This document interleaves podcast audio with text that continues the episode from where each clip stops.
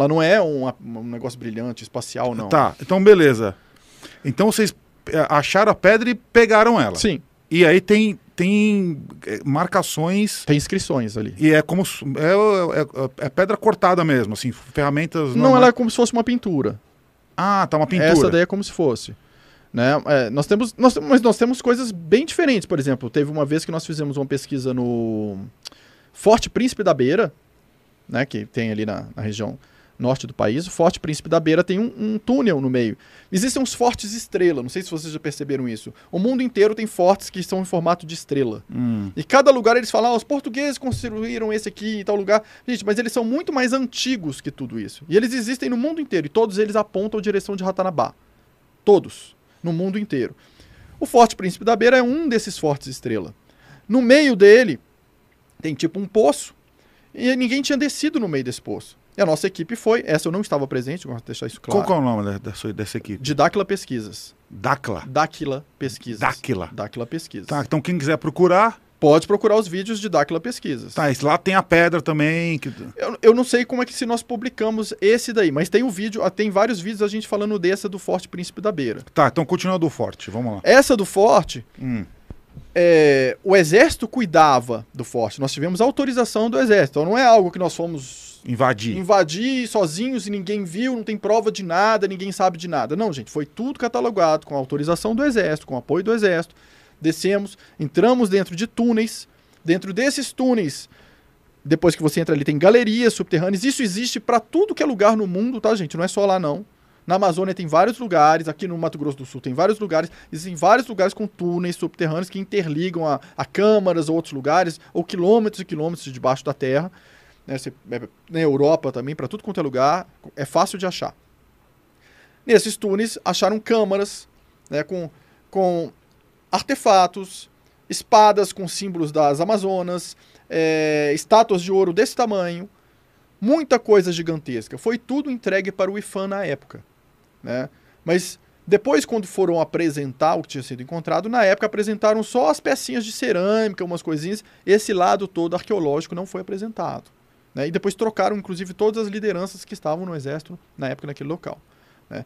Dessa vez, agora, né, nós estamos preparando mais uma expedição né, para a questão da Amazônia, também é, com apoio de Brasília e tudo mais. né? Então vai ser também tudo de maneira ok, oficial. Então não é uma coisa oculta que ninguém viu, a gente fala que a gente tem e pronto, não. Tá, Posso fazer vamos, uma pergunta? vamos lá, por favor. O que, que vocês estão achando? Aí é Tá uma- tudo bem aí? eu- Então, então, tá Não, bom, tá- né? Tá, tá. rico aqui o papo. Tá, tá legal. Mas eu Ah. tenho uma pergunta bem assim, acho que é, é bem leiga mesmo para nós aqui frente a isso tudo, tá? Sim. Se, a- se- se eles eram tão avançados, né, vinham do espaço, essas coisas todas, por que, que é uma pedra? A tecnologia deles estava numa pedra. Ou eles manipulavam esse elemento de alguma forma, da mesma forma que hoje a gente enxerga computador, esse tipo de coisa. Qu- Qual que é a relação disso? É porque a nossa pergunta é excelente, ela é muito boa. É... Por quê? Para- Nós... Parabéns aqui ao nosso grupo de mas- Muito bom. Muito Não, bom. é uma pergunta muito boa. Sim, sim. Por quê? Porque todos nós, a gente tem na nossa cabeça que pedra é uma coisa atrasada. Não é? Parece, uma Parece. coisa atrasada. Né? Que o bacana é o nosso prédio de tijolo. Deixa passar uns anos, o prédio, ele desaparece. A pedra fica. Então observem. Se vocês forem na Amazônia, no Peru, no Egito, vocês vão ver locais em que a pé- as pedras estão encaixadas de tal maneira que você não consegue pegar um, um canivete, uma lâmina de um canivete, e passar entre uma pedra e outra. Isso é verdade mesmo. E essas pedras, tem locais que a pedra se fundiu. Você A pedra encaixou e parece que derreteram a pedra, que ela es- escorregou assim, fundiu com a outra de tal maneira que você não consegue separar a pedra. Então eles tinham uma tecnologia avançadíssima para trabalhar a pedra, porque eles sabem que a pedra fica. Por que, que as pirâmides estão aí um monte de coisa destruída? Gente, eles sabiam que eles estavam usando um material que aquilo ali não se destrói com facilidade, aquilo ali dura centenas de milhares de anos. As pirâmides são muito, mas muito mais antigas do que a gente pensa. A esfinge, se você pegar, bater fotos da parede da esfinge, não contar para os especialistas que é a parede da esfinge. Bata foto, mas fique em silêncio. Não fala de onde que é. Entrega para ele as várias fotos e fala assim: qual que é o tipo de erosão disso aqui? 100% dos especialistas nessa parte de geologia vão afirmar que aquilo ali é erosão pela água. 100%. Existem várias vezes esse teste foi feito. 100% vão falar que é erosão pela água. A esfinge ali tem alguma água, gente? Ali não chove, a gente não tem nada. Ou seja, é numa época muito antiga. Em que, tinha, que, em que já pôde ter água que, que inundou ali, em que chovia, mas a erosão é pela água. Na hora que você fala assim, ok, eu tô te mostrando é a esfinge aqui, assina um laudo aqui então que é pela. Ninguém assina. Por quê? A egiptologia, gente, é uma mentira. Foi criado para mascarar a verdadeira história da humanidade. Né? As coisas. Pode olhar que onde tem as coisas-chave, foram lá e destruíram os hieróglifos. Aí vão falar assim, ah, são vândalos que vieram. Não, vândalo veio e destruiu só o pedacinho que ia contar um negócio em, né, que fala, opa. A mesma coisa, é, as universidades foram criadas pelas famílias que controlam. Elas controlam o conhecimento como ele tem que ser entregue. Não sei se você sabe também, a maioria, quase todos os observatórios astronômicos pertencem à Igreja Católica. Uhum, é verdade, é verdade. Então existe um controle de como o conhecimento ele é solto para a população. Então, como que a gente enxerga as coisas? Né? A gente enxerga a partir do conhecimento que nos é fornecido. Quando você vai em Gobekli Tepe, né? E chega lá, eles, os arqueólogos vão falar, é o, é o lugar arqueológico, teoricamente, mais antigo que existe. Nossa equipe, quando esteve lá, conversaram com o chefe da arqueologia e ele falou: Nós sabemos do problema que está sendo a Amazônia na arqueologia. Eles falaram: Que problema?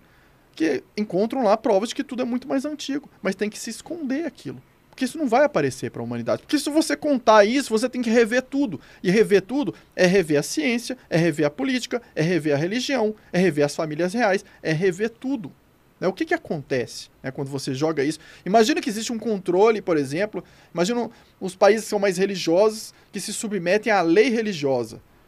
Se da noite para o dia isso perde todo o sentido. Gente, as pessoas enlouquecem. Existe um certo controle sobre as pessoas dentro do tipo de informação que é passado para elas. Uhum. Né? Isso tudo é moldado. A psicologia. Gente, a psicologia foi criada por um cara. A psicanálise foi criada por um cara viciado em drogas. Né? Eu estou falando do Freud viciado em drogas, tarado sexual, apaixonado pela irmã, apaixonado por todos os caras que trabalharam com ele. Toda vez que alguém simplesmente é, falava que não ia mais lidar com ele, ele desmaiava, surtava, tinha crise. Ou seja, o cara era mais doido que os pacientes dele. É. Drogadaço. Né? E aí, o cara escreve uma base ali, e aí o que a gente usa para classificar as pessoas hoje. E de uma maneira que classifica-se como se todos fossem doentes. Alguma coisa você tem, ou você é neurótico, ou você é psicótico. Mas, gente, se a física quântica já nos ensina que onde a gente coloca o foco, a gente alimenta, você classificar as pessoas como doentes, você está multiplicando a doença delas.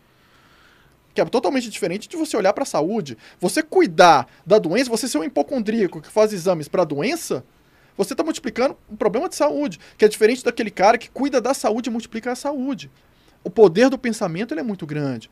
E isso escondem da gente, para que a gente não se liberte né, para a gente estar tá ali sobre a, a vigilância, o controle que está aumentando cada vez mais. Hoje já querem colocar câmera em tudo, né? querem chipar a gente, querem fazer uma série de coisas. Por quê? Porque perceberam que estão perdendo o controle. Com o advento da internet, gente, as informações se alastraram. Ficou difícil você conter.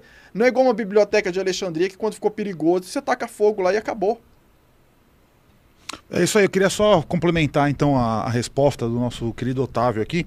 Para quem está procurando aqui também sobre ele, estão colocando aqui que é o SH360, né? Isso, Otávio Reis SH360. Que é o Super Humano 360. Isso. Então, só fazer um complemento sobre a, a, a pedra. Tem um negócio muito legal, tem um documentário no Discovery, que acho que chama O Mundo Depois de Nós, eu acho. Que eles fazem uma análise do que, que sobraria da, da de vestígios da raça humana com o passar dos anos, né? Então você passa mil anos, some, a cidade vira só um escombro. Passa dois mil anos, daí a, a, floresta cobre tudo, começa a nascer uma floresta em cima da cidade, não sei o quê. Aí tem as pirâmides, blá, blá, blá. Se passa, tipo, 10 mil anos, só vai sobrar é, inter, é, estruturas feitas em pedra maciça, né? E aí quais pedras? A pedra que mais resiste de todas lá que eu vi é o tal do granito. Sim. Então, por exemplo, o que, que sobraria daqui 10 ou 15, 20 anos da, da raça humana na Terra. O, a gente tem uma obra muito grande lá nos Estados Unidos que é o Monte Rushmore, que é aquelas cabeças Sim. que dos, dos quatro presidentes, que é feita em granito puro, não é? Então aquele é um exemplo de, uma, de um vestígio humano que sobraria.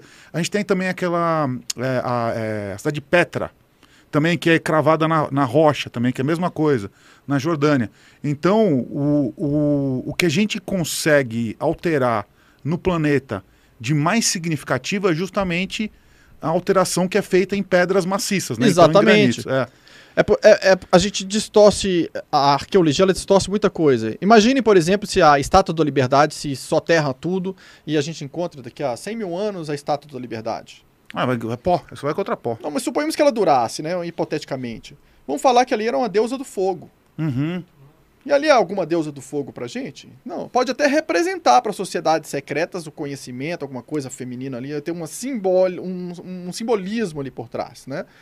Mas assim, a análise que é feita sempre aconteceu no passado era só um bárbaros, né? Então assim, porque existem resets que são feitos na humanidade. Se você pesquisar sobre a Tartária, gente, pesquisem sobre a Tartária, vocês vão achar energia livre, carros elétricos, né, aquelas construções que você acha que foram feitas pelo ser humano, que já existiam muito antes, construções gigantescas, portas enormes, porque o ser humano era muito mais alto. Então, assim, é, pesquisar sobre a Tartária, por que, que ela sumiu? Porque teve uma inundação. Né? Veio o que eles chamam de mud flood, que é uma inundação de lama. né? É o quê? A água que vem varrendo, vai arrastando tudo, tampou metade da, da, da- das casas. Ficou metade para cima. Então, em Paris, em alguns lugares na Europa, na Rússia, se você for escavar as casas lá para baixo, algumas casas mais antigas de pedra, você acha a continuação da casa para baixo. Parece que ela tá sólida ali para cima, mas não.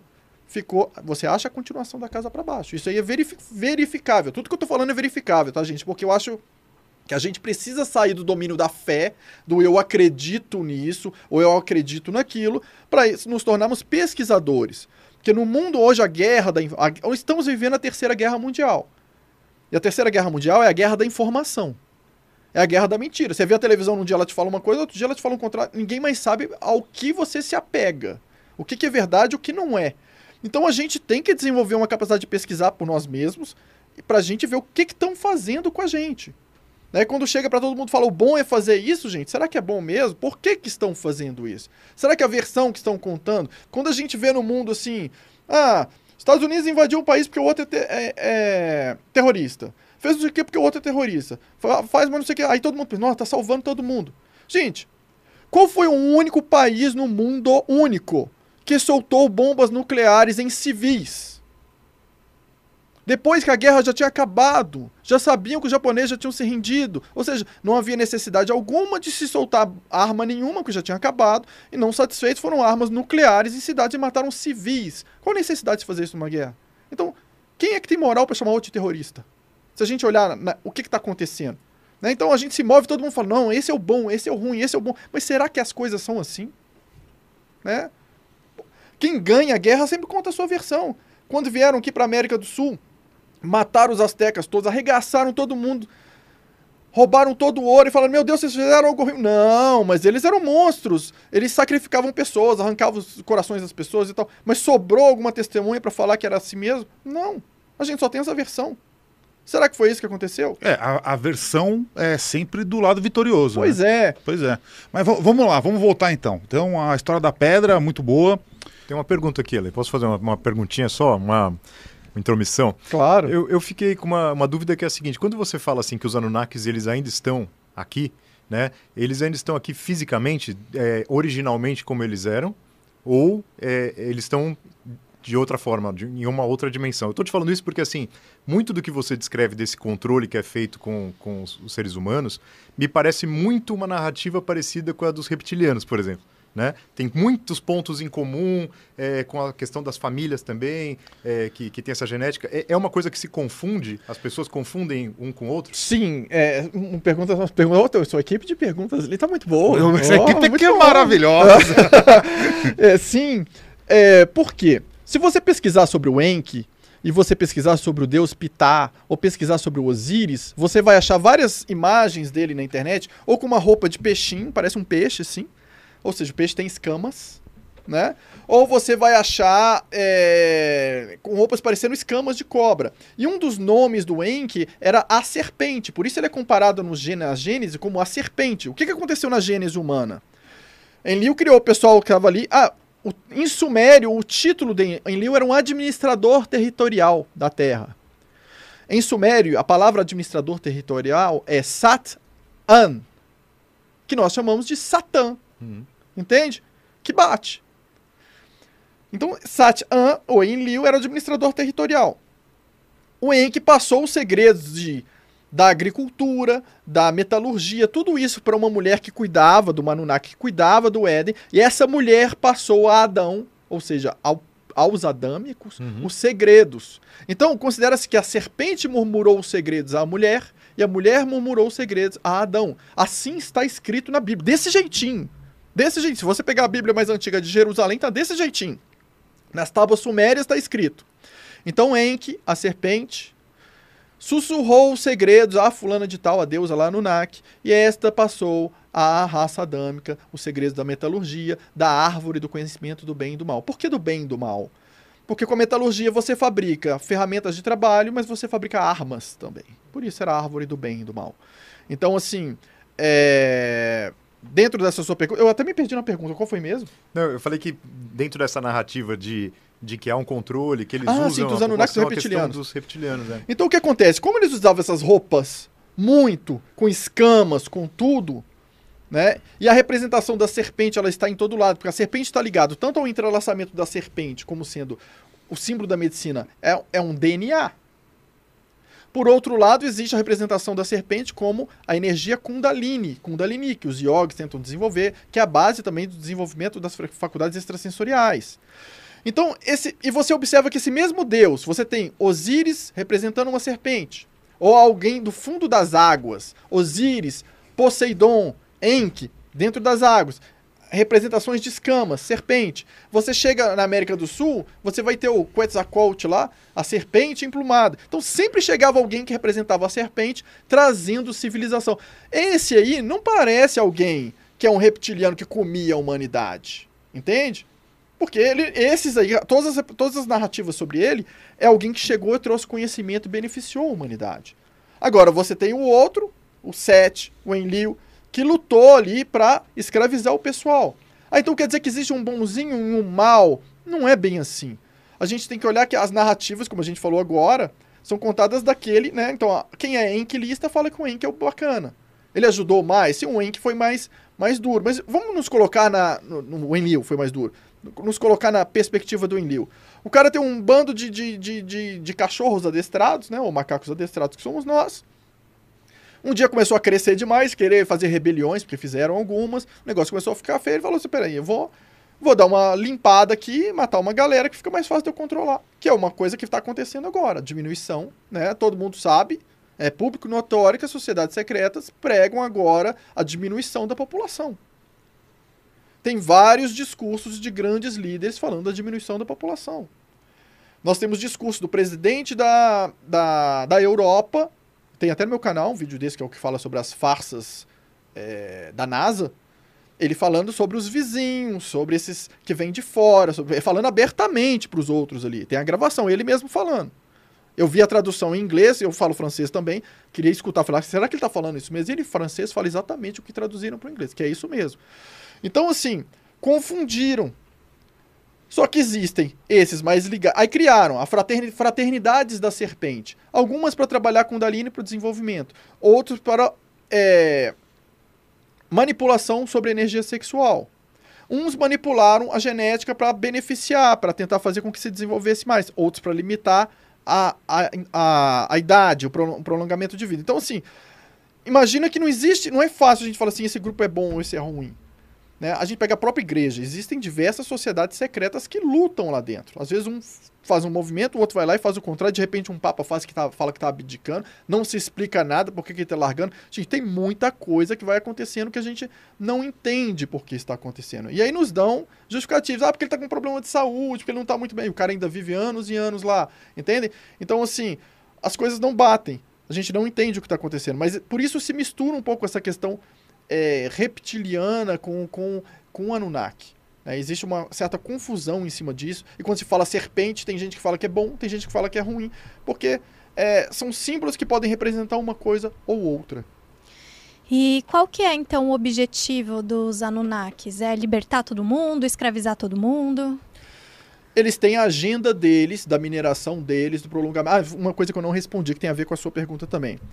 Se, onde eles estão? Eles estão aqui vivos. Eles não morreram. Só que eles começaram a se deformar, porque de onde eles vieram era um tipo de atmosfera era um pouco diferente daqui. Eles então não estão da mesma forma original e por isso eles se isolaram. Então eles interagem com a gente através de laranjas. né? Então existem os laranjas deles e os laranjas diretos deles, que são o verdadeiro governo oculto do planeta, não são pessoas que conhecemos. A gente fala assim, ah, o Bill Gates é, é, é do GO. Não, gente, se você sabe quem é ele, já tá vendo o movimento dele, já não é. Os verdadeiros laranjas nós não sabemos quem são. né? Se você uma vez for contatado, eu conheço pessoas que foram chamados por eles para falar, olha, nós não queremos que vocês continuem falando disso. Se vocês continuarem, foram ameaçados. São pessoas totalmente desconhecidas. Totalmente desconhecidas. Né? Mas que controlam pessoas que são líderes de sociedades secretas. E aí, o que, os Anunnaki fizeram? Eles dividiram o planeta nos quatro cantos. Porque um desses grupos, que eram os funcionários, passou a ser liderado pelos filhos de uns da nobreza. E ele quis tomar o poder também. Então eles se dividiram em grupos e virou assim, irmãos briguentos. Eles continuam aqui no processo deles, tentando fazer a agenda deles, mas a agenda deles não está acontecendo do jeito que se gostaria. Né? Então, assim, existem os dimensionais fazendo um outro trabalho. Por quê? Que não falamos até agora. O planeta Terra, o o sistema Terra, que nós chamamos, ele tem um ciclo. A cada 5 mil anos, tem pessoal que fala da precessão dos equinócios, tem gente que fala que isso é interação com o cinturão de fótons, tem gente que fala que é interação com ondas moduladoras, que é o que nós falamos no nosso, na nossa pesquisa. Existem ciclos da natureza, ele interage, acontece em certos momentos que a atividade vulcânica aumenta, que os terremotos aumentam, que é o que nós estamos verificando que está acontecendo. A vibração do planeta que foi essa ficar diferente. Esse é o momento que começa a ter interações entre as dimensões que é o momento que os dimensionais aqui em cima, que conseguem acelerar suas frequências, conseguem interagir com essas outras dimensões. Então, nestes momentos, fica ruim para aqueles também, para os outros, para os Anunnaki, para todo mundo, porque eles estão na densidade. né? Eles vão precisar de ajuda no processo deles. E uma hora eles vão precisar de ajuda, eles vão precisar de modificar esse processo. Mas é o tempo deles. Né? Então, o que que eu. E as pessoas. Muita gente que gosta, gente que está aqui assistindo, gosta muito de focar na, na agenda Anunnaki, pesquisa Anunnaki, entende Anunnaki, entende Anunnaki. Gente, vocês são dimensionais. Às vezes a gente passa uma vida focado na agenda Anunnaki. A agenda Anunnaki não é a nossa agenda. A gente está estudando a agenda dos outros, que está prejudicando o sistema Terra e a população. É muito melhor o dimensional focar na agenda dimensional. Que qual é a agenda dimensional? Você melhorar a sua saúde, seu emocional, seu estado mental. Aos, à medida que isso acontece, você vai desenvolvendo suas faculdades extrasensoriais, você começa a perceber o mundo de outra forma, começa a ter interações de outra forma, você começa a interagir conscientemente, fisicamente com seres dimensionais. Você começa a cumprir o seu compromisso, que é porque você veio. E aí você foca na sua agenda, no seu processo que nós chamamos de transmutação, que é você passar a essa interação com as outras dimensões. Porque se a gente fica o tempo inteiro olhando o que o, que, o que a gente acha que é ruim está fazendo, a gente não faz nada. A gente fica, ai meu Deus, que horror, tá só piorando, agora eu tô com medo, agora eu tô paralisado. E a gente paralisa e não faz nada. Mas e o nosso desenvolvimento? Porque se a gente muda a nossa frequência, se vários dimensionais despertam e mudam a frequência, e mudam e mudam, cria-se uma reação de ressonância em cadeia que vai tocando a população e de repente consegue se romper a barreira da frequência de limitação mental. De condução ali de mensagem subliminar. É sair fora dessa frequência. E aí a sua vibração física passa a ser superior, a cerebral passa a ser superior. Então você não permite que uma mente inferior consiga comandar a sua. Esse é o processo. Ele é acessível a cada um de vocês que está assistindo. Mas, o, o, Otávio, só para só pra eu entender, então. é, os Anunnakis estão vivos aqui no planeta Terra, Sim, mas eles estão ocultos. ocultos. Então, é, estão deformados também. Deformados também. Então, imagino que eles estejam em, sei lá, instalações militares, em bunkers, alguma coisa assim. Exatamente, subterrâneas. Tá. E vocês têm. cê- a- existe alguma estimativa de quantos são? É, qual a aparência deles hoje? Onde eles estão? Tem alguma, algum, alguma ideia disso?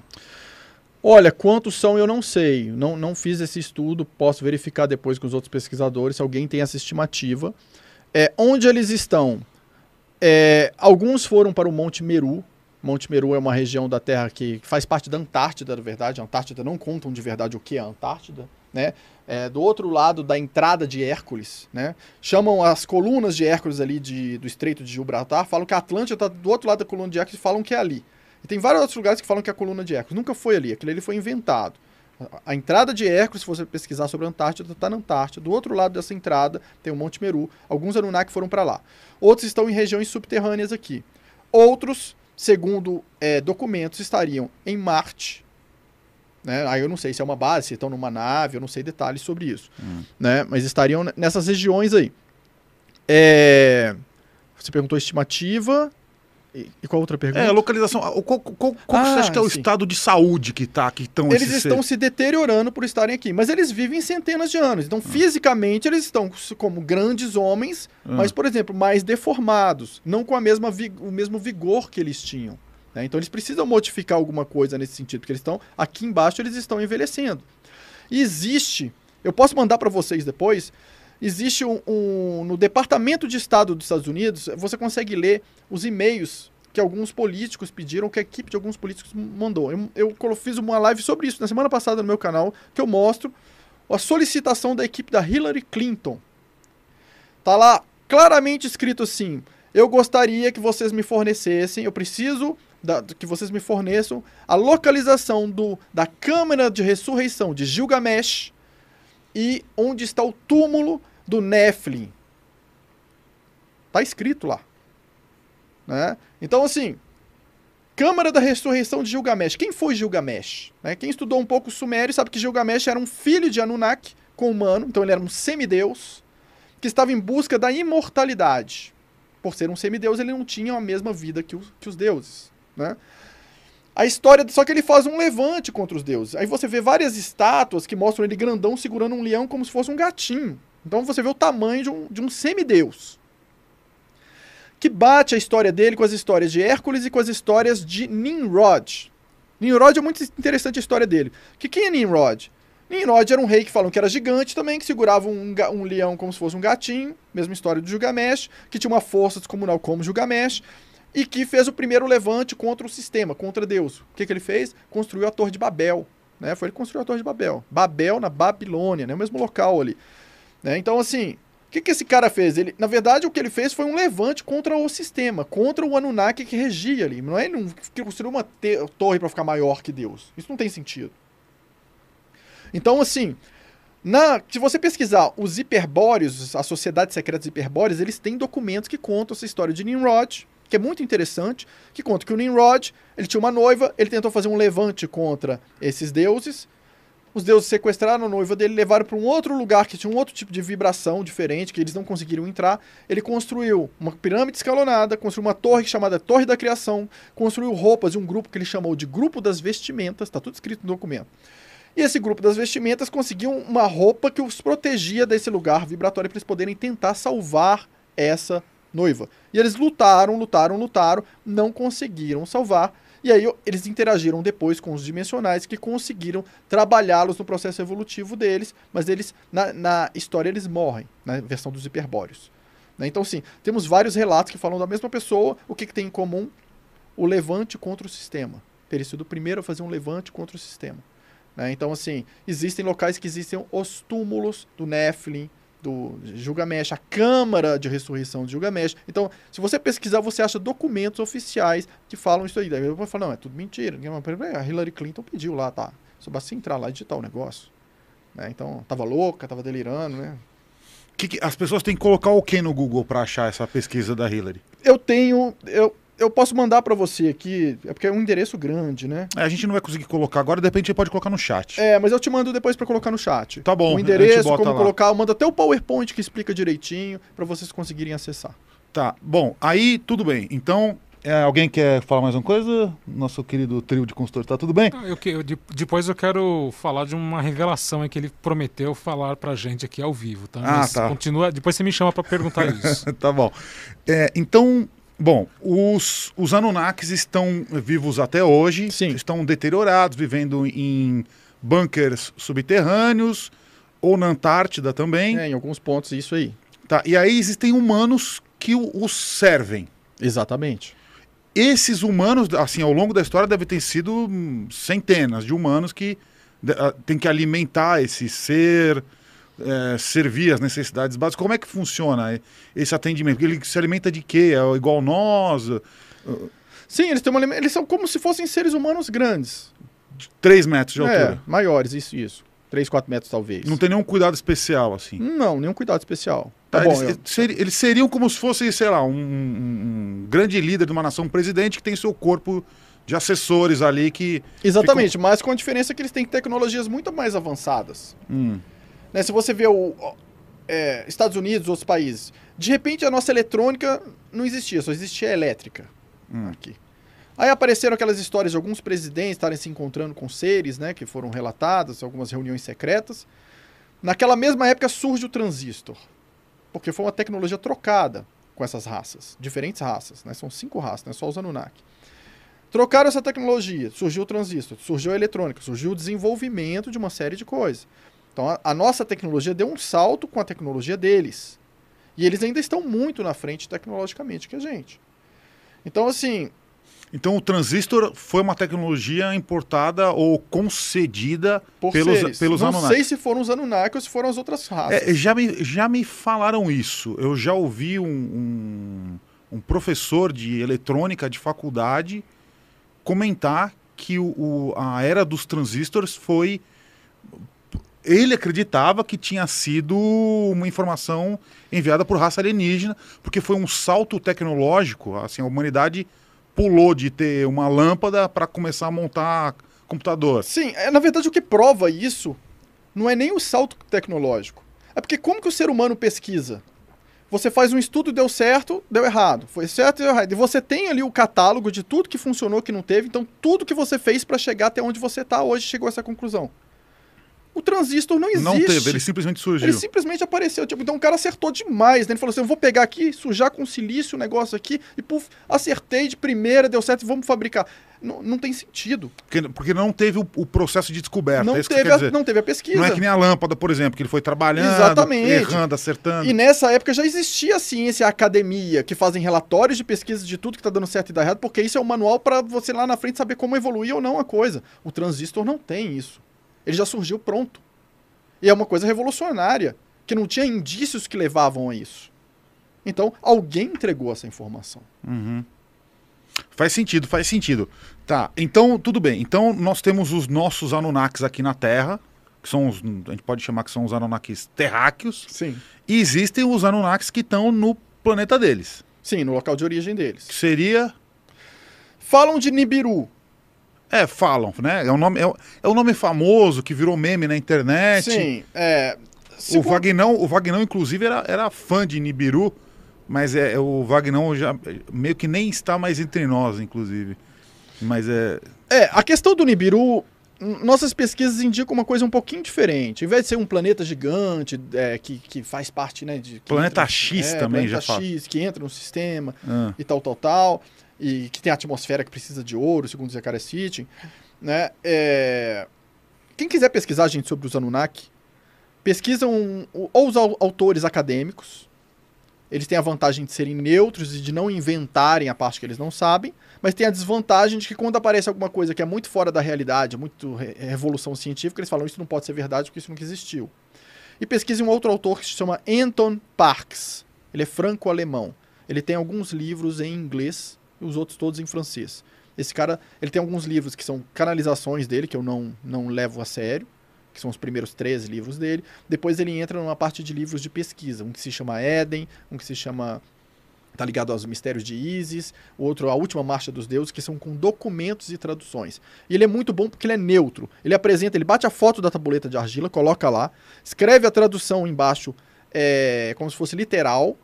Depois ele coloca embaixo os- que os tradutores interpretaram daquilo, diferente. Depois ele coloca a interpretação dele, porque ele é a favor ou contra a interpretação dos outros tradutores. Então eu acho ele muito neutro, porque ele te dá de condições de, num primeiro instante, você mesmo fazer a sua interpretação a partir da lidera- literal, depois você concorda ou discorda com os outros. Eu acho isso admirável numa pesquisa, você ter essa neutralidade, apresentar um lado, outro e tudo mais, e não inventar coisas de, porte, de uma parte que você não tem provas. né? Mas a- as tábuas de argila, a língua que está escrita lá é aquela cuneiforme. é? Cuneiforme, exatamente. Exatamente. Mas a gente tem, a gente consegue traduzir bem aquilo? Olha, existem muitos tradutores, e se você pega os textos desses diferentes tradutores, é, eles são extremamente semelhantes. Então eu podia, poderia dizer que existe uma precisão muito grande nessas palavras. O texto é muito igual, é um detalhe ou outro de interpretação que muda entre diferentes tradutores.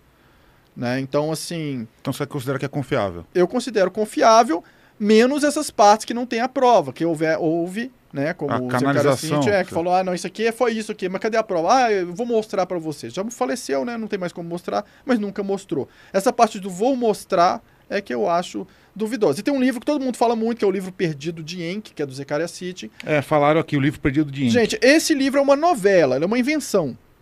Todo Ah, mundo tá. coloca esse livro como se fosse a revelação, porque foi o próprio Deus ditando a história dele. Gente, ele coloca no início em letras bem pequenas que não dá pra ver, que aquilo é uma ficção. O que, que ele pegou? Ele pegou uma outra coisa que ele achou na tablete de argila, mas o conhecimento que ele tinha e as invenções dele, hum, fez um mix daquilo tudo e ele conta uma ficção, uma história fictícia. O Enki nunca leu, nunca leu, eh, ditou a história para aquela pessoa que escreveu e é exatamente o que ele falou. Isso não é verdade, é um livro de ficção. Pesquisadores sabem que isso é um livro de ficção e muita gente considera como sendo a verdade. Não, gente, é um livro de ficção.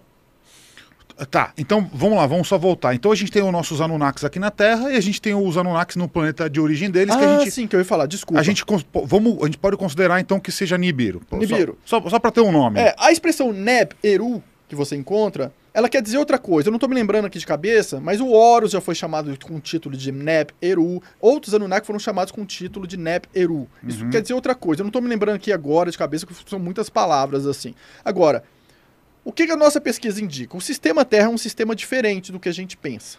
Não é do jeito que as pessoas pensam que é. Então, existe dentro do sistema Terra, que é quase como se fosse um universo assim, um astro que consegue atravessar camadas de regiões que você não consegue atravessar fisicamente de uma para outra, mas esse astro tem um campo eletromagnético, é muito diferente do que eu vou falar agora, tá, gente? Então, assim, precisaria de uma live só para explicar isso para vocês. Então, eu não tenho a pretensão que vocês vão entender exatamente, mas existe um astro que dentro, ele entra a cada 5 mil anos, por exemplo, ele consegue, ele passa por aqui. Os Anunnaki não são desse astro que as pessoas falam que é Nibiru. Eles não são originários de lá. Eles estavam em outro local e eles queriam chegar aqui. E nos seus estudos, nas suas tecnologias, eles perceberam que se eles entrassem no campo eletromagnético desse astro, eles conseguiriam, dentro de não sei quantos mil anos, chegar aqui. Depois eles desceriam. Ah, entendi. Pegaram uma carona. Exatamente. Uma carona gravitacional. Gravitacional. Perfeito. E- só que não foram só eles. Não, fez total sentido a sua explicação. E não foram só eles. Outras raças perceberam isso também. Hum. Então eles fizeram a mesma coisa. E todos vieram num planeta que é muito grande, então cada um estava na sua regiãozinha, não exploraram tudo onde eles estavam.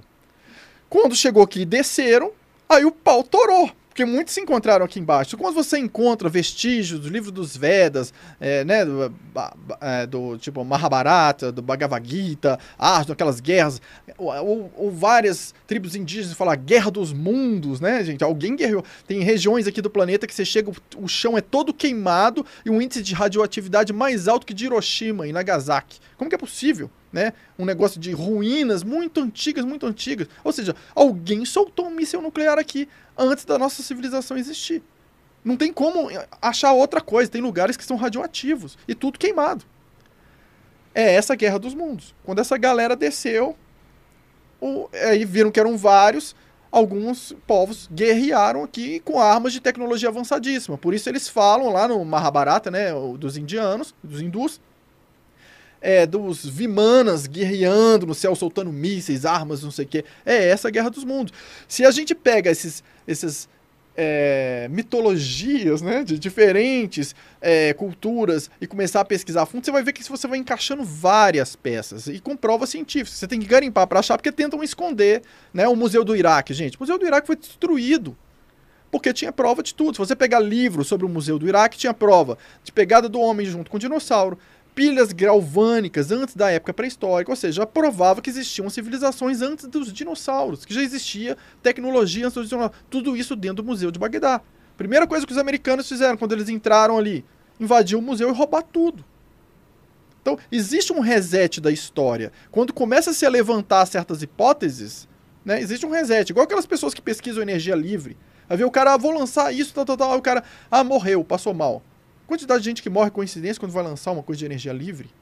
É só pesquisar isso no mundo. Então, assim, é, gente, basta buscar um pouquinho. O que eu tô falando não são coisas que precisa acreditar. Basta buscar um pouquinho. É, é muito pouquinho, gente. A pessoa tem que querer ser muito cega para não ver o que está acontecendo nesse planeta. Para não ver a manipulação que fazem com a gente. Né? A censura que é. Né? Tem uma série de palavras, de coisas que a gente não pode falar. Por quê? Qual é o problema? Né? A gente não poderia dar as duas visões de uma guerra? Dar visões de povos diferentes? Por que, que não pode? Por que, que é proibido? Ah, porque teve muito sofrimento. Aí você vai pesquisar, teve de todo mundo. Quem que não sofreu? Então, assim, quando a gente percebe o que está acontecendo, a gente precisa primeiro despertar e perceber o que está acontecendo, mas num segundo instante, não fique preso no que está acontecendo, senão você entra na paranoia do medo. Porque você olha para tudo e fala assim, e agora, gente? Como que é? Eu vi que o negócio é bem pior do que eu pensava. Aí você entra no medo. E como é que fica o seu processo de desenvolvimento? O seu potencial. Então, foca na sua agenda de desenvolvimento. Ale, Pois não. é, eu acho que chegou a hora da revelação, Ale. Já? Porque eu tô sentindo a vibração dele. Ah, E ele tá falando da agenda, do- de nós aqui, da- dessa questão da- da- dos dois lados. uhum. E, e- e eu acho que, que, que tem que ter essa revelação, né? Porque antes aqui a gente estava conversando e ele falou da que nós somos dimensionais, né? Uhum. Nós todos somos dimensionais, que ele tem certeza. E aí eu perguntei, né, da onde nós somos? Dimensional vem da onde? É de um lugar ou cada um vem de um lugar? E aí ele falou o seguinte: não, eu consigo olhar para uma pessoa, entender a vibração dela e falar, ó, veio daqui, veio dali, a, a tua missão é mais ou menos para esse lado, né? E a gente começou a entrar nesse assunto da, da, da- né, de falar da- da- dos dois lados da guerra. Sim. Então eu queria, eu queria entender essa revelação, da onde eu sou, da onde a Valentina é, da onde o Ale é. Nós somos dimensionais da onde? As perguntas estão ficando cada vez mais perigosas aqui. É, mas aqui é, aqui é assim, né, Ale? é o seguinte: é, existem 49 raças diferentes, que significam grupos diferentes dimensionais que interagem na Terra. Então, eles trabalham em parceria. Dentre elas, vou citar algumas para vocês: Pleiadianos, Arcturianos, Venusianos, né, tem raça de Titus, Tótimos, menos conhecidas, né, Orion. é, então, assim. Como é que chama aquela. Cape- capela. u- capela, tem Ca- o... Capela. Como é que chama aquele livro? Esquecidos de Capela? É? Exilados de Exilados de Capela. Capela. Então, assim, é, Sírios, Andromedanos. Andromedanos, esses todos fazem parte das 49 raças. Então, o que acontece? Os dimensionais estavam em outras dimensões. A Terra tem um processo vibratório dela. E aqui na Terra, é, houve um momento para esse processo vibratório que alguns foram voluntários para descer para cá, para trabalhar esse processo vibratório. Seria vantajoso para os dimensionais por quê? Né? Porque a gente ninguém ah, vieram de bondosos, né? Vamos olhar as coisas, tudo funciona em equilíbrio no universo.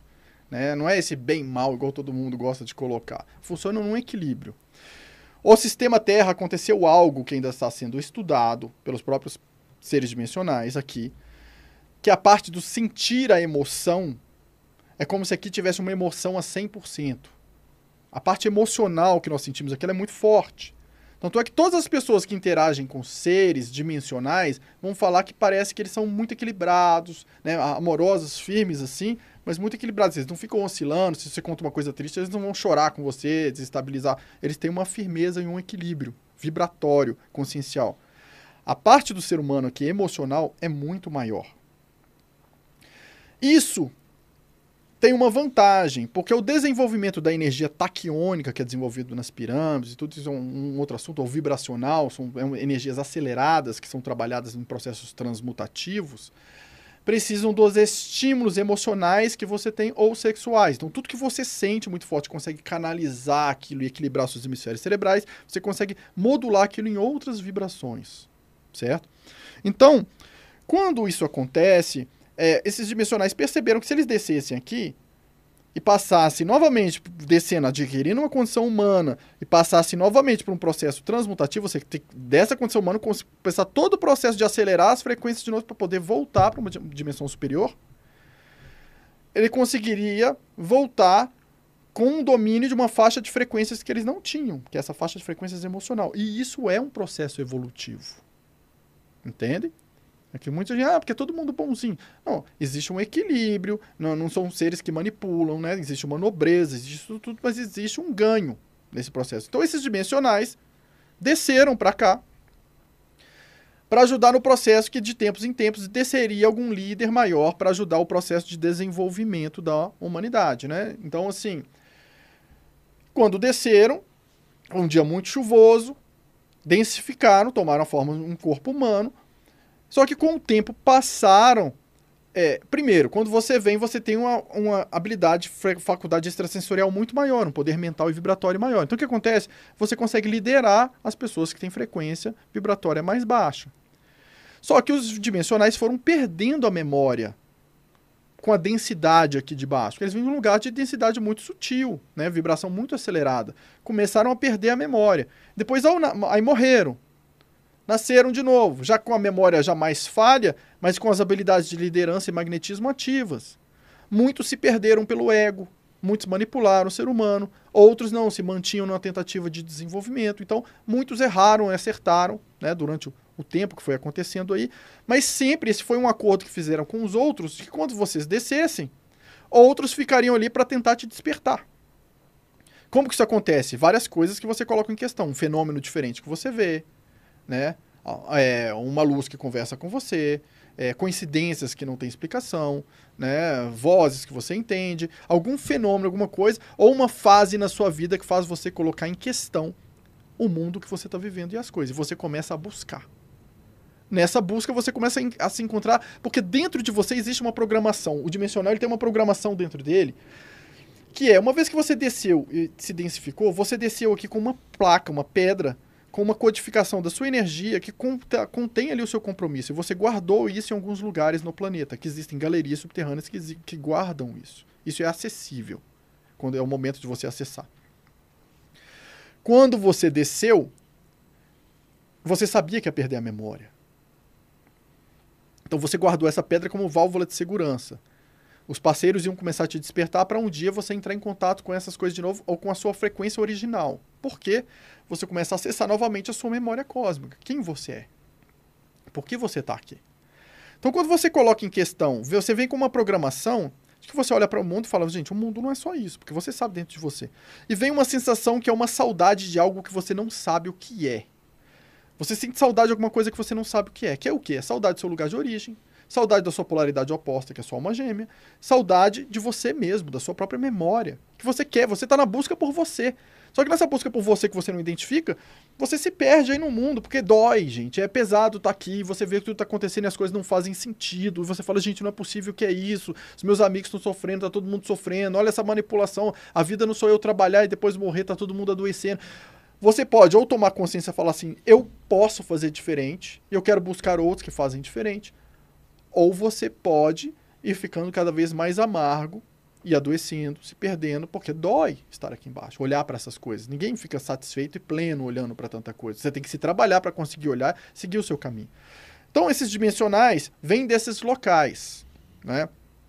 Não tenho como falar que sim, assim, ah, você é tal lugar, tal lugar, tal lugar. Existem treinamentos específicos para a energia de cada um vibrar ali o ponto de origem dele, para que isso possa ser feito dessa maneira, né? É, mas os dimensionais, eles têm uma, uma vibração diferente.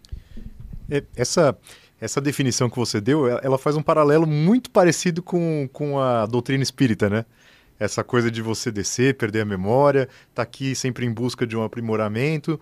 É, tudo bem que pode não ser exatamente a mesma coisa, mas lembra muito várias outras filosofias que trabalham mais ou menos dessa forma, né? Qual, qual, é, a, qual é a vantagem, qual, qual é a necessidade de, de você descer para cá? se, se densificar para viver essas experiências se você vai sempre fazer esse ciclo de, de voltar e não lembrar e ter que se aperfeiçoar, aperfeiçoar tá. de novo. Gente, eu tô maravilhado com as perguntas do pessoal aqui. Mas não, mas de verdade. É muito impressionante. É... Essa, per... essa pergunta é uma coisa que eu me perguntei muito tempo no início. O que que acontece? No início eu vi as pessoas, antes de eu trabalhar com isso tudo, eu já trabalhei com espiritualismo, né, há muitos anos atrás. E eu vi as pessoas chegando para mim falando assim: Ah, me falaram que eu já tenho 200 encarnações. Né? Enquanto você tem 70, por exemplo, ah, tenho 200. E aquilo ali parecia uma coisa maravilhosa, né? Pô, o cara tem encarnação pra caramba. Meu Deus do céu, olha só. Gente, imagina eu virar pra vocês e falar assim: é, na escola hoje, antes do vestibular, é terceiro ano ou tem quarto? Não, é terceiro ano Terceiro. mesmo, né? Imagina eu virar pra vocês e falar assim: Oi, gente, eu já repeti o terceiro ano 300 vezes. Alguém vai me aplaudir? Vamos falar assim, gente, quem que qual é o problema desse cara? Então, é um pouco diferente dessa visão, porque nós consideramos que reencarnação é esse sinônimo de reprova. Sim. Você foi reprovado, né? Você não fez o que tinha que fazer. Porque a- o símbolo, inclusive, da, da- do infinito é um símbolo de uma prisão. Por que, que é uma prisão? Gente, isso é uma prisão colocada na nossa cabeça. Uma vez que você coloca na sua cabeça que você é um ser cheio de pecados, você é um cocriador, tá? Você tem uma centelha divina dentro de você e você cocria seu universo. Uma vez que você coloca dentro da sua cabeça que você é um ser cheio de pecados, que está distante de Deus, e que você vem pra cá pra tentar se aproximar se você não errar, e você considera que você erra o tempo inteiro, porque quase tudo que faz fala que você tá errando, você morre e pensa, puxa, eu tenho que voltar pra consertar de novo. E você fica preso nesse ciclo, descarregando energia negativa e vivenciando energia negativa. Que é muito diferente de você despertar e falar assim, gente, vamos quebrar a prisão da dualidade. Tanto é que na paranormalidade, como é que você passa a interagir com um outro plano, uma dimensão superior, que é diferente da parte espiritual de espíritos, tá? de, de espiritismo.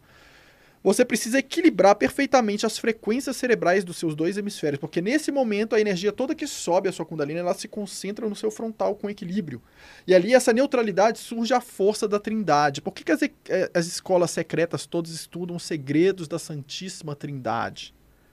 Porque é o equilíbrio de polaridades, o yin e o yang, é o equilíbrio de polaridades. E quando você faz aquilo fisicamente com a sua com o seu campo vibratório, aquilo gera um campo neutro. Esse neutro, que é o 3, te leva para a unidade de novo, porque você tem positivo, negativo e um neutro. Aquilo gera um equilíbrio. Esse equilíbrio te permite interagir com as dimensões superiores que são neutras, né? Então, assim, é, essa questão da espiral é uma prisão. A gente precisa evoluir, conseguir trabalhar com frequências cerebrais aceleradas, porque inclusive essas religiões todas que trabalham muita coisa muito meditativa, que é a baixa vibração frequencial cerebral, te coloca vulnerável àqueles que têm frequências superiores. Isso foi planejado, gente. Você coloca as pessoas ali naquela condição porque quem tem frequência cerebral superior comanda as que têm inferior. A persuasão é muito maior. Agora, uma vez que você começa a trabalhar e acelerar suas frequências, neutralizar os dois hemisférios, você quebra a dualidade. E para isso a gente precisa sair um pouco da questão de bem e mal, porque isso é uma prisão da dualidade. O que existe são suas ações e as consequências das consequências. O certo e errado de cada um aqui é diferente. Em função do- de cada um, da consciência de cada um, do que cada um acusou que é errado, a vibração vem diferente para cada um. Se você fez uma coisa que você considera certa e está tranquilo, eu fiz a mesma coisa que você, eu me sinto mal, eu gero uma vibração de débito para mim, você não. Então não é genérico. Por isso nós temos sociedades diferentes aqui na, na Terra que fazem coisas às vezes opostas e, e a vida deles parece que está tudo bem, porque a- o nível de consciência pro- é- é, processa isso de uma outra maneira. Então, assim, a questão da aproximação com o Espiritismo, com todo o respeito pelo Espiritismo, né, que, que, tem, é, que, que foi um grande passo em termos de pesquisa, de mostrar que existe algo é, além, mas é uma nova roupagem, de uma certa maneira, cristã. Por quê? O cristão tem o Jesus e o demônio ali. Né? Você vai para o paraíso ou você vai para o inferno. Na parte espiritual é a mesma coisa. Você vai para o astral superior ou você vai para o umbral. Existe a Bíblia segundo o Espiritismo, mas não existe o livro de Maomé segundo o Espiritismo, não existe a doutrina budista segundo o Espiritismo. Então, assim, é, é, é fundado na parte cristã. É uma nova camada ali por cima né, de um cristianismo é, que vai um pouco além. Né, vai um pouco além. Mas ainda assim, muito preso na dualidade. Né, o obsessor é que fez isso, aí isso é com karma, porque você tem que fazer isso. Mas se você se prende muito naquilo, você vai para um campo de desequilíbrio do fluxo de dar e receber. Eu vou provar isso para vocês. Observe um bonzinho. Todo mundo, pense em cada um de vocês, uma pessoa que vocês falam assim: "Nossa, fulano é muito bonzinho". Eu duvido vocês acharem um bonzinho que se dá bem na vida. Isso é impossível, impossível. Por quê? Porque o bonzinho, O campo vibratório dele é de entregar, entregar, entregar, entregar, entregar. Des- Desequilibra. Não existe a trindade ali. Existe um desequilíbrio, que ele desequilibra o fluxo de dar e receber. O que demonstra que dentro dele, ele não sabe o valor dele, porque precisa de equilíbrio. Numa relação que, quando tem aquele cara que vira capacho da menina ali, faz tudo, faz tudo, faz tudo, o menino faz o quê? Senta o pé nele, porque ele não tem mais valor. Mas por quê? Porque existe a máxima que todo mundo fala assim, o pessoal mais cristão pensa assim, faça bem ao outro e você será recompensado pelo bem que você recebe. Gente, isso é mentira, isso é uma má interpretação das pessoas. Mesmo na Bíblia, Jesus Cristo não falou isso. Ele falou, amai ao outro como a ti mesmo. Ele nunca falou, goste mais do outro do que de você. Ninguém nunca viu ele falar isso. Esse é o desequilíbrio do fluxo, percebe? E quando a gente está na dualidade, a gente está no desequilíbrio do fluxo. Sendo que a gente precisa equilibrar isso para a paranormalidade, para o relacionamento, para a prosperidade. Tudo tem que ter o desequilíbrio. Vai para uma empresa, você ganha X, é o acordo, tem que fornecer X. Você começa a trabalhar cinco vezes mais. Se o pessoal, ou eles te aumentam e equilibra, mas se eles não te aumentarem e você continuar fazendo isso, isso vai gerar um desequilíbrio. Entende? Então, essa visão faz com que muita gente bonzinha, ou muita gente que fica só na caridade, no assistencialismo, ele mesmo, na própria vida, ele se desestabiliza, porque é necessário um equilíbrio, né? E muitas igrejas pregavam, não, você tem que abrir mão de tudo para entrar no céu, entregue toda a sua riqueza para nós, né? E aí a pessoa ficava naquela miséria absoluta, adoecendo, tendo uma vida horrível, né? Entregou tudo, ela desequilibrou o fluxo. Numa relação, a mesma coisa. Então, todo bonzinho pode observar. Se esse bonzinho ele começasse a fazer menos e equilibrar, por que, que ele sente isso? Porque ele não se dá valor. E o universo, ele não trata você como você trata o outro. A lei universal é você será tratado como você se trata. O bonzinho ele se desrespeita, ele se desvaloriza o tempo inteiro, ele se subjuga, ele se diminui. Então ele será diminuído, ele será desvalorizado, porque o universo entende que é aquilo que você está pedindo. O universo, Deus, a natureza, cada um chame como quiser, mas é uma lei de ressonância. Não existe lei da atração, como as pessoas falam. Existe lei do espelhamento. Você não pode atrair algo que você não tem. Uma pessoa, para ter um milhão na conta dela, ela tem que antes sentir ou vibrar a frequência de um milhão. Por isso ela faz mentalização, ela se sente milionária, ela se sente, de repente aparece aquele milhão, porque existiu a frequência dentro dela. Uma pessoa que se desrespeita o tempo inteiro, ela não vai colher a frequência do respeito. Ela vai colher desrespeito, porque ela se trata como vítima de desrespeito. Então isso vai ser maximizado nela. A gente não olha a nossa maneira de pensar. Observa Madre Teresa, ela fazia passeatas pela paz. Mui- Ela negou várias passeatas contra a guerra. Né? Por quê? Porque contra a guerra está gerando uma energia que é a favor da guerra, é contra algo. Guerra é contra. Né? Um racismo, por exemplo. Se você chega para uma pessoa e fala assim: Meu Deus, eu vi uma pessoa sendo racista, eu odeio gente racista, eu quero que essas pessoas morram, por exemplo. Você está gerando a mesma vibração que um racista. Porque você está gerando ódio por um grupo específico de pessoas, mas na sua cabeça você acha que você está criando um mundo melhor. Então perceba como somos prisioneiros da dualidade. E assim nós ficamos nesse espiral, espiral não, nesse infinito eterno, aí nesse oito deitado eterno, nessa de nasce, volta. Então é diferente. O que nós propomos é bem diferente dessa parte espiritual, porque a gente propõe algo que é vamos despertar para evoluir para uma espiral, para você ir para níveis acima, frequências superiores, quebra essa espiral de volta de que você é um pecador, que você tem que voltar para consertar tudo. Né? Também não estou dizendo faça mal. Se você está no seu eixo de equilíbrio, você não vai prejudicar o outro. Porque isso não, não tem sentido algum. Isso não é egoísmo, individualismo, é se respeitar. Só que se você se respeita, você não tem necessidade nenhuma de desrespeitar o outro, porque você sabe se posicionar. Então percebo que tudo está interligado no processo evolutivo humano. A arqueologia, habilidade paranormal, seu respeito por você mesmo, a parte emocional, a parte de frequências cerebrais. Né? Então, por exemplo, a pessoa olha no meu canal e fala assim, pô, você fala de um monte de assunto. Não, eu falo de uma coisa só. Superação para o ser humano. É uma só coisa. Mas os diferentes aspectos, porque tudo faz parte. Não adianta se focar só em exercício físico, não, eu estou com um corpo lindo, maravilhoso, mas o emocional está um lixo. O conhecimento da história do mundo está horrível, você não sabe se posicionar com o outro porque não sabe se posicionar com você mesmo. Você não consegue ter plenitude de paz interna, então você não vai conseguir criar plenitude de paz ao seu redor. É, eu, eu gostei muito do que você falou. Tem um, eu posso dar um exemplo prático aqui, né? Que as pessoas vão entender. Eu estou lendo aqui o chat.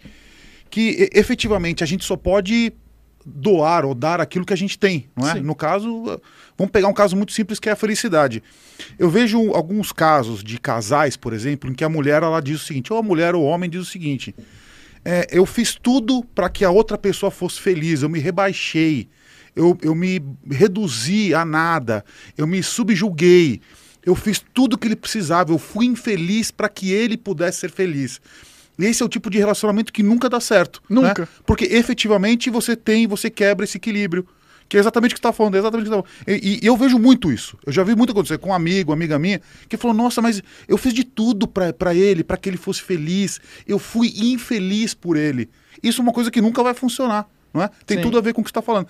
Mas eu queria entender do seu lado como é que funciona esse processo evolutivo. Evolutivo. Porque a gente está falando das reencarnações, né? Então, você comentou que a reencarnação é como se fosse uma, uma repetência. Está repetindo a mesma série todas as vezes, né? Sim. Mas que efetivamente algumas pessoas talvez precisem disso.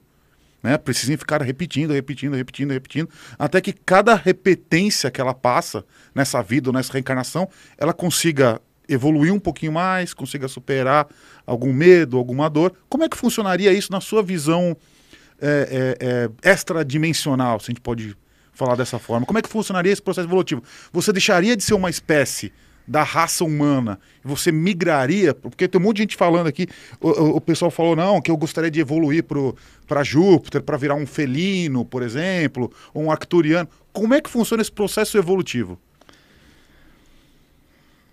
Eu penso primeiro. Eu não quero virar um felino, porque. Primeiro, para eu conseguir seguir meu caminho, eu preciso gostar de quem eu sou. Uhum. né? Então, muita gente quer ir embora daqui fala que isso aqui é um lixo, porque na verdade ela acha que a vida dela é um lixo e que ela também se sente um lixo. E quando você se sente um lixo, como é que você evolui? Se você já se trata como um lixo. Né? E é, é muito fácil, todo mundo quer fugir, que é uma fuga. Ah, porque tem coisas pesadas aqui embaixo, então a gente prefere fugir. Ah, não, não tô dando conta, eu quero ir para uma comunidade alternativa, me isolar lá e né, ficar lá comendo uns cogumelos, é, conversando, sei lá, com gnomos e tal, tal, tal. Mas você tá cumprindo, ó, não, eu vou para mosteiro e vou ficar meditando lá a vida inteira. Você fugiu da sociedade, você não tá interagindo com o outro, né? O que, então, assim, primeiro a gente tem que se aceitar. Eu acho que esse é o primeiro passo de evolução, é você se aceitar e falar assim, peraí, eu sou essa pessoa, preciso gostar de mim. Qual que é o problema? Por que, que eu não gosto de mim? Existem dois programas que rodam na gente. Personalidade 1 e personalidade 2. Personalidade 1 tá ligado ao seu ego. Né? Vamos pensar que esse aí é o seu Windows, tá? O seu Windows ele te controla pelo medo ou pela culpa. Então, e toda vez que você vai fazer algo diferente, que você vai quebrar o padrão que ele te controla, ele vai falar isso aí você não conhece, ele te gera medo e você não ousa. Então você fica preso ali nos mesmos padrões repetitivos. O que você classificou que é bom, fica como bom e o que é ruim como ruim. Se você era criança e um pitbull te atacou, você grava que aquilo é perigoso para você e sua reação emo- emocional ver um pitbull é ruim. Se eu tive uma criação de pitbulls, eu vejo um na rua e vou brincar com ele. É a mesma cena. Se uma bomba explode aqui e você me arrasta para fora e me salva, eu fico traumatizado com medo de qualquer coisa, você se sente mais forte. O evento foi o mesmo. Como cada um gravou. Pela personalidade 1, com medo, com culpa, ou pela 2. A 2 é a sua conexão com sua centelha divina. A sua conexão com seu eu superior. Ele existe, porque você existe aqui. Só que ele é como se fosse o DOS. Quem lembra do sistema DOS que roda embaixo do Windows? A personalidade 1 tenta não te deixar acessar isso daí, com medo. Então você dificilmente acredita. Então você é uma pessoa que tem medo, às vezes, de dizer não pro outro, para não desagradar. Ah, eu tenho medo de desagradar. Então você é mais leal ao outro do que a você. Você vira um bonzinho. Porque por medo de desagradar, você faz pro outro algo que te desagrada. Você está te desrespeitando. Então você precisa aprender sempre a se respeitar primeiro. Quando você aprende a se respeitar, você observa a leitura no seu coração. Quando as pessoas falam, escuta seu coração, não é assim, nossa, tava numa danceteria, vi uma mulher bonita, meu coração me disse, disse para pegá-la, né? É uma coisa muito. Não é isso, escutar o coração. Isso aí você está escutando seu desejo emocional, sua carência ou sua, sua pulsão sexual. É outra coisa. Escutar seu coração é ver qualquer pessoa e, e ter um sentimento assim: essa pessoa é importante para mim, eu quero conhecer essa pessoa. Independente de quem seja, você sentiu algo. São escolhas diferentes da personalidade 1 ou da 2. Como que você escolhe na personalidade 1? Você olha pra frente assim vê 10 portinhas. A personalidade 1 vai falar assim: pô, tem cinco aí que eu desconheço. Tenho medo, desconsidera. Sobraram cinco. Essas cinco, três eu já fiz na vida, os meus amigos fizeram, deu errado, é ruim. Sobraram duas. Vamos comparar os elementos positivos aí. Essa é a minha escolha. É uma escolha estatística naquilo que você registrou, que você vivenciou. Ou seja, você vai continuar vivendo em círculo, porque você vai tentar fugir do que era ruim e vai tentar manter o que é bom. Dual. Preso na dualidade. Escolha pela personalidade 2. Você conectado, escutando a voz do seu coração, com seu eu superior. Você olha as 10 portas, ele vai te apontar qualquer uma e vai falar: essa é a leve. As outras você sente um certo incômodo e um certo peso. Não vai ter lógica nenhuma. Não vai ter sentido se é uma porta que você conhece, já deu certo, já está errado. Porque não é porque algo deu errado na sua vida antes que vai dar errado de novo. Você mudou, o contexto mudou, muita coisa pode ter mudado. Uhum. Entende? Então, e aí você vai naquela porta. Observa que todo salto quântico na vida de cada um de vocês, de cada um de vocês, se você se lembrar, foi quando você quis fazer algo que não tinha sentido com o que você fazia antes. E muitos amigos até falaram, cara, você tá louco, você vai fazer isso, eu vou. Eu tava seguindo o coração. Fez o negócio, deu aquele boom. Da mesma forma que se você prestar atenção, grandes viradas ruins na sua vida foram com antes recebeu a proposta de algo já sentiu um aperto no coração, tinha uma coisa esquisita, mas a razão falou assim: "Não, mas isso pode dar errado, não tem como". Foi lá e deu errado. Então, essa conexão da personalidade 1 e da 2, a gente precisa se trabalhar cada vez mais para sentir essa conexão. Porque senão a gente se perde nas ilusões. Porque a gente se engana. Se a gente julga os outros o tempo inteiro, 80% dos julgamentos que a gente faz são enganosos. Porque se você pisou na bola comigo no passado, três, quatro vezes, eu gravo que toda vez que você estiver agindo de uma certa maneira, eu acho que você vai estar repetindo aquilo. Mas e se você mudou? Emocionalmente eu não consigo entender, porque eu volto sempre com um gatilho naquilo. Então eu preciso, se eu, mas se eu me conecto na personalidade 2, ela vai sentir assim, tá de boa, tá tudo certo. E você não vai se importar se já errou antes ou não com aquilo. E a coisa flui. Então, assim, o primeiro processo é você se aceitar.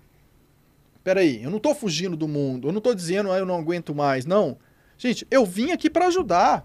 Você não pode fugir antes de cumprir seu compromisso. Não, não existe saída sem cumprir o que veio fazer. Então se assuma. Ah, mas eu tenho muitos defeitos. Todos nós temos. É, é, todo mundo teve que se trabalhar. A gente precisa trabalhar cada vez mais na nobreza. E isso é infinito, porque sempre a gente pode ser melhor do que o que a gente é. Eu quero que o Otávio de amanhã, quando você perguntou o meu processo evolutivo, é que todos os dias o Otávio de hoje ele seja melhor que o de ontem. Então, para isso, eu faço exercícios físicos para o meu corpo estar tá melhor. Gente, eu já cheguei a um ponto de pesar muito mais do que eu peso hoje. Tenho inúmeros problemas de saúde, tenho me perdido emocionalmente uma série de coisas. Eu falei assim, gente, eu não vou morrer aqui. Eu quero viver. Então, eu vou mudar tudo. O meu emocional, os meus julgamentos. Eu observo, se eu acordo com uma sensação ruim e falar isso aqui está voltando sempre, eu me incomodo com isso. Por quê? Eu preciso me trabalhar para que aquilo não seja um incômodo. Como me posicionar com relação a mim mesmo para que as coisas fluam, prosperam? Como me posicionar com relação ao outro? É se baseando em quê? No treinamento que é simples de você escutar seu coração. Faz um teste simples em casa. Fica em pé, tenta sentir o equilíbrio do seu corpo balançando em pé e fale a frase assim, um nome que não é você. Tipo, eu sou José Maria, no meu caso, né, que eu me chamo Otávio. Você vai sentir um incômodo no seu corpo, você vai sentir porque ele sente que aquilo não é uma verdade. Em seguida vai falar, eu sou o Otávio, no meu caso, né? Existe outro, o peso das suas pernas, o apoio, a vibração, tudo seu coração é outra sensação. Quando você se treina a ler o que é verdadeiro para você e o que é falso, o que é ilusório, o que, o que é vazio e o que é pleno, o que é leve, o que é pesado, você consegue se conduzir. E aí isso vai te conduzir naturalmente a melhorar seu corpo físico, melhorar sua condição mental, buscar conhecimento, porque a gente vai ver que tem muito conhecimento que a gente precisa adquirir. A busca de conhecimento não é buscar respostinhas prontas. Ah, eu quero um livro que conte tudo sobre o mundo. Ah, eu quero ver uma live do Otávio que ele me explica tudo. Gente, isso deixa a gente preguiçoso e faz com que você não acesse a sua memória cósmica. Porque é nessa busca que você está buscando tudo, achei uma tabuleta dos Anunnaki, achei um negócio é, do Egito, achei não sei o quê. Aí, de repente, você fala assim, gente, eu sinto, eu sinto, eu tenho certeza que é isso. Tem uma informação que vai encaixar que eu tenho certeza. Aquilo se torna uma verdade dentro de você. Você começa a acessar aquilo e você vai pesquisando e você começa a encontrar provas de tudo. Uma vez eu estava na Alsácia com o Alan Fernandes, de Dacla Pesquisas, e nós tivemos uma conversação com seres dimensionais lá. E eles falaram pra gente assim: Estamos felizes que vocês estão aqui interagindo, abrindo um portal para que a gente possa trabalhar o campo vibratório da população. Nós fizemos isso aqui há dois mil anos atrás e desde então nunca mais isso tinha acontecido. Eu achei muito estranho. Foi uma das minhas primeiras experiências que tinha acontecido, né? Não tinha aquela nossa experiência de anos. Eu saí dali dois mil anos, que coisa estranha. Aí eu comecei a pesquisar. Fui pesquisar. A montanha se chamava Tainchel. É na fronteira da Alsácia, que é na França, ali, fronteira com a Alemanha, que já teve briga da França com a Alemanha para disputar esse lugar. Aí eu vou, na língua local, o que quer dizer isso Tainchel? Significa a montanha dos deuses, né? Fui pesquisando, pesquisando, pesquisando, achei lá, Museu de Estrasburgo, pedras foram encontradas que mostravam contatos de seres estranhos com o ser humano. Aí mostra lá umas pedras com uns discos voadores, umas luzes e umas carinhas de ET conversando com as pessoas. Qual que é a datação das pedras? Dois mil anos. Entende? Eu acho isso maravilhoso. Na sua busca quando você está naquela busca, você começar encaixando as peças. Mas não é viajando na maionese, ah, eu senti isso, senti aquilo. Pesquisando de um lado, trabalhando com a sua verdade do coração, buscando, se desenvolvendo, trabalhe o seu corpo, trabalhe o seu equilíbrio emocional, clareza mental, desenvolva suas faculdades extrasensoriais, você começa a pegar informações e você vai descobrindo mais da história e de você mesmo. E você vai se colocando cada vez mais em questão num processo de superação e você vai se desenvolvendo. Mas não pense que, ah, então hoje você já está tranquilo. Não, gente, você pode se perder se você bobear. Se você achar que você sabe demais, se você achar que você é melhor que o outro, se você começar a se colocar acima dos outros. Gente, qualquer pessoa pode ter informações preciosíssimas para te ensinar. A gente não é mestre de nada. Somos mestres do nosso próprio destino, com as escolhas que nós fazemos. Né? Então, eu acho isso muito importante. Esse é o processo. E na medida que o seu corpo for acelerando, você for interagindo e gostando de você, aí eu não tenho como dizer em qual patamar vibratório você vai se encaixar, se vai ser num felino, nisso, naquilo, em qual dimensão, que tipo, isso eu não sei, porque vai depender do alcance vibratório de cada um no momento transmutativo. O que é transmutação? É transformação. É, tá, vamos, vamos lá. É, você comentou que você teve um encontro, então, na montanha entre a divisa da França e. Sim, e Alemanha. França e Alemanha, você encontrou seres extradimensionais. Dimensionais, sim. Extradimensionais? Eu chamo de dimensionais apenas. Dimensionais, tá. Então você encontrou seres dimensionais. Sim. Explica exatamente como foi esse encontro, como que isso aconteceu, como eram esses seres, quanto, quanto tempo faz isso? Então, Conta todo o contexto dessa história. Isso eu acredito que tenha sido em 2009. Não acredito que tenha sido mais ou menos em 2009. Tá. É... Quando eles se apresentam, esses seres, eles é como se eles vier, como se eles fossem seres de luz, uma porcentagem de matéria muito menor do que a nossa e uma luz muito maior. Hum. Né? Então, no início a gente via apenas silhuetas de luz, coisas bem sutis.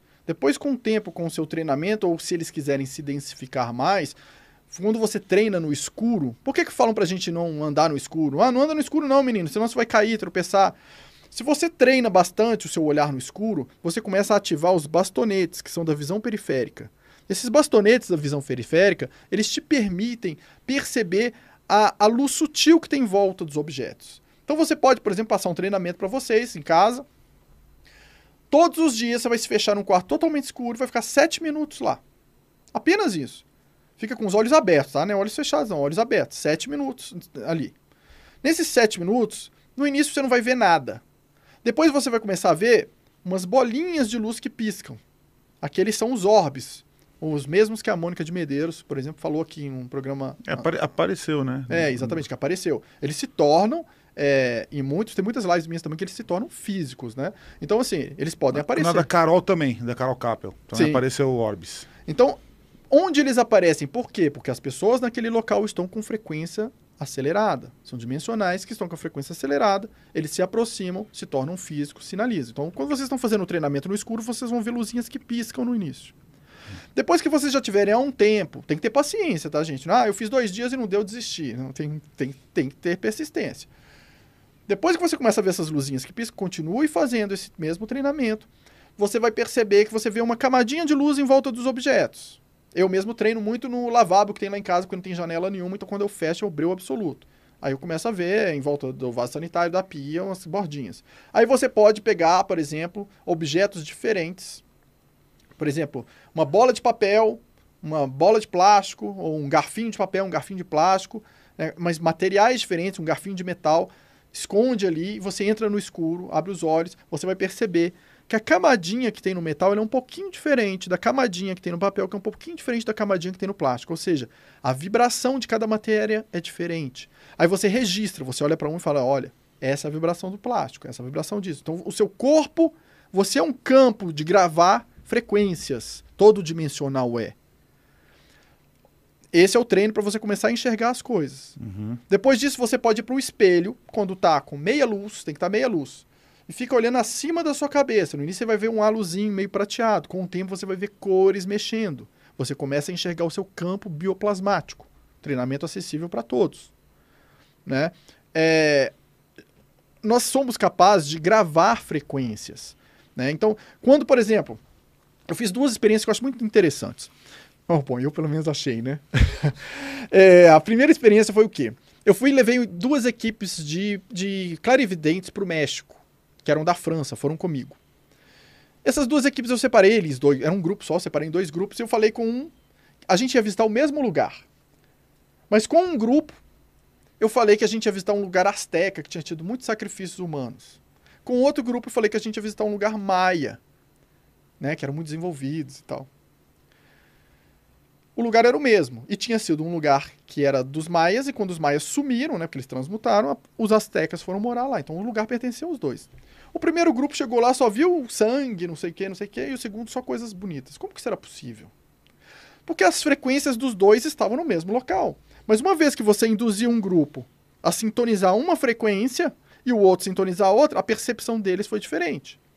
Outra experiência que eu fiz, levar pessoas de crenças diferentes.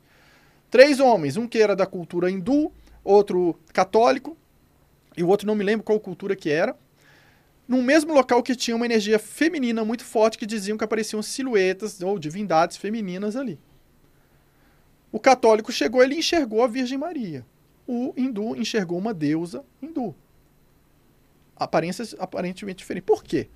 Eram clarividentes? Sim, gente. Fizemos mil testes com eles já. Eu, eu gosto da parte experimental, né? Para falar, eu acho que não. O que, que aconteceu? Cada um sente, cada dimensional, ele sente aquela vibração, ele sente aquele vibrar, então uma característica, entidade Dele. feminina, alto nível consciencial. Essa é a leitura da vibração. A clarividência projeta segundo a crença. Sim. sim. A, a católica viu a Virgem Maria, o católico. Sim. Né? O outro a deusa. Uhum. Então, esse treinamento que a gente tem que fazer é de leitura de frequência.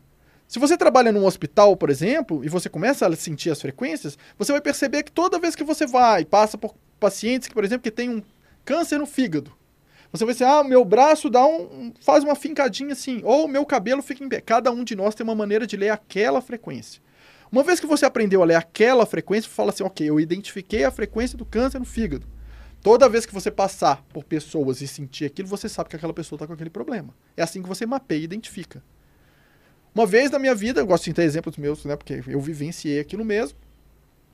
Eu tinha tido um final de uma relação que me deixou assim, coração partido. Fiquei acabado. Mas quando eu tava bem mal mesmo, sentado na cama assim, eu falei assim, gente, eu vou aproveitar isso.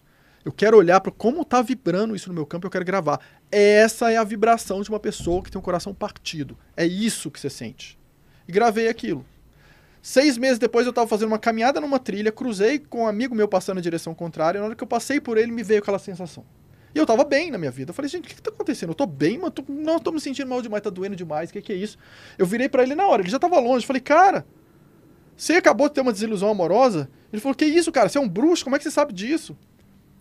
Não foi por vidência, foi pela sensação de frequência gravada. E aí ele me contou, aconteceu isso, eu tô com o coração partido. Gente, isso é treino. Né? Eu não sou melhor que ninguém. Não, não mesmo, é hipocrisia não. É treino. O que diferencia a gente aqui é que vocês têm habilidades que vocês já treinaram mais que eu, vocês fazem muito melhor do que eu. E aquilo que eu treino mais, eu consigo fazer melhor. Então, uma vez que vocês começam a identificar as frequências, a treinar para ver luz, a treinar as coisas, vocês vão perceber que vocês vão desenvolvendo aquilo, a capacidade de ler as frequências. Vocês conseguem sentir se algo é leve ou se é pesado. O primeiro estágio é esse, sentir se é leve ou pesado. Porque do leve você já deriva vários sentimentos positivos e do pesado várias coisas negativas. Tá, então o que você está querendo dizer é que esses seres dimensionais que vocês viram, vocês só os viram por conta desse treinamento que vocês fazem. Sim. Existem duas maneiras deles nos acessarem. Hum.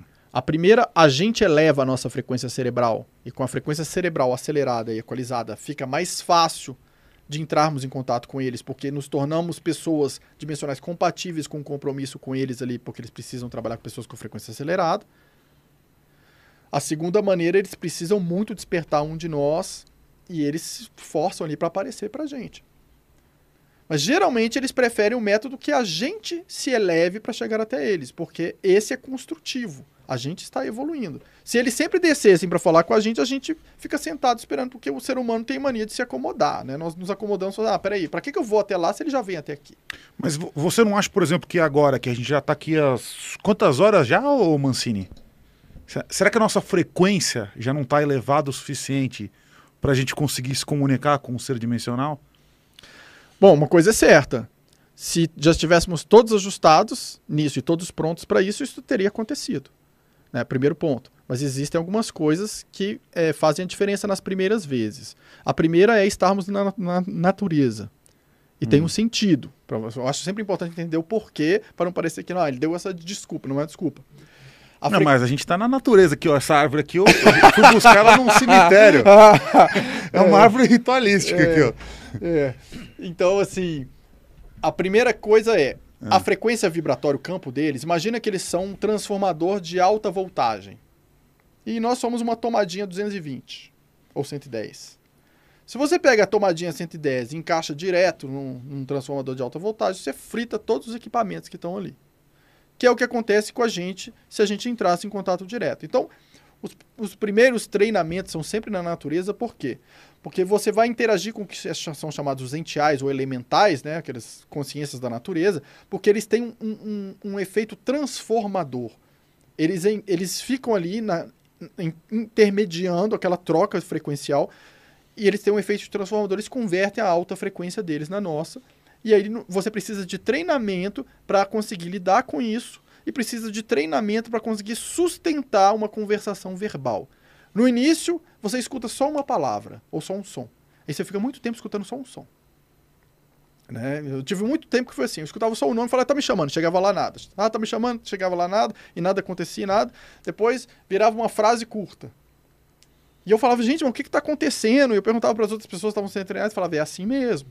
É assim, não tem nada de errado, é o processo. Então você vai se trabalhando a sua carga elétrica, a sua alimentação, tudo, para você ir conseguindo sustentar essa frequência mais tempo, até que você já consegue ter sustentação mais tempo nesse sentido. Mas uma coisa é certa, vocês querendo praticar, treinar, né, fazer os exercícios, vocês vão desenvolvendo isso né, e vão desenvolvendo o trabalho de vocês. Mas com que, com que frequência você é, conversa com esses seres dimensionais? E qual que é a diferença de um ser dimensional que você considera que é de um outro planeta, por exemplo, de um espírito desencarnado, de um obsessor? Como é que você consegue diferenciar isso? São faixas vibratórias muito diferentes, porque o espírito é uma consciência que perdeu o, o corpo físico. Então ele não tem vibração física. Ele tem uma vibração só do, do- da parte espiritual dele e ele está preso na terceira dimensão aqui. Né, o que nós chamamos de segundo anel, numa terceira dimensão. Os seres dimensionais, eles estão vivos. O corpo físico deles está vivo. Eles têm uma vibração física, de uma frequência física de alta frequência, muito mais acelerada. Então a parte energia é muito maior que a matéria, mas existe uma vibração física e não alguém que perdeu o corpo físico. Tanto é que no processo transmutativo de um dimensional, é muito importante que você esteja vivo. Porque você acelera o seu corpo físico, o corpo físico vai junto. Mas então é, não seria como se fosse uma projeção desse corpo, por exemplo, essa entidade, esse ser, né, no caso, ele estaria lá no mundo dele, no planeta dele, sei lá, vamos colocar lá é, é, Urano, por exemplo. Ele estaria lá e ele projetaria a consciência dele aqui num- numa, como se fosse uma projeção mesmo, um holograma, ou é o corpo físico dele que assumiu essa vibração e aí ele ele tá aqui, ele chegou aqui através de alguma tecnologia ele está se comunicando. Como, co- como é que funciona isso? Eu vou ser totalmente sincero com você. Eu não sei essa resposta do jeito que você perguntou, mas eu, vou- eu sei responder de uma outra maneira. Você vai entender. Eu não sei se ele está num outro lugar e se ele projeta algo aqui. Uhum. Mas de toda forma, se ele projeta algo aqui, ele consegue projetar de maneira que vibre físico. Uhum. Eles têm controle sobre a natureza como se a natureza fosse uma tecnologia. Inclusive, eu tive uma experiência muito diferente. Uma vez eles falaram: olha essa montanha. A gente olhou uma montanha e eles falaram assim: olhem agora novamente. A montanha desapareceu e se tornou uma planície. Já tive experiência também de estar caminhando num lugar, tipo assim, eu ando aqui dois minutos e chego no carro. E aí do carro para voltar para cá eu caminho 10 minutos, 15 e, e não chego. Né, São experiências que nós chamamos de tempo zero. né? Interação entre as dimensões, experiência de tempo zero. Então, assim, eu não saberia te dizer assim, não, qual é a verdade? Ele veio mesmo fisicamente, ele está ali fisicamente, ou ele projetou com a consciência, né? O Deus criador dele projetou um holograma físico, mas ele vibra como se fosse físico, né? E eles conseguem trabalhar, inclusive, na- nas leis dos fundamentos da natureza. Então mudam, inclusive, o local que você está. Então ele consegue agregar uma, a matéria Sim. através de energia. de uma outra maneira. Então eu não saberia te dar a resposta do jeito que você me perguntou, entende, mas eu compartilho o conhecimento que eu tenho, a experiência que eu vivenciei. Mas são seres de, outro, de outros planetas. Eu não diria de outro planeta, de outros níveis de vibração, de outros, loca de outros locais, né? outras dimensões. É porque planeta é algo físico, né? E nossas pesquisas, inclusive, vão indicar que planeta nem é bem o que a gente acha que é, Hum. mas é um, é um outro assunto mais, mais polêmico para a gente apresentar num, num- numa próxima ocasião. Mas que o universo, os planetas, a gente vai soltar um documentário que vai mostrar essa questão das anoma- anomalias dos astros. Né? Fizemos uma pesquisa há uns dois anos em que eu fui para o Polo Norte, teve uma equipe nossa que foi para a Antártida, né, com autorização do governo, e uma outra ficou no Mato Grosso do Sul, no nosso observatório, pesquisando as anomalias dos astros, e em breve a gente vai soltar isso daí. Eu não posso falar nada por questão de, de sigilo para não, não soltar as informações antes, mas está sendo trabalhado para mostrar justamente essa questão dos astros, dos locais, o universo, o sistema Terra. É um pouco diferente, bastante diferente do que está nos sendo falado que é. Tá? E aí você consegue é, se comunicar com 49 raças. É, é isso?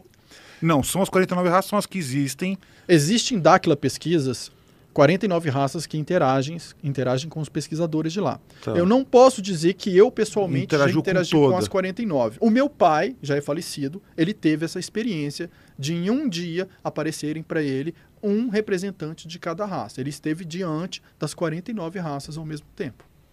E como é que você diferencia uma raça de outra? Pela é, é sensação? É pela forma como se, eu tenho essas raças que vocês comunicam por voz, por telepatia? Eles por- se mostram diferentes por voz e fisicamente. Se eles quiserem. Fisicamente mesmo. Fisicamente, meu pai disse que viu, quando ele viu as 49, ele falou que dava para ver nitidamente a diferença de um para o outro. Agora, as vozes são diferentes. Agora, mesmo que não tivesse voz nem aparência física, que fosse a mesma coisa, é o mesmo processo que eu ensinei aqui de ler a frequência. Quando você começa a interagir sempre com a mesma consciência ali, você grava aquela frequência. De repente, antes dele chegar fisicamente ali, você sente algo que você sabe que é ele, você já sabe quem é. Pela frequência, você sente. É um sentir diferente. O- os Greys, por exemplo, que são a, a gente pode considerar que é a raça é, mais popular, digamos, no, no mundo. Eles, fa- eles fazem parte dessas 49 raças? Não, de forma alguma. Eles são uma espécie de tecnologia. hum, é, Vamos imaginar como se fossem uns robôs. é, Rudimentares. é, não, não rudimentares. Como é que eu posso dizer isso? É, Como se fossem ciborgues vivos. É Uma parte deles como se eles fossem. é, Existe tecido vivo neles, sim, mas é me- mesclado com uma parte de tecnologia. Né? Eles- É como se eles trabalhassem para esses outros grupos de seres do governo oculto. Hum. Né? Tá, e- então a gente, a gente pode classificar esses seres extraterrestres ou extradimensionais de duas formas. A gente tem os que estão aqui na Terra e que acessam a Terra em corpo físico. Os Anunnakis, eles estão em corpo físico, que é carne e osso, efetivamente, Sim. né, respirando, comendo. E a gente tem esses seres que é, eles aparecem através de uma projeção de consciência vibracional. É- é ou se materializam fisicamente, né? mas aí você comentou que essa materialização não seria, ela seria uma condensação da natureza. Não, não, eu disse que eu não sei se eles são estão ali totalmente presentes Ah. ou se eles condensam a natureza e é algo que eles colocam Você ali. nunca en- encostou num ser desse, por exemplo. Eu não, mas eu tenho vários colegas que já encostaram. E qual que que é? O que que- Qual- Eles falaram que tocaram como se fosse uma pessoa. Tipo de depende, carne mesmo. é, depende da, da, da raça que veio. Eu já tive um outro amigo que tocou nas mãos e falou que parecia um veludinho. Hum. Né? Então, é, eu já tive uma experiência de estar alguém do meu lado e na hora que eu fui passar eu senti como se tivesse, na hora que tocou assim, Atravessou um. como se eu tivesse enfiado a mão na água, assim, sentido um fluido assim. Ah. Então, cada um de nós teve uma experiência diferente, né, é, nesse sentido aí. Então, assim, eu, eu, eu que acabei me perdendo na pergunta, desculpa. Não, é, é isso, o- o- os tipos de presença Ah, que esses seres têm aqui na Terra. Vamos imaginar que no sistema Terra nós temos mais ou menos 130 raças diferentes que interagem, Tá, tá? Mais ou menos, não sei o número exato, mas é em torno disso, 130. tá. Nós temos cinco que formam um grupo, como se fosse do governo oculto aí, que, que tentam explorar o planeta, né, com o ser humano, que estão aí seriam? no comando. Tem os Anunnaki, esses Greys, né, outras três raças aí que eu não sei exatamente o nome delas, é, que trabalham juntos, e que é muito interessante que os americanos tiveram interações com essas raças, e uma pesquisadora chamada Linda Moulton Howe, que é uma pesquisadora, Uhum. ela foi chamada quando ela estava vindo para o Brasil para aquela fazer uma pesquisa com a gente, ela foi chamada e, e os americanos falaram com ela, olha, a gente quer que você pergunte essa lista de perguntas para esses seres aí que parecem diferentes, porque a gente teve inter- interação com outras raças aqui, físicas, e as respostas que eles nos dão não batem, a de um não bate o do outro, então estamos percebendo que estamos sendo enganados. Essa, então existem esses cinco, essas cinco raças planetárias, né, de carne e osso, Que são seres biológicos. gente- biológicos. Biológicos, isso, tá. isso aí. É. Biológicos, ou é, os greys talvez sendo biociborgues, mas biológicos, Tá, tá. né? Biológicos. Existem os dimensionais que não são, né? A quantidade de matéria é bem menor, o nível vibratório de frequência é bem maior. né? Então eles viajam em bolas de luz, de plasma, esse tipo de coisa. Não é um metal, algo palpável. Existe diferença, inclusive, na luz. Ah, e se eu vejo um, um OVNI, como é que eu sei o que, que é que eu estou vendo? Olha, se você é um dimensional, geralmente existe uma proteção. Né? A não sei que você esteja muito perdido emocionalmente, com droga, bebida, com um campo muito variável, né? mas geralmente você tem uma certa proteção. Então esses aí não têm interesse em chegar perto de você. Mas assim, a luz de uma nave, por exemplo, dos Greys, é uma luz que você olha igual a nossa luz que te incomoda. Se você olhar direto, igual eu olhava direto para o sol, para uma luz física, aquela luz te incomoda. A luz dos dimensionais pode brilhar o tanto que for que você consegue olhar diretamente para ela, ela não incomoda os seus olhos. Ela é diferente. Você vê que existe alguma coisa diferente naquela luz. Tá, o, o- as naves que a gente. Os avistamentos de naves, essas abduções que a gente tem, são realizadas por esses seres biológicos. Ela, é, é mais ou menos esse é o processo. Os seres dimensionais, eles não, não teriam essas naves físicas que o pessoal. É, não. é, são processos bem diferentes.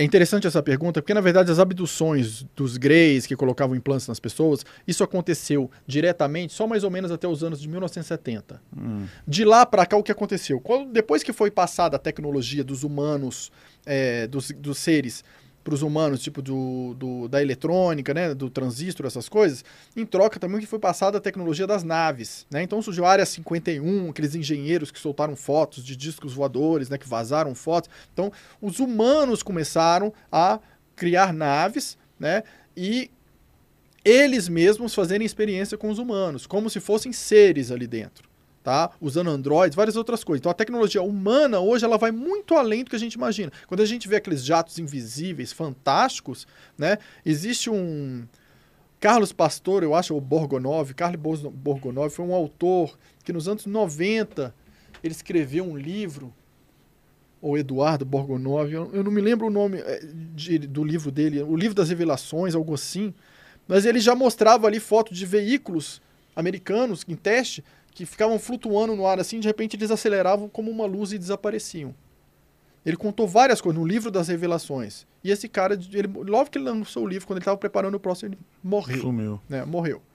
Então, assim, o- os humanos hoje usam muito tecnologia desses seres, né? E fazem como se fosse, assim como existe, existe o projeto Bluebeam, que é de, de holografias criadas para manipular a humanidade no- na questão religiosa. Então vão projetar, por exemplo, nos céus em algumas cidades uma imagem de Jesus, ou de um Messias, ou de alguma coisa para a população olhar aquilo e falar, ó, o fim dos tempos, não sei o quê. Existem projetos para isso, para você moldar a mente da humanidade com holografias, com esse sistema de coisa. Os seres dimensionais, eles não sequestram ninguém, eles respeitam o seu livre-arbítrio, né? Existe gente que já foi levada? Sim, com consentimento. Né, com autorização. Nunca ninguém foi levado na marra contra, contra a própria vontade. É, estão pedindo para eu ler o superchat, eu vou ler já. Daqui a pouco a gente vai voltar aqui para o nosso sofá maravilhoso. Eu vou fazer, quero fazer só mais uma última pergunta, porque a gente tá. A gente recebeu. A gente tem um, um caso aqui de, de uma mulher que, te, que, que deu à luz a um bebê híbrido alienígena. É, a gente fez uma entrevista telefônica com ela, talvez ela venha para o programa, e ela contou assim exatamente como foi o processo de abdução, a, a, barriga é, efetivamente cresceu com, com um bebê alienígena lá. Aí ela, quando ela, quando é, ela chegou o momento dela, dela devolver esse, esse bebê para essa raça alienígena, estavam várias pessoas presentes no quarto, aí um monte de gente testemunhou isso, que aí o quarto se encheu de luz, assim, ela contou tudo em detalhes, ela tem todos os documentos da, da gravidez também, inclusive o, o raio-x, quando saía, quando fazia o ultrassom, né, aparecia uma massa de luz, na, na, como se fosse um erro, os, os, médicos não entendiam nada e tal.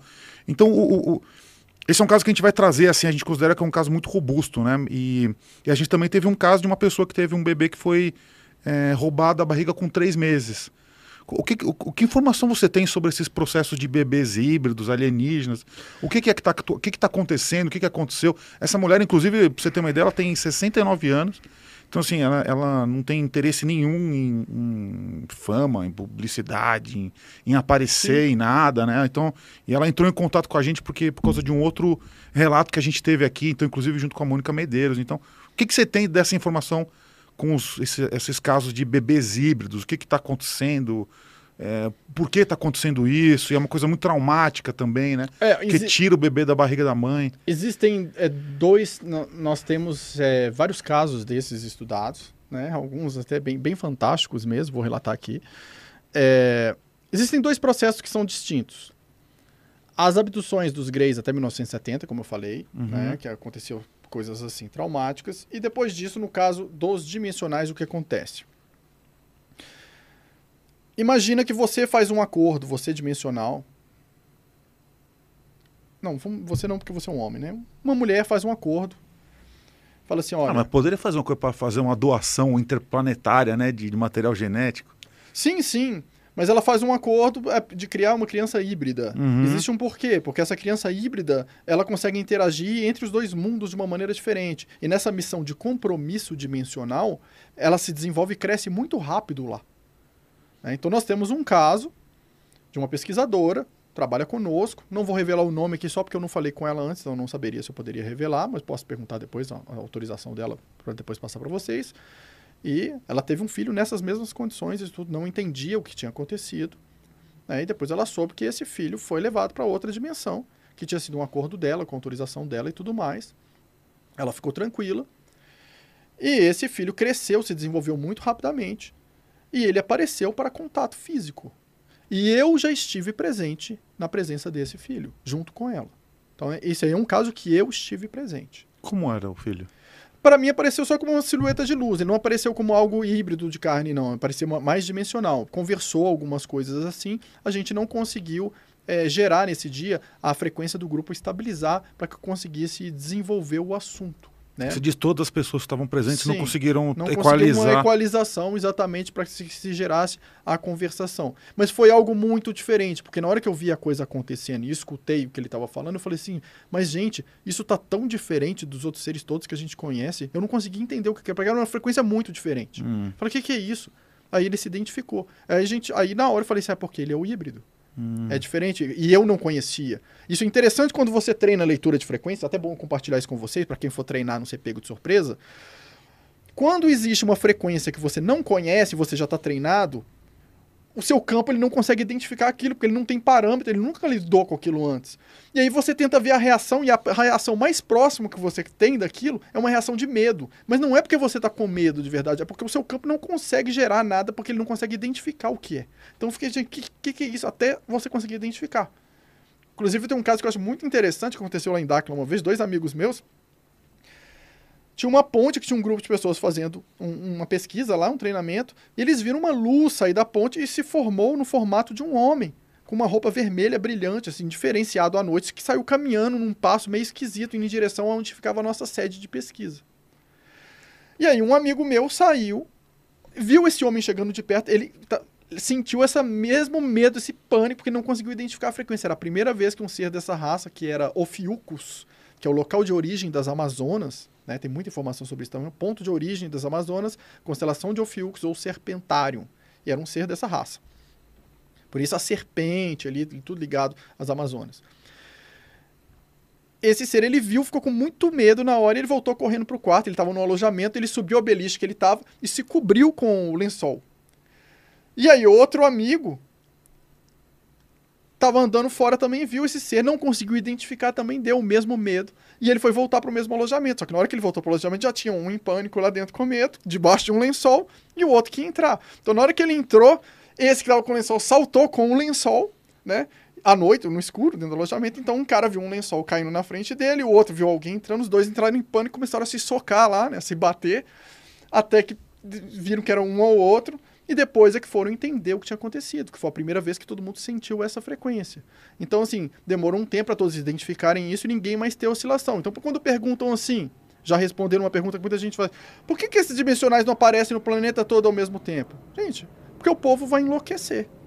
Quando ninguém identifica a frequência de nada, ninguém foi treinado para nada, as pessoas entram num estado de pânico, desesperador, de paranoia e enlouquecem. O objetivo não é ferrar com a humanidade.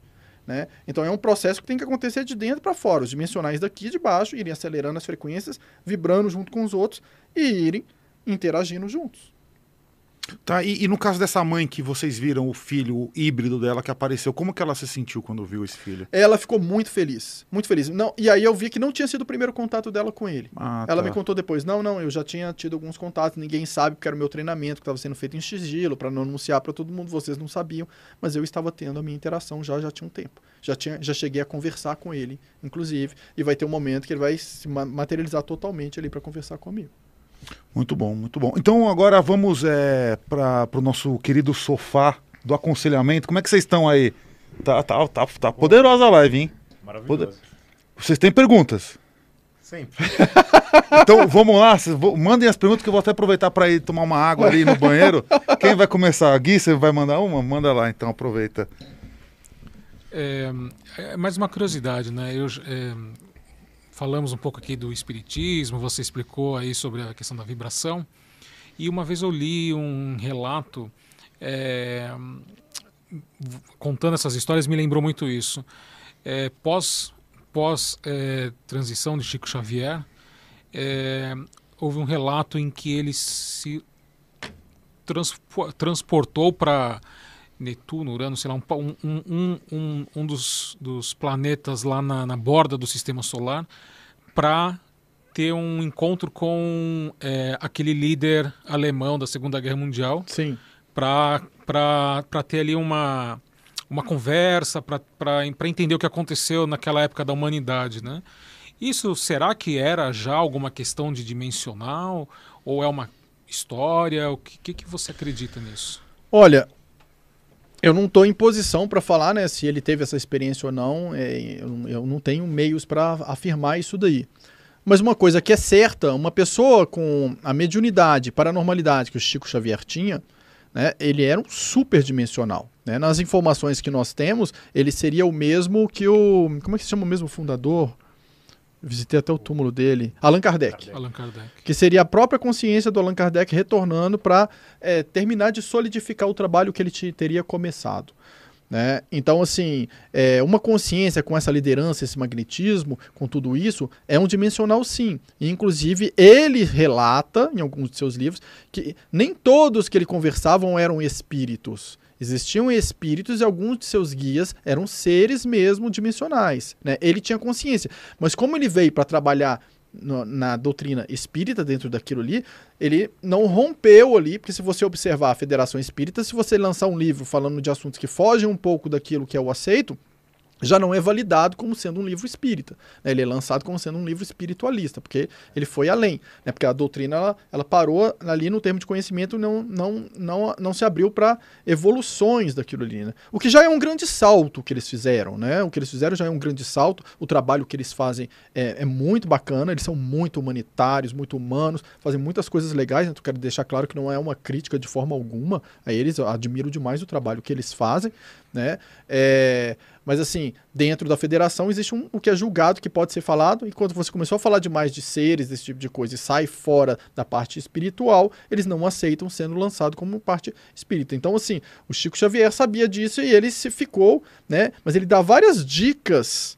Né? O próprio Emmanuel, né, guia dele, dá várias dicas que ele não era como os outros. Né? Tem vários que não eram como os outros. Então, assim, eles tinham consciência. Só que quando você. Imagina todo mundo fala assim: ah, quando eu souber a verdade, eu conto para todo mundo. Todo mundo fala isso, né? Eu já falei, várias pessoas falam: não, quando eu souber, eu grito e conto todo para todo mundo.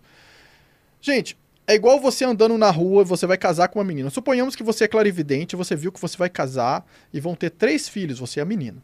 Aí você tá andando na rua, viu uma menina que nem te conhece ainda, mas você já sabe que vai casar com ela, vai ter três filhos. Se você chegar para ela e falar assim: Oi, tudo bem? Eu sou seu próximo marido, nós vamos ter três filhos. Quais as chances dessa menina dirigir a uma resposta a você?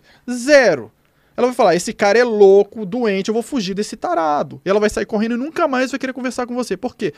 Porque você não deu tempo dela contextualizar o nível de consciência dela aquilo considerando uma realidade. Tava muito fora da realidade um cara que aparece e fala isso. Então precisava primeiro de você conhecê-la, né? Mesmo você sabendo que vai ficar com ela, você não vai falar, você deixa ela, ela tem que ter o sentimento vindo dela, o interesse dela em ficar com você, aí você fica com ela, ficou com ela, vocês começam a namorar, aí é possível falar-se em casamento, né? Ainda assim, se for muito cedo, a pessoa ainda foge, porque ela precisa digerir aquilo ali, e depois disso ela vai falar, aceitar falar de filho. É a mesma coisa com as informações espirituais. Né? Você vai pegar uma chave de uma caminhonete, de, de um tanque, vai entregar para uma criança, vai deixar ela brincar? Não, gente, ela vai fazer um estrago, porque ela não tem nível consciência, ela não sabe as consequências das consequências. Com a informação é a mesma coisa. Tem coisas que eu sei de mim hoje, que se eu soubesse ela 10 anos atrás, eu teria surtado. Tem coisas que a gente se apega, que se a gente falasse que iam acontecer X ou Y coisas, a gente não aceitaria nunca seguir por aquele caminho.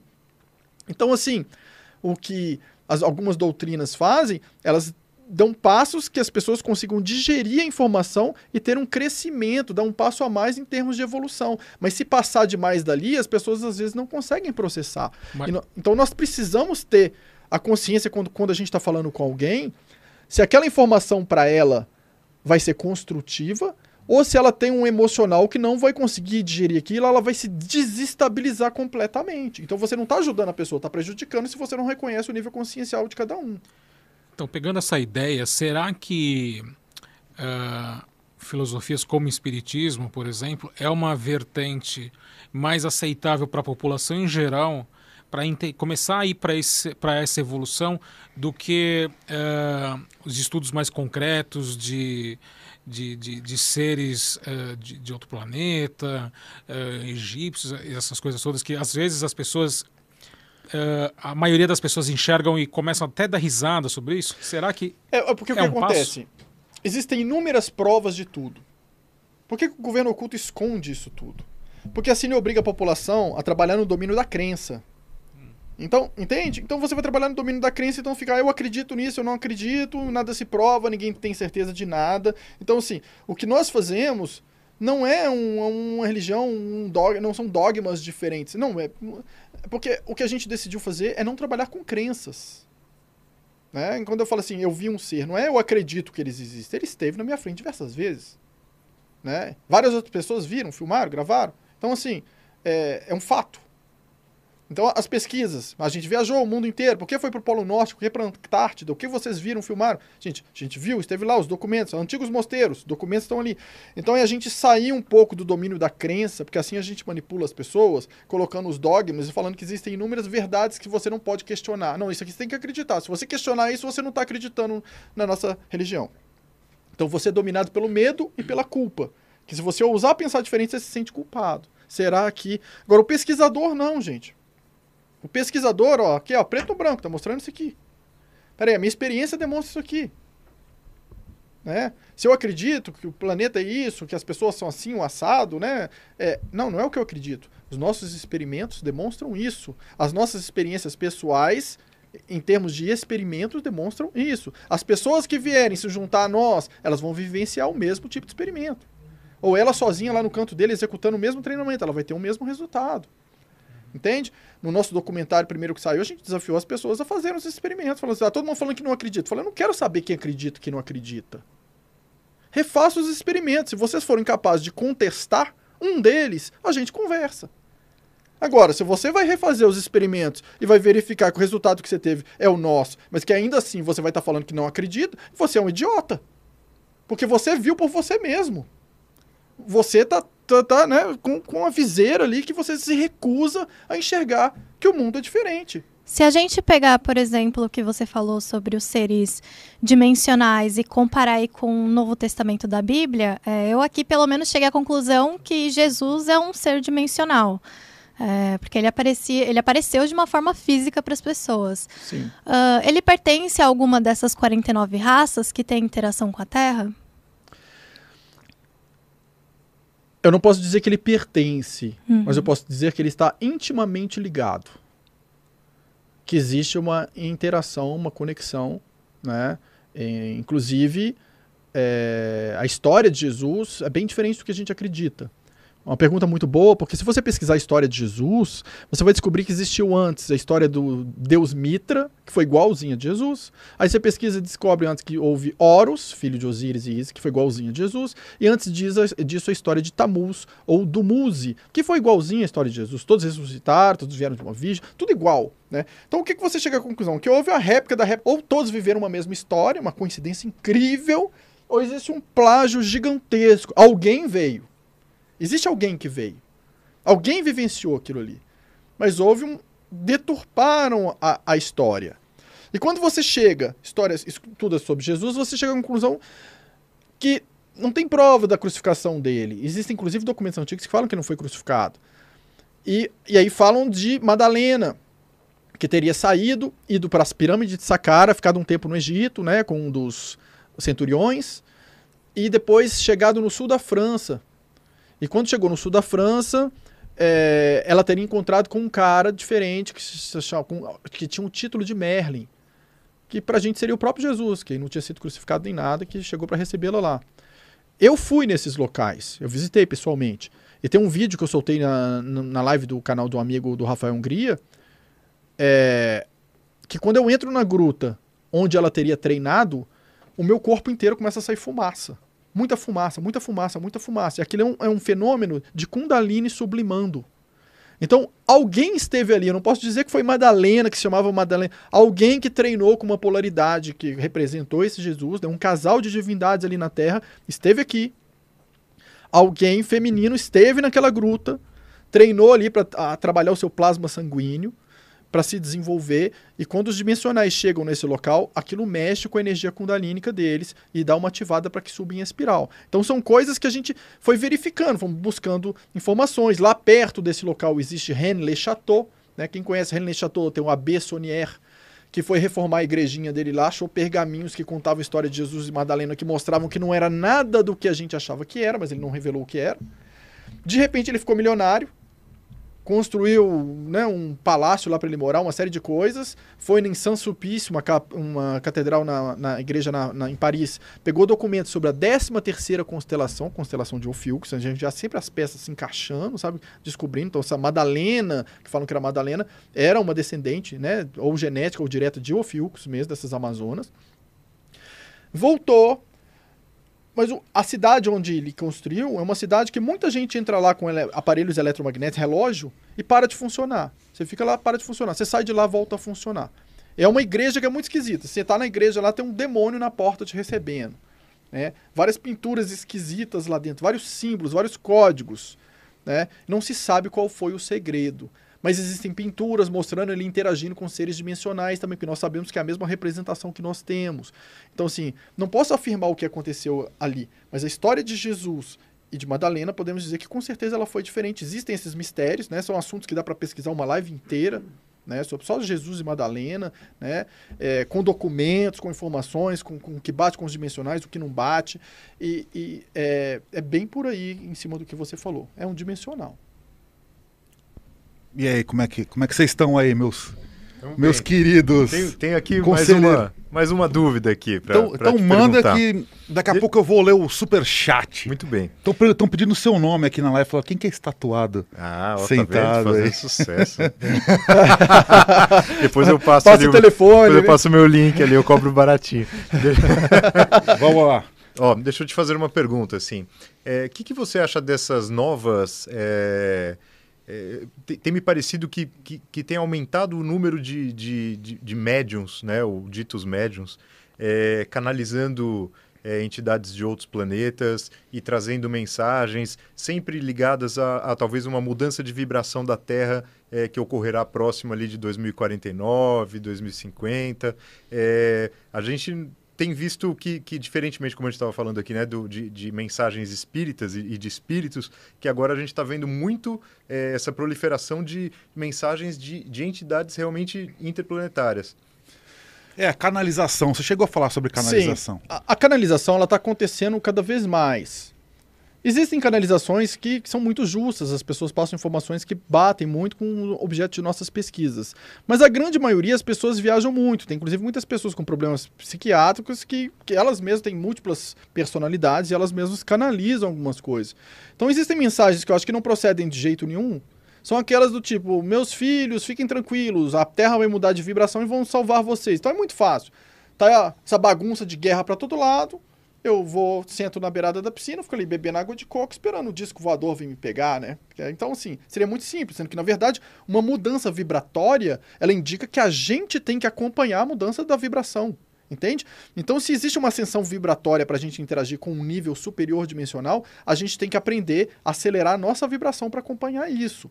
Então, primeiro passo é isso. Então, significa que a gente tem, é um desafio a mais, né? Essa questão das datas, para a gente está mais para 2030, mas nós temos explicações que são as seguintes. A gente se baseia nas questões científicas, né? Para não ir, ah, vai acontecer isso, aquilo. O que está acontecendo? A gente tem uma queda do campo eletromagnético do planeta, que está ligada também a um deslocamento do polo. Então, está acontecendo isso, a ciência já comprova. Existem partículas fotônicas, como se estivéssemos interagindo numa nuvem de fótons, né? São partículas de luz mais aceleradas que estão aumentando a quantidade, como se estivéssemos passando, atravessando um cinturão de fótons, né? Que alguns esotéricos chamam de cinturão de Alcione, né? Mas nós chamamos de cinturão de fótons, que foi percebido pela primeira vez em 1950. As fábricas de televisão perceberam interferências nos televisores, descobriram esse aumento gradativo de partículas fotônicas. Tem a ressonância Schumann, que sempre foi estável no planeta, de repente está oscilando, que é como se fosse o bati batimento cardíaco ali do nosso planeta, está oscilando. Agora você imagina, campo eletromagnético, os astronautas, se cai um pouquinho o campo eletromagnético deles, eles enlouquecem.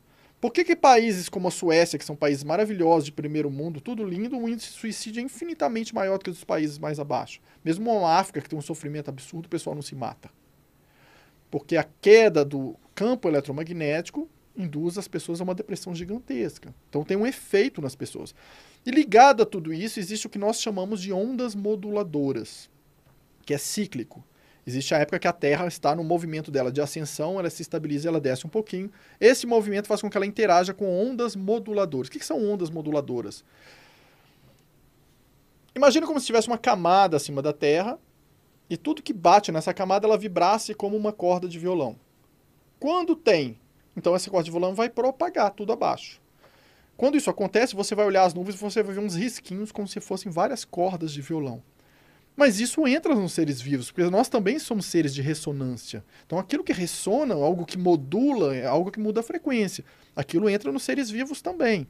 Então nós temos ressonância Schumann, campo eletromagnético, partículas fotônicas, ondas moduladoras, tudo isso acontecendo agora. Quais as consequências disso?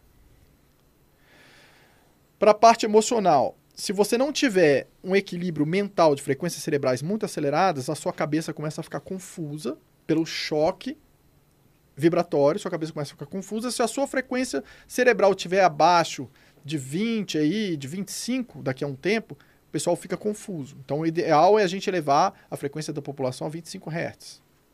Os dimensionais têm que estar acima de 30, porque eles têm um potencial maior. Quem ficar abaixo disso fica na frequência de submissão e é, descontrole mental. Isso faz o emocional oscilar muito. Primeiro ponto. Segundo ponto. Essas partículas fotônicas muito aceleradas, se o seu corpo está cheio de toxina, ele vai vibrar mais denso. Se ele vibrar mais denso, entrando com um choque de algo muito acelerado, aquilo gera um choque no corpo na vibração dele. Então, derrames e casos de câncer vão, assim, acelerar muito. Muito além do envenenamento que estão fazendo já com a gente, alimentar, de, de todas as outras coisas que a gente já sabe, né? É, que se você pegar até um sucrilhos e quebrar ele ali pegar um ímã, você vai pegar a partícula de chumbo ali no, no seus sucrilhos, né? E qualquer um pode fazer esse teste. Uhum. Então, assim, fora isso tudo, que faz parte da, da redução populacional, né? As guerras, mais uma série de coisas, ainda tem esse movimento. Então a gente acredita, assim, esse, isso está acontecendo, vai até mais ou menos 2030, essas coisas, mas não vai ser assim, explodiu o planeta, acabou ele todo de uma vez, né? não, não é dessa maneira. Hum. Acontecem coisas, né? Para quem estava na beirada do, do, da praia lá no Japão quando teve o tsunami, essa pessoa viveu o apocalipse. Né? Então acontecem focos, né? a atividade vulcânica está aumentando, existe risco de uma mini era glacial, que depende aí, a gente está na observação dos flares, que são as, as, explosões solares. Nós temos ali indicação de alguns flares que a gente tem que observar. Se eles acontecerem, a gente sabe que o Sol vai enfraquecer em seguida e que tem um risco de uma mini era glacial. Mas a mini era não é 200 anos debaixo do gelo, não, tá, gente? Assim, uma coisa menor, de, de meses, assim um resfriamento rápido. Né? Então estamos observando isso tudo acontecendo. Isso tudo faz parte disso que você, que as pessoas estão falando, da transição planetária. Isso. E ao mesmo tempo que isso está acontecendo, essas ondas moduladoras começam a fazer com que exista mais locais com tempo zero. O que, que é isso? Quando as esferas de diferentes dimensões elas se entrelaçam e tornam pontos de portais onde você consegue interagir mais facilmente. Então, assim, as pessoas que acelerarem suas frequências cerebrais, que diminuírem a toxina do seu corpo, com alimentação, dormindo bem, toxina emocional, tentando se equilibrar, elas vão ter uma aceleração do seu processo. Imagina você já está num processo de aceleração e vem algo que faz você vibrar e acelerar, aquilo te joga lá para cima. Você se desenvolve mais rápido. Então isso é bom para os dimensionais que estiverem na sua busca. Agora, a pessoa está ali presa né, emocionalmente, frequência cerebral muito baixa, muito perdida, é, o corpo todo intoxicado ela vai ter choques, então ela corre risco. Então é importante, a gente ainda tem tempo. Se estou falando isso, gente, não é para provocar o caos, para ninguém se desesperar, porque se fosse para desesperar, eu nem falaria que o nosso objetivo é as pessoas perceberem que elas podem melhorar, porque dá tempo. Então é começar a cuidar de si, por isso que eu falo da sua agenda. Ficar olhando demais, ah, o que? O Anunnaki bateu no outro ou fez não sei o quê. Não, beleza, você sabe que aquilo existe, é importante saber que aquilo existe, é muito importante. Mas tá, sabendo disso, o que, que eu faço? É, como que eu cuido de mim? Como que eu posso me posicionar?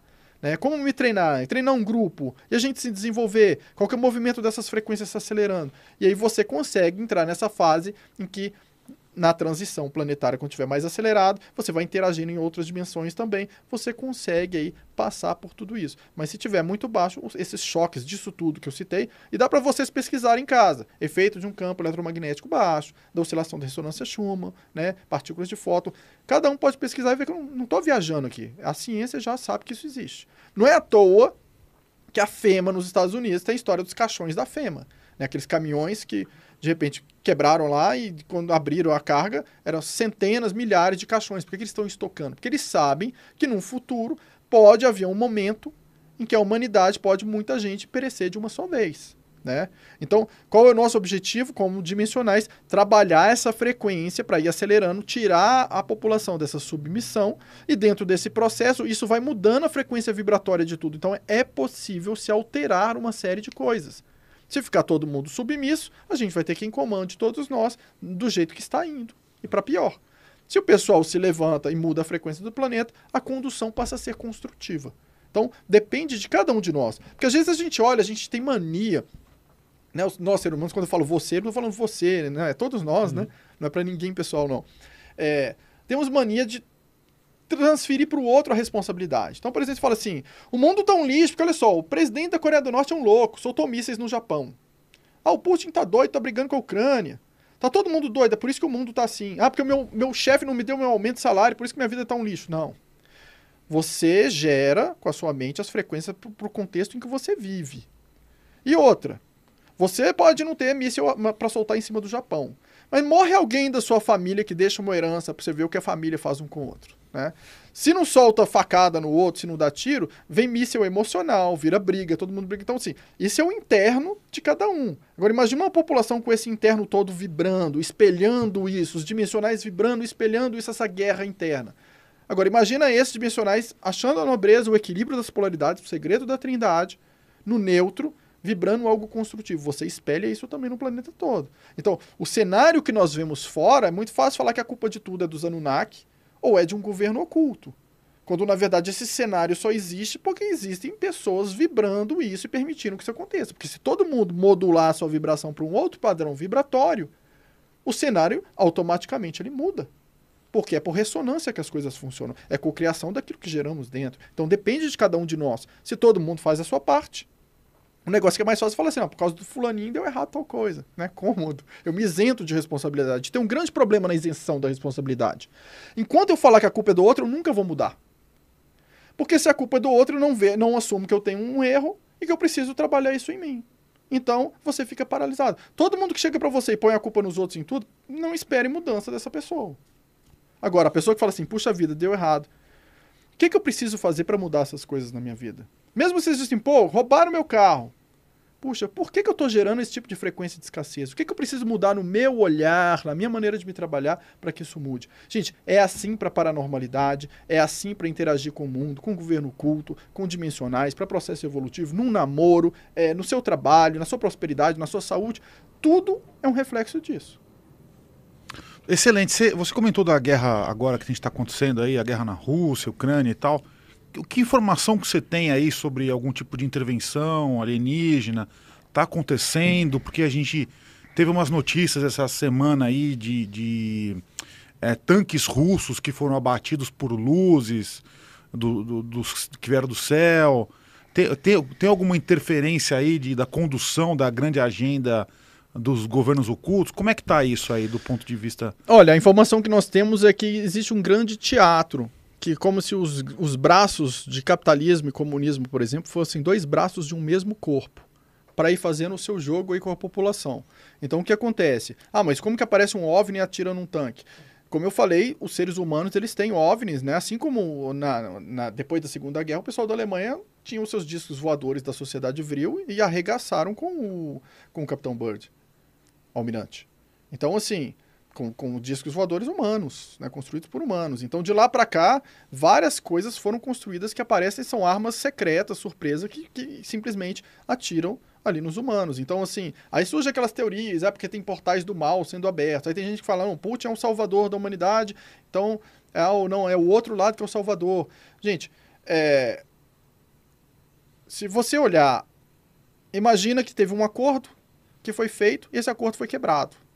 Né? Quem é que vai deixar alguém chegar na sua casa colocando mísseis ali para explodir sua casa? Então, que a guerra ia acontecer por essas razões, só que essas razões são criadas. Eu gosto de citar isso para a gente entender, por exemplo, a guerra do Iraque, que foi muito usada para drenar o mercúrio do país, pelo petróleo do país e para roubar os artefatos do Museu do Iraque. A primeira guerra com o Bush antigo. Gente, o que, que aconteceu ali? Ah, não, o Iraque invadiu o Kuwait. Não, não foi isso que aconteceu o, se quem acompanha as notícias vê que não foi isso que aconteceu. O que aconteceu foi. Estados Unidos foi parceirão do Saddam e falou: Saddam, você é o cara, você é o cara, vamos bombardear o Irã lá, você tá com a gente, eles, eles são muito doidos. Só que ao mesmo tempo teve o Irã contra, que eram os próprios americanos vendendo as armas pro, pro Irã. Ou seja, o mesmo corpo mexendo com os dois lados, né? Como estou falando, como funciona o governo oculto, mesmo corpo. Acabou a guerra, venceu o Iraque, o cara, você é o cara, você é o cara, a gente quer. Então a gente agora quer se apostar aqui, vamos drenar uns postos de petróleo, não sei o que, o, o Saddam, não, não, parei, não, não vai ter nada disso, não. Não, como assim não vai ter? A gente apoiou, a gente disse, não, não, isso não, essa parte eu não topo. Então tá ok. O que, que os americanos fizeram? Foram no Kuwait e falaram com eles assim, a gente financia vocês para vocês venderem petróleo abaixo do preço. Gente, o petróleo é cotado no mundo inteiro um preço só. Vai ver um país, ele rompe com os outros países todos e decide por ele mesmo, que não foi ele mesmo que decidiu, vender porque tinha o apoio dos Estados Unidos. Não, vocês são caras, a gente está com vocês, não se preocupem. Os países decidiram entre eles, países árabes, falaram assim, o Saddam, pô, a gente precisa mexer nisso aí. O que os americanos falaram com o Saddam? Tinham declarações disso, deles falando. Isso é problema dos árabes, a gente não se mete. Declarações públicas. Eles que se resolvam. E falaram com Saddam, vai lá, cara, resolve isso aí. O cara foi lá, invadiu, puf, opa, guerra no Iraque. Então, assim, gente, é, quem estuda o que aconteceu, vê as declarações, como que um falou com o outro, a diplomacia, o que, que avisaram para um para o outro, que é muito diferente de como mostraram na mídia. Então, assim, é a mesma coisa a guerra da Rússia. E várias outras coisas tem esse movimento. Vamos pegar a Segunda Guerra. Mas, mas então, espera, só para entender, você está querendo dizer então que, no caso, essas guerras e a guerra da Rússia agora não é uma manipulação alienígena Anunnaki, por exemplo? Existem irmãos diferentes brigando por diferentes coisas. Isso sim. Eles estão em lados diferentes, mas não deixa de ser um mesmo governo oculto. Eles, nenhum deles está pela humanidade, pelo bem da humanidade. Existe uma movimentação deles ali e que, de toda forma, sempre tem outros propósitos. Muito diferentes. Então, o Putin seria um fantoche, nesse caso. sim. Um laranja, que você comentou no... um laranja como os outros são. Agora, tem sempre um que é mais laranja do que o outro, porque se você olhar, no caso do Putin, estão tentando invadir ali a vizinhança dele com o míssil depois de um acordo que fizeram anos atrás que ninguém nunca faria isso. Eu combino com você, olha, eu não chego no seu quintal. Se, eh, eu baixo a cortina de ferro, mas eu não chego no seu quintal. Fechou? Fechou. Aí eu depois chego lá no seu quintal. O que, que você vai fazer? Gente, você vai ter que me colocar de volta no lugar. A mesma situação do, do Saddam com o Kuwait. Mesma coisa com o Irã. Vai empurrando a pessoa para chegar naquele ponto. Empurra a pessoa para chegar naquele ponto. Né? Na Segunda Guerra, uma coisa que eu acho muito estranha. O bombardeio de Londres. Né? Que os alemães arregaçaram com Londres, bombardearam a cidade inteira. Quem que forneceu o combustível para os alemães bombardearem Londres? A Standard Oil, que é a empresa dos Rockefeller, que são americanos. Então, os próprios americanos financiaram o bombardeio dos alemães em Londres. Como que a gente explica isso? Os alemães que estavam lutando do outro lado, os americanos estavam lutando do outro lado. né? Então, assim, é, a gente vê que existe uma pequena elite. Por exemplo, quando a gente fala o que aconteceu né, com, com o povo hebreu ali, na, também, sem entrar muito em detalhes, as famílias que os entregaram eram da mesma religião. As famílias ricas, nenhum deles foi tocado, forneceram os nomes das outras. E aí? Mas, mas você tem alguma informação sobre é, aonde vai chegar essa guerra? Se vai escalar para uma guerra nuclear? Ou se, se alguma é, raça alienígena está disposta a intervir caso escale a ponto de do planeta estar correndo um risco? Olha, a informação que nós temos é que se colocasse o planeta em risco, se o planeta se torna um risco, como existe um sistema, esse sistema é o sistema Terra, não é só essa áreazinha onde nós estamos, o que acontece aqui se reverbera nos outros sistemas vizinhos. E os sistemas vizinhos não têm interesse nenhum de colher a reverberação do que estamos fazendo aqui. Então existem regras, sim, que se elas forem quebradas, haverá uma intervenção. E já existem níveis de intervenção acontecendo. Menores. Tanto é que vários Starlinks foram derrubados. Então, assim, existe algo grande acontecendo também em outros níveis. Né? Existem frotas chegando, se aproximando, tem muita coisa acontecendo. Tem o que está acontecendo aqui embaixo e tem o que está acontecendo em outros níveis. Né? Mas é o que eu falo. Que a gente, o que, que a gente pode fazer?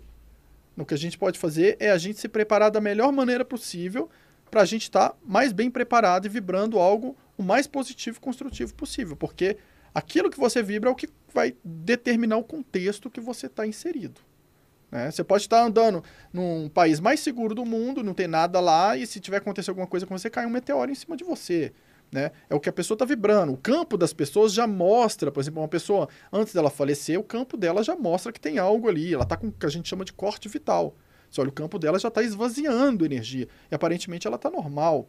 Então, assim, o vibratório ele acontece antes. Então, o que a gente pode fazer, né, se eu posso dar um conselho a todos, é buscar conhecimento. Vamos buscar conhecimento, vamos aplicar esse, não só buscar para entender, mas aplicar esse conhecimento, porque é possível fazer diferente.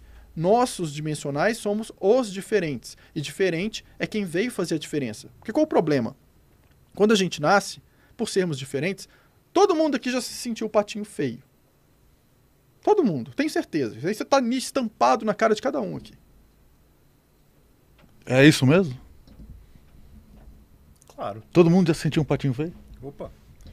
Então, esses patinhos feios são o quê? Você olha assim ao seu redor e fala, gente, eu não me encaixo nisso aqui.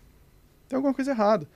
E E aí o que, que você faz? Ou você entra num processo de fuga da sociedade para tentar sair fora, mas você às vezes vai ficando cada vez mais distante ou amargo, alguma coisa, isso não te constrói. Ou você olha para aquilo e fala assim: eu ser diferente não é um problema. Porque se o mundo está de um jeito que eu não gosto, eu ser diferente é algo positivo.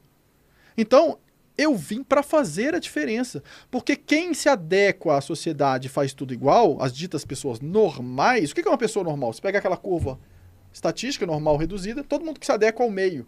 Mas existe pessoa normal? Gente, isso não existe. Existem pessoas que deixaram de ser elas mesmas para se adequar à sociedade achando que elas vão ser aceitas. Só que ao deixar de ser elas mesmas, elas se tornam infelizes.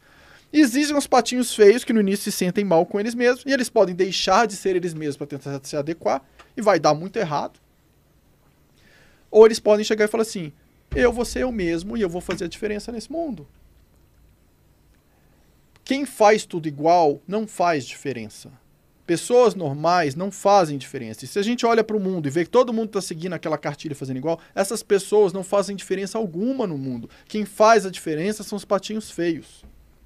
Porque eles são diferentes. Só que você tem que olhar para você e não se achar feio. Para é... ser feliz, a gente precisa olhar para a gente e precisa ser a gente mesmo. Ninguém consegue ser feliz sendo o que o outro quer que a gente seja. E tem duas maneiras da gente deixar de ser quem a gente quer ser.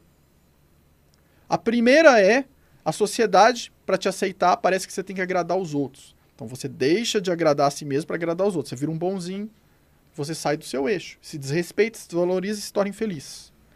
A segunda é quando você acha pessoas que você admira e você esquece que você tem um padrão original. E você acha que você tem que ser como o outro é. Mas o outro é outro padrão original, outra maneira de processar as coisas. Então a gente tem que aceitar o nosso padrão original. O que, que é leve para você? O que, que é verdadeiro para você? Que é o famoso escutar o seu coração. O que é leve para você, o que é verdadeiro. E aí você faz a diferença, sendo você. Você veio para fazer a diferença. Você não veio para ser moldado e ser igual a todo mundo. Muito tem, bom. Tem, fala, um, tem um relato sobre isso, né? Que você, você, o Otávio falou do, do patinho feio, uhum. mas na verdade o patinho diferente, né? É, há pouco tempo, né? Eu, eu, eu tive um programa na maior rádio de São Paulo.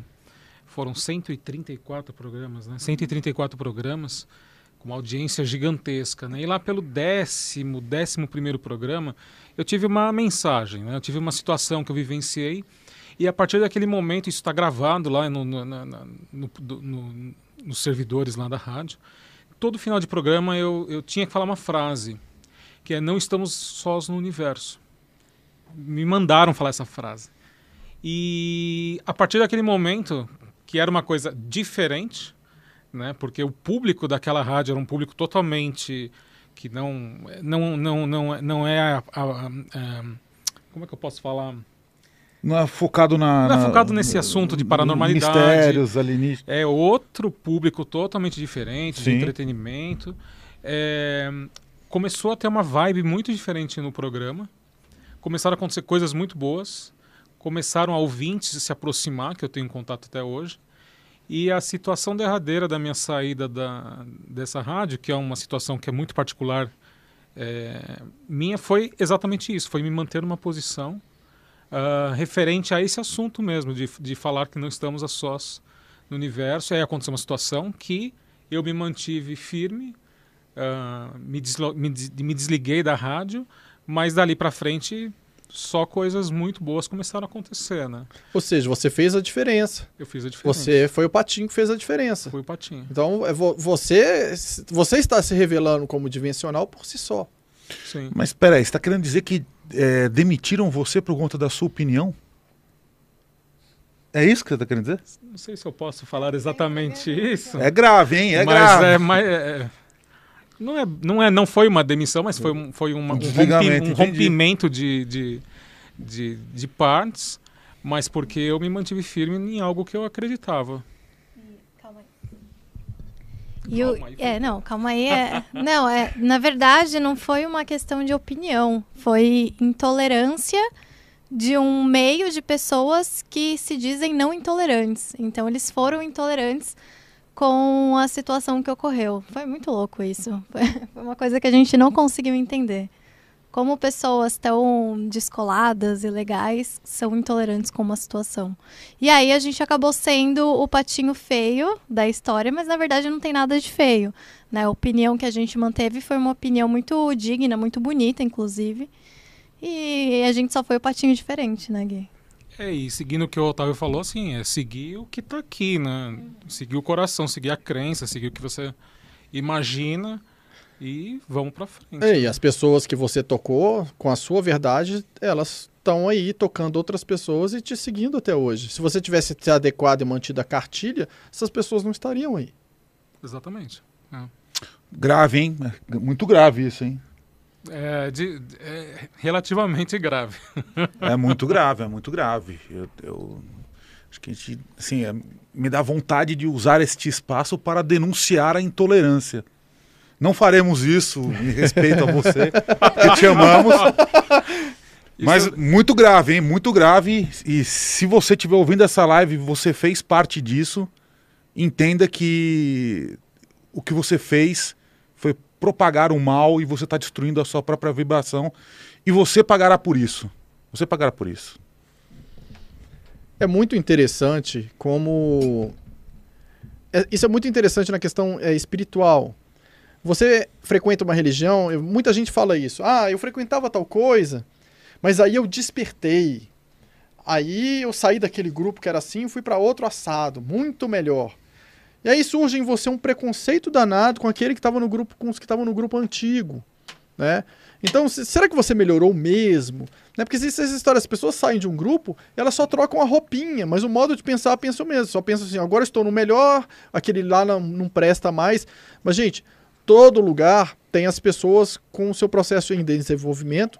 Muita gente boa, muita gente tolerante, muita gente intolerante, né? Então, assim, eu tive um amigo que ele começou as pesquisas comigo e teve um dia que ele falou assim: Otávio, vou te falar uma coisa que eu acho que você vai detestar. Eu falei: O que foi?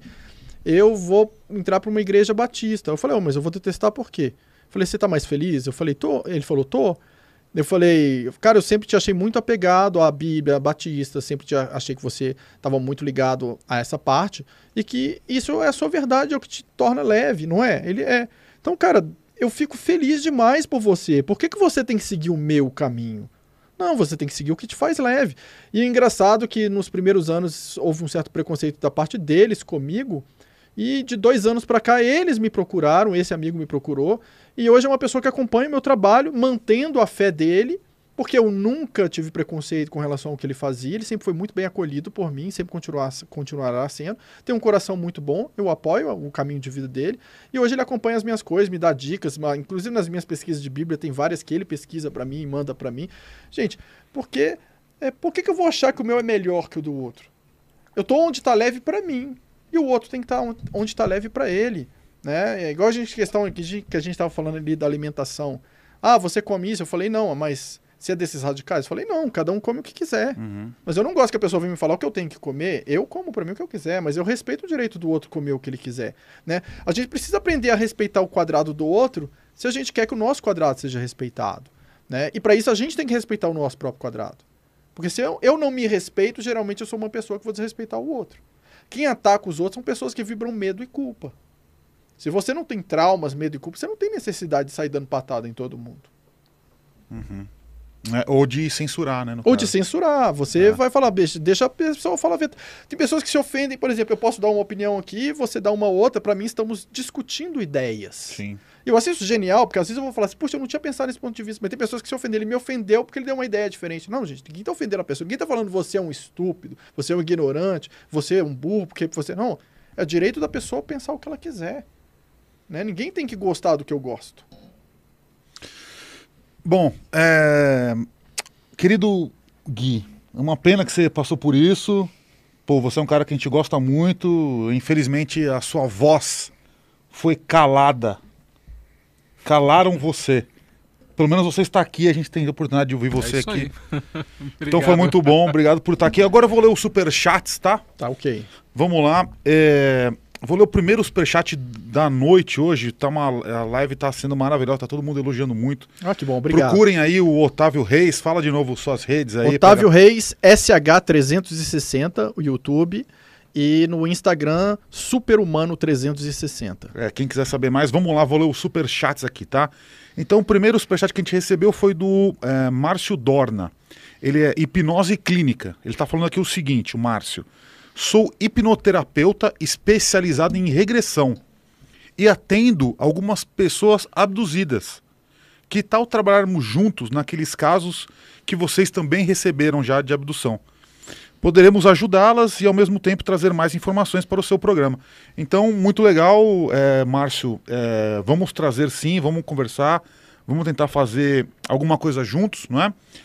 E o que, que você tem a dizer sobre abduções? Então, só para a gente é, matar esse assunto, Que abdução até- de seres biológicos. Isso era muito comum Até os anos os anos 70. 70, muito comum acontecer. parou agora. É, depois isso diminuiu, os humanos continuaram aí seguindo com esses, essas biotecnologias aí que eles geraram, com as naves que eles mesmos criaram.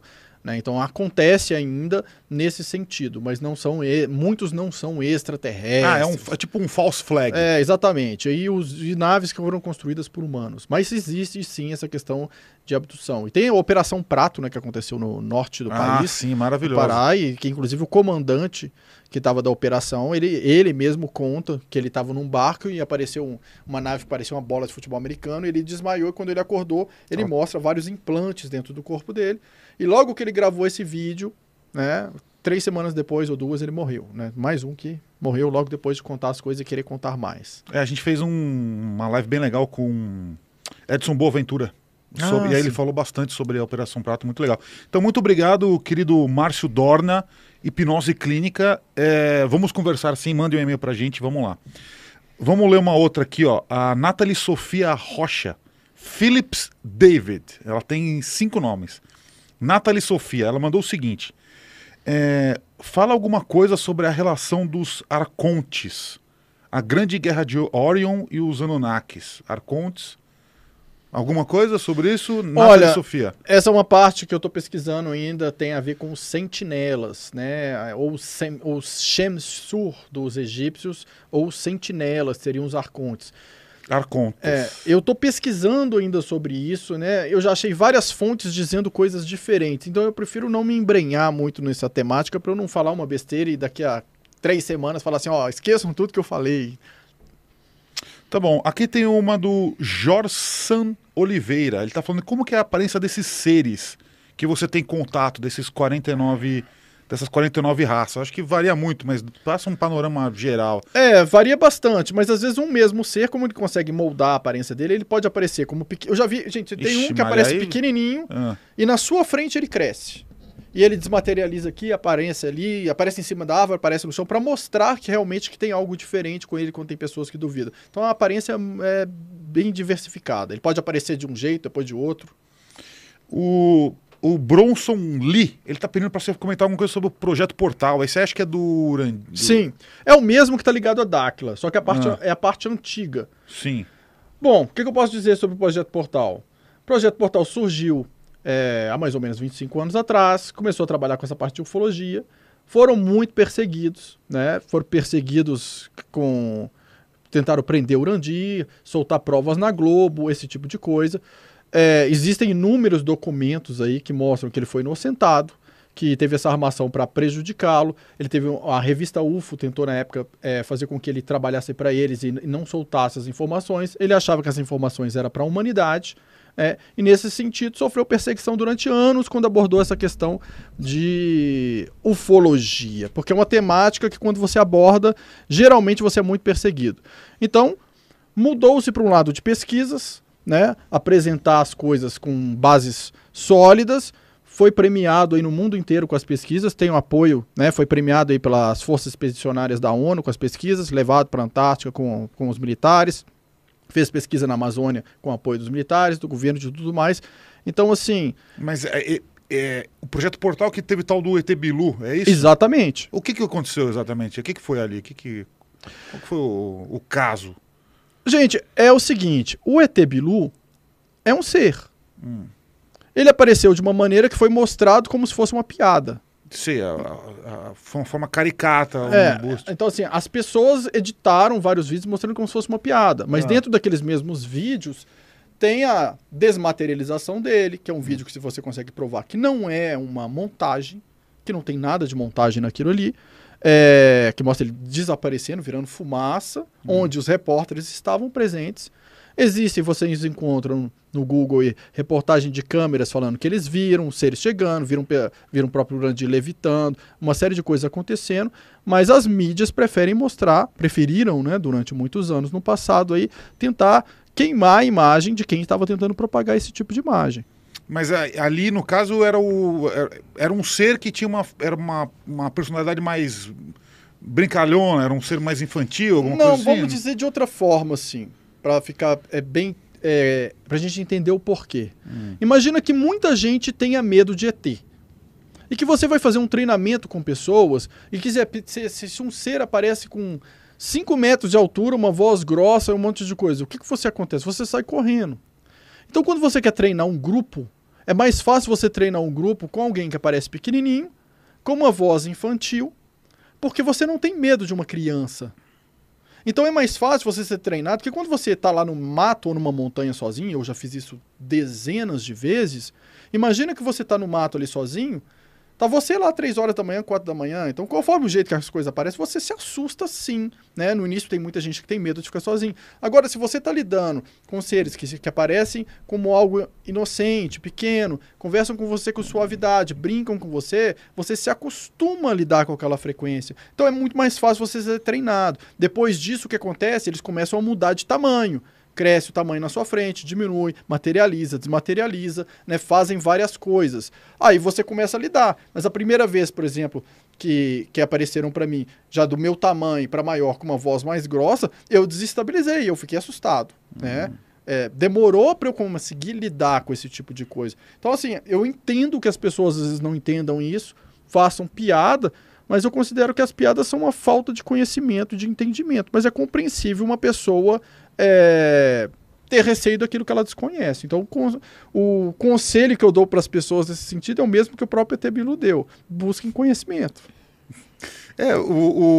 o- É, é, é uma, é uma, uma boa explicação, sim, eu diria. É um, é um ponto de vista interessante, realmente. Você está encontrando um, um ser que é uma criança no mato, uma voz é, é dócil, meio engraçadinho. É, faz, faz sentido, sim, É, ponto de vista. Agora o pessoal que fala assim: ah, a gente já conseguiu provar que era o Urandir. Isso é uma grande mentira, porque eu, eu já conversei com esses seres com o Urandir estando do lado, do meu lado. Então, é- é- isso não, não tem. não- é impossível. A pessoa está do meu lado aqui, os seres estão ali na frente.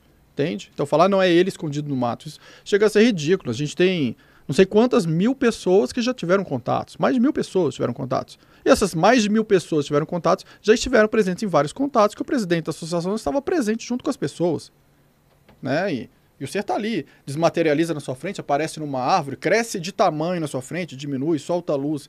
Então, assim, mas as pessoas que querem queimar, né, distorcem e, e soltam esses vídeos sempre. É, é- é o que acontece no mundo, na mídia, na política, no Facebook, é, o tempo inteiro. Sim, é, Valentina, você quer comentar alguma coisa? Quero fazer uma última pergunta, Lê. É, bom, você falou bastante de trabalhar e de se testar para elevar o seu, seu nível de mediunidade, né, num quarto. E eu queria falar sobre um fenômeno que é muito comum a a gente, a gente ouvir por aí, né? Só que essa situação, cada. Por exemplo, a psicologia tem uma explicação, é, algumas religiões têm outras, mas eu quero saber se você tem alguma explicação para isso, para paralisia do sono. Sim. Paralisia do sono existe duas maneiras diferentes. Um é, é um problema de, de mental mesmo, que você trava ali a parte mental, psiquiátrico. O outro é condição de um efeito que chama ballonnement. Ballonnement em francês é quando você vai inflando, é tipo pré-projeção. Ou quando você está voltando de uma projeção extrafísica. A pessoa sai a consciência dela do corpo e ao sair é, tem um momento que você se encaixa, que a consciência chega, mas o corpo ainda não se encaixou totalmente ali. Então o que acontece? A sua mente sabe que você está ali, mas o corpo ainda você não tem comando sobre ele. Isso dura fração de segundos, mas dá a impressão às vezes que você está preso horas ali, ou meia hora que você, tá, você entra em pânico, achando que vai morrer paralisado. Né? Então, assim, é, tem muito a ver com isso. E, por exemplo, é, eu já tive muita paralisia do sono quando eu era criança, né? E aí eu costumava ver muitas coisas. E eu, te, e eu sou crente, assim, de que eu vi um ET.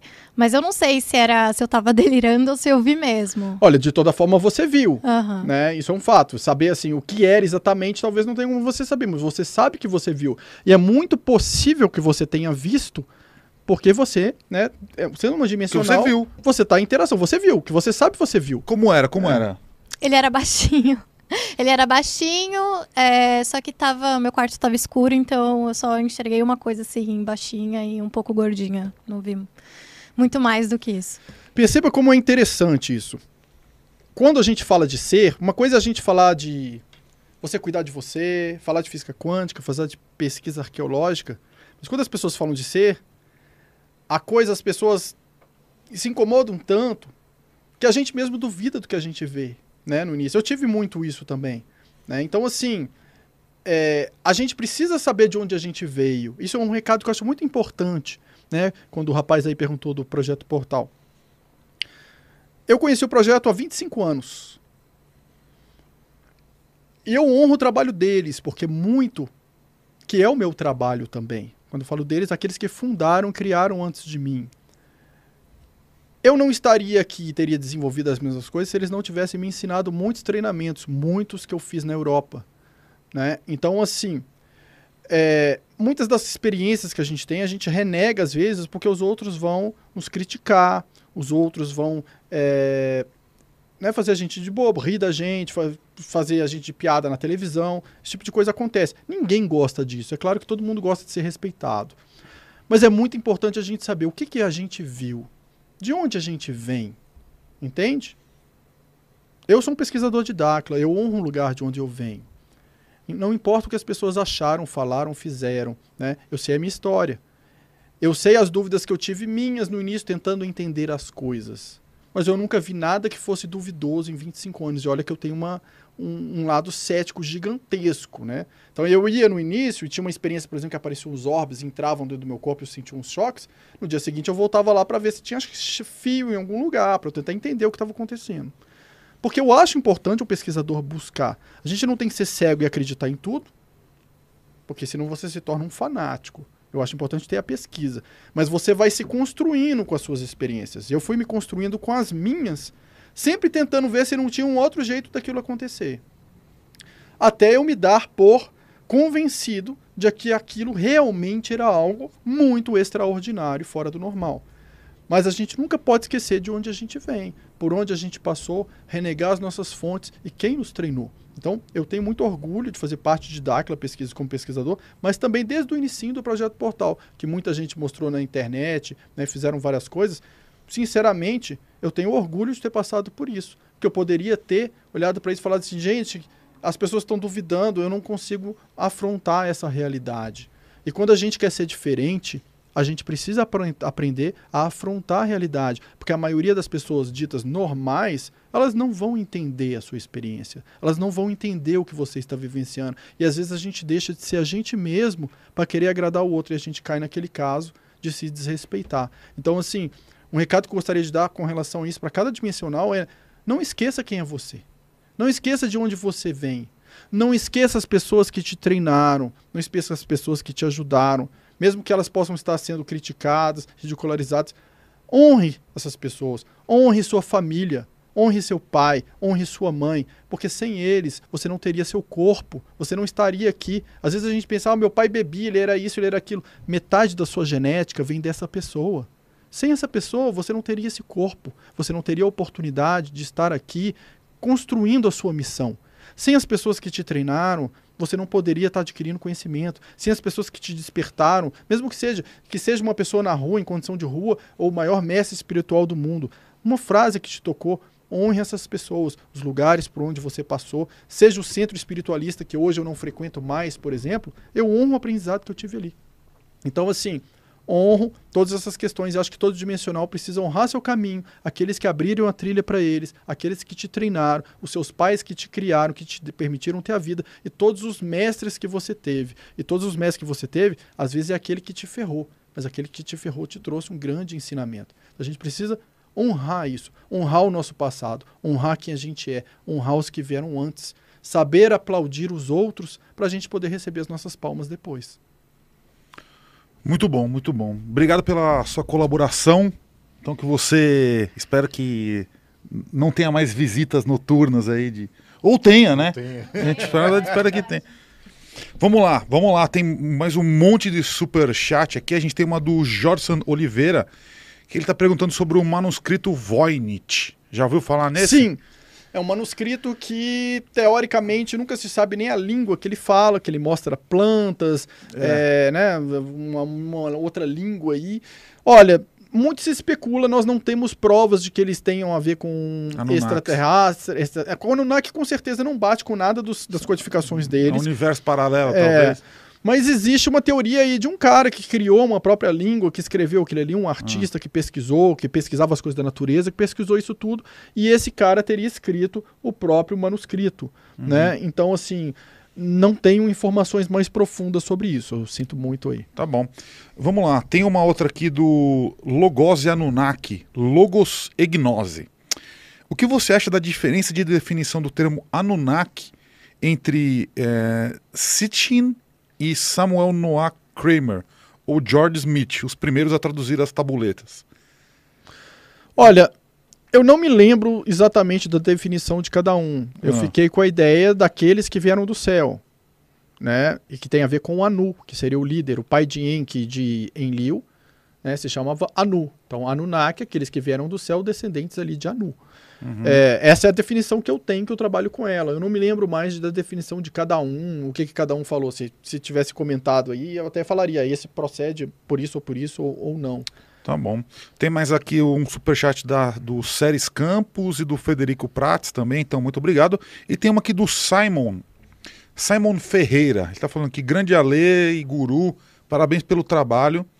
É, Otávio, há exatamente 22 anos que um número de três algarismos aparece para mim todos os dias. Então ele está falando que há 22 anos um número que tem três algarismos aparece para ele todos os dias. A impressão que eu tenho é que ele quer me dizer alguma coisa. Você já ouviu falar de alguma coisa do tipo? Sim.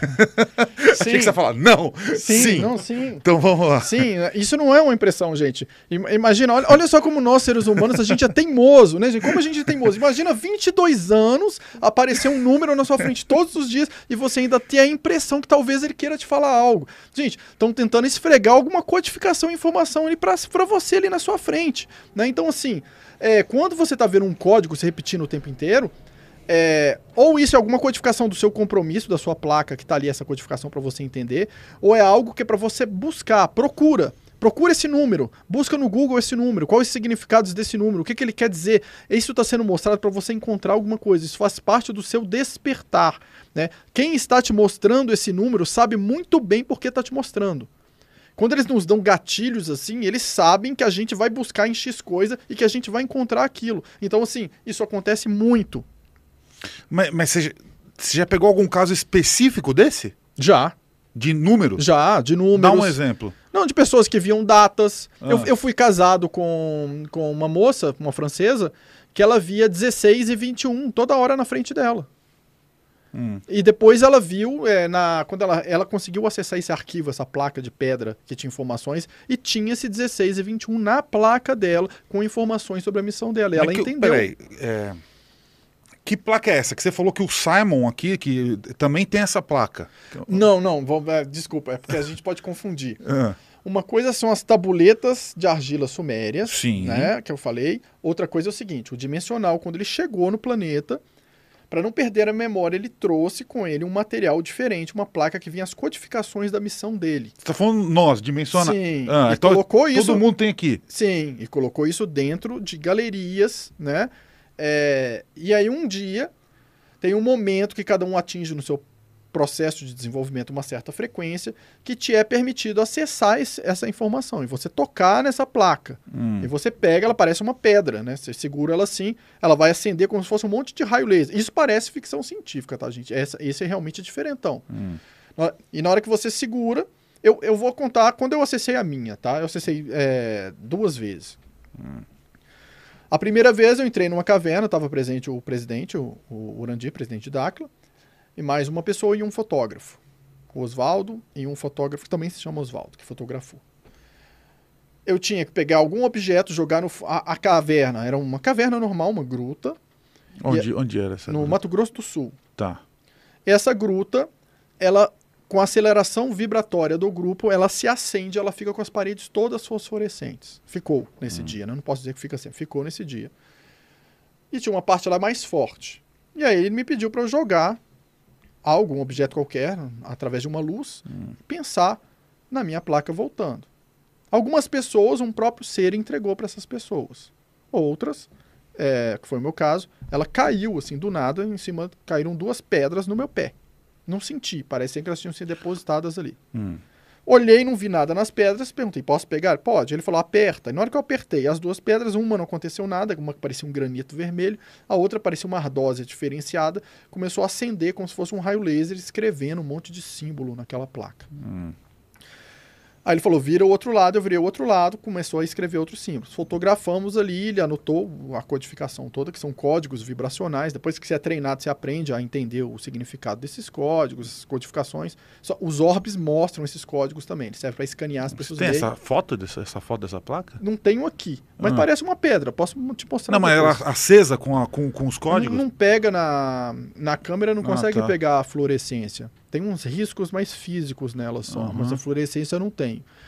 Mas o pessoal que filmou é, em outras condições que não foi a minha, talvez tenha saído. Vou Uhum. perguntar depois pro pessoal. Tá. Aí o que acontece? A gente coloca aqui na, na live. Isso daí, é, depois que eu fiz isso, pede-se para colocar dentro daquela luz. Aí eu peguei, passei a mão assim dentro da luz e ela sumiu com a minha mão assim. Minha mão saiu sem ela. Né? Então tive essa vez e tive um outro acesso que você entra dentro da caverna, ela se acende e ficam símbolos sendo projetados na parede na sua frente. Dessa vez eu estava com várias pessoas ao meu lado. É, aquelas codificações são frequências que você entra em contato, tem a ver com o seu padrão original, aquilo gera um pouco o seu despertar de memória cósmica.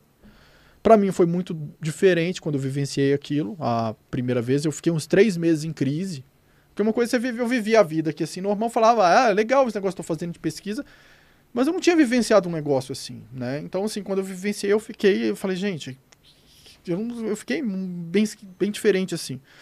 Né? Depois passou e aquilo ali, aqueles códigos, tem informações que te dão direcionamentos. Nos meus tinham uma informação para eu ir para Europa para treinar algumas pessoas lá que precisava que elas se desenvolvessem, né? E, e ativar a energia de alguns pontos para que pudessem ter interações. E aí eu decidi na época largar tudo que eu tinha aqui e fui para a França, né? Acreditando totalmente no processo que eu estava vivenciando ali. E me foi avisado que eu ia trabalhar com música. Mas eu falei, gente, isso é um absurdo. Eu não sei tocar instrumento nenhum, sem nada de nada. Como vou trabalhar com música? E aí, quando eu cheguei na França, eu tentei, então, achando que eu era engenheiro na época, mecatrônico, falei assim: ah, vou me inscrever em engenharia do som para fazer um mestrado, porque tem a ver, né? Então, bate um pouquinho com a coisa. Eu me inscrevi e o, pro- o professor que tinha que assinar o meu projeto, ele sumiu. E eu ia perder o direito de ficar na França, porque tinha que assinar o meu, meu título lá de séjour.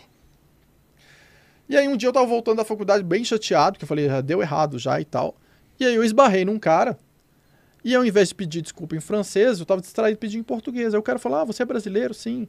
Aí tomei um café com esse cara e ele falou, eu sou advogado-presidente da, da universidade. Que você está fazendo aqui? Aí eu contei todo o meu drama, né? A miséria se abateu sobre a minha vida, deu tudo errado, meu professor foi embora tal. Ele falou assim: manda seus documentos que eu, eu acho que eu consigo te inscrever aqui.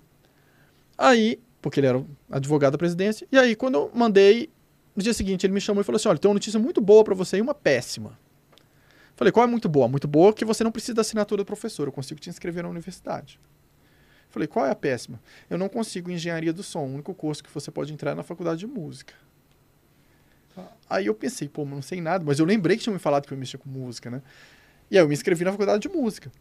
E aí o primeiro ano em música, eu tomei bomba em todas as matérias, né? Porque não sabia nada de nada. E depois estudei bastante com, com os outros alunos lá e consegui né, me nivelar, passei no primeiro ano, consegui fazer as coisas e comecei a desenvolver uma pesquisa sobre as frequências sonoras e como essas frequências sonoras afetam as pessoas, a, a frequência cerebral. Né? E aí eu fiz um mestrado, migrei de área para a área de neurociências, e fiz um mestrado ligado a neurociências, paranormalidade, frequências sonoras, várias coisas. E experiências com orbes, tudo isso eu pus no mestrado. Meus professores ficaram bem assim, foi um negócio, mas eu consegui passar. Passei, deu tudo certo, e eu tive essa experiência, e ali eu comecei esse caminho na Europa de pesquisa de antigas civilizações e juntando com outros grupos, depois que tinha esse diploma de pesquisador, tinha uma certa credibilidade, porque na França o pessoal é muito cético, né? Eles não são muito, é, ah, energia, não sei o que, né? para eles falam, o que, que é isso? Né? Então, assim, como pesquisador, aí a coisa mudava de figura, eu comecei a ter acesso a várias coisas. E a minha ex-mulher, que eu era casado na época, ela era, é, tinha um padrinho que era um grão-mestre maçom de um nível muito bom, então ele tinha acesso, por exemplo, na Catedral de Chartres, que tem muitos re segredos revelados nas pinturas em tudo, ele tinha acesso às chaves, a gente conseguiu até andar dentro da, do telhado, a gente viu que tinha salas secretas lá em cima, tudo, ele mostrou um monte de coisa, e ali eu comecei essa parte de pesquisas, e me interessei muito por isso. Então, só para entender, você entrou numa caverna, Aí a caverna ficou bioluminescente, caiu uma tábua de pedra no seu pé, É ela isso. se iluminou com os códigos numa cor neon que mandava você estudar música na França. É, mas assim, Mais ou menos é, isso. Você falou de uma maneira meio caricata, né? Mas assim. Eu tô uma tentando resumir. Sim, sim. É, Mas de uma certa maneira é. É, é, É, que é meio isso. engraçado a história. É, não Tá, é que aí- falava só pra eu estudar música na França. Vinham vari- vem várias informações assim. Ah. É, trabalho com frequências sonoras. É, vários países para serem trabalhados. É, ajudar outros dimensionais a se desenvolver. Ajudar outras pe- pessoas na pesquisa arqueológica. Vem assim. Mas você terminou a faculdade de música? Não, eu larguei para fazer esse mestrado. E você aprendeu alguma coisa de música? Aprendi, hoje eu toco vários instrumentos, tenho um estúdio em casa. Ah, pô, foi bom então. Foi, foi, foi ótimo. Você ficou quanto tempo lá na França? Eu fiquei 10 anos. Você tá falando bem francês ainda? Falo, falo muito bem. Pô, Falo que porque eu legal. atendo muitos franceses até hoje e faço pesquisa com muita gente da França. Não, é é legal, legal, porque é uma, é uma história esquisita mesmo. Não, inclusive, hoje eu tenho a nacionalidade francesa, né? Porque eu fui casado com uma francesa há muitos anos. Que beleza, hein? Então, para pesquisas, para outras coisas, assim, isso também é muito bom. Tá, vamos lá, tem mais uma aqui, ó, do Taquinho Grumman. É, Olá, quais tecnologias estão sendo desenvolvidas pela Dáquila Pesquisas? Ahn, É algo semelhante com a tecnologia de plasma, GANs e a tecnologia de cache? Quando Olha- vai ser o, o- quando vai ser revelado o tal, o tal do é, Ratanabá? É, eu falei certo, né? É, Ratanabá. Ratanabá. Ah, E fale sobre a Pedra da Gávea. Nossa, ele mandou um monte de coisa Nossa, então vamos começar a Pedra da Gávea. Gente, é, ali tem inscrições como se fosse um túmulo de príncipes fenícios. Então, o que, que a Pedra da Gávea prova? Que os fenícios estiveram no Brasil muito antes dos portugueses. Né? Apenas isso. Só que antes disso, os chineses já estiveram aqui, vários outros estiveram aqui, tiveram vários povos, né? inclusive tinham civilizações antigas aqui no, no Brasil e na Amazônia. Então, na Amazônia tem túneis, é, pirâmides, tem tudo que é coisa lá. Ratanabá, é, nós estamos é, organizando uma expedição é, que deve sair com certeza esse ano ainda. né? Então está em vias de eu não posso avançar informações porque eu não estou autorizado a isso. Mas esse, os equipamentos, né? porque precisa- uma expedição não é você botar uma mochila nas costas, ainda mais no meio da Mas, é- Amazônia. mas, é, po- poderemos acompanhá-los nessa expedição em, em Ratanabá? Isso está sendo visto como vai ser feito. Ah, Se terão equipes juntos, se não terão, o que, que vai acontecer, se ter- quem que vai junto, né? Porque não, é, isso aí está sendo decidido. Eu ainda não tenho informações sobre isso. Mas a outra vez que teve, que foi no Forte Príncipe da Beira e na região, né, o, o exército esteve presente e as- tudo que foi encontrado foi entregue na época para o IFAM da época. tá, e, e sobre o caso da, da, da pedra que te mandou ir para a França, como que a gente acha a nossa, nesse caso? Existe um momento em que os as Mas é uma pedra física, eh, exatamente o que eu entendi. Ela caiu no seu pé. Sim. É, existe Como, mas como é que a gente vai achar sem entrar numa caverna, por exemplo? assim, o dimensional não precisa de receber isso para cumprir o que ele tem que fazer, né? Eu já estava fazendo uma série de coisas.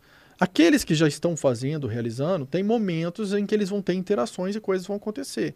Então, se chegar o momento daquela pessoa receber algo dos parceiros, ela vai receber. Se ela precisar receber um artefato, ela vai receber. Se ela precisar receber qualquer coisa, ela vai receber. Se ela tiver preparado, cumprido o pedaço do que ela tinha que cumprir, e chegou o momento que ela precisa de algo a mais, uma ferramenta a mais para ela seguir, ela vai receber. Existe uma parceria. Essa parceria é os seres humanos, nós dimensionais, damos os nossos passos e eles nos apoiam, nos auxiliam dentro daquilo que é, cabe a eles. Então, assim, Não é um presente, né? Ah, me deu e tal. É na medida que você vai fazendo as suas coisas quando é necessário. Algumas pessoas recebem algumas coisas. Como tem pessoas que recebem pedras diferentes, cristais diferentes, é, artefatos diferentes, né? A- são treinados a fazer coisas diferentes. Então, assim, é o processo de cada um. Eu não tenho como responder para uma pessoa, ah, se eu for em tal lugar eu consigo isso. Não, porque eu não sei nem se eu for, se eu consigo. Né? Não, não depende de mim. Eu tenho uma, uma, uma questão com relação a isso. Essa, essa, essa pedra física, enfim, é, ela te dá dicas daquilo que você veio aqui como missão, mas elas não são os registros acásticos, né? Você. Não, é interessante a sua pergunta. Registros acásticos é como se fosse a sua história no universo Isso. inteiro, tá? Essa sua placa é como se fosse a sua missão na Terra desde que você desceu como dimensional. Sim. Então é uma partezinha diferente ali direcionada para sua missão que vai até mais ou menos 2030. Tá? Então assim, é uma é um registro dentro do registro, só que ele se torna físico. Tá. Né? Agora existem outras maneiras de você acessar codificações assim. Né? Os ultradimensionais eles podem mostrar códigos que têm a ver com, com informações para você, que são os orbes, né? Ultradimensionais são os orbes. Ou os próprios seres, se você tiver num momento que você precisa realizar algo e está lutando ali para realizar, eles percebem que você ainda não gerou aquela frequência, para às vezes eles passam uma informação que é necessária para você. Olha, é esse caminho aqui. Ou você tem essa e essa opção. E não é o que eles estão direcionando. É o que você escreveu, que eles estão te informando, o que você mesmo planejou. O planejamento sempre é seu. Parte de você. Quem escreveu a sua placa foi você. E você vai ver a sua letra lá. Porque isso não muda. É, o, o que tem de ser humano tentando encontrar essa placa aí é uma loucura, porque às vezes as pessoas hoje estão tão perdidas, né?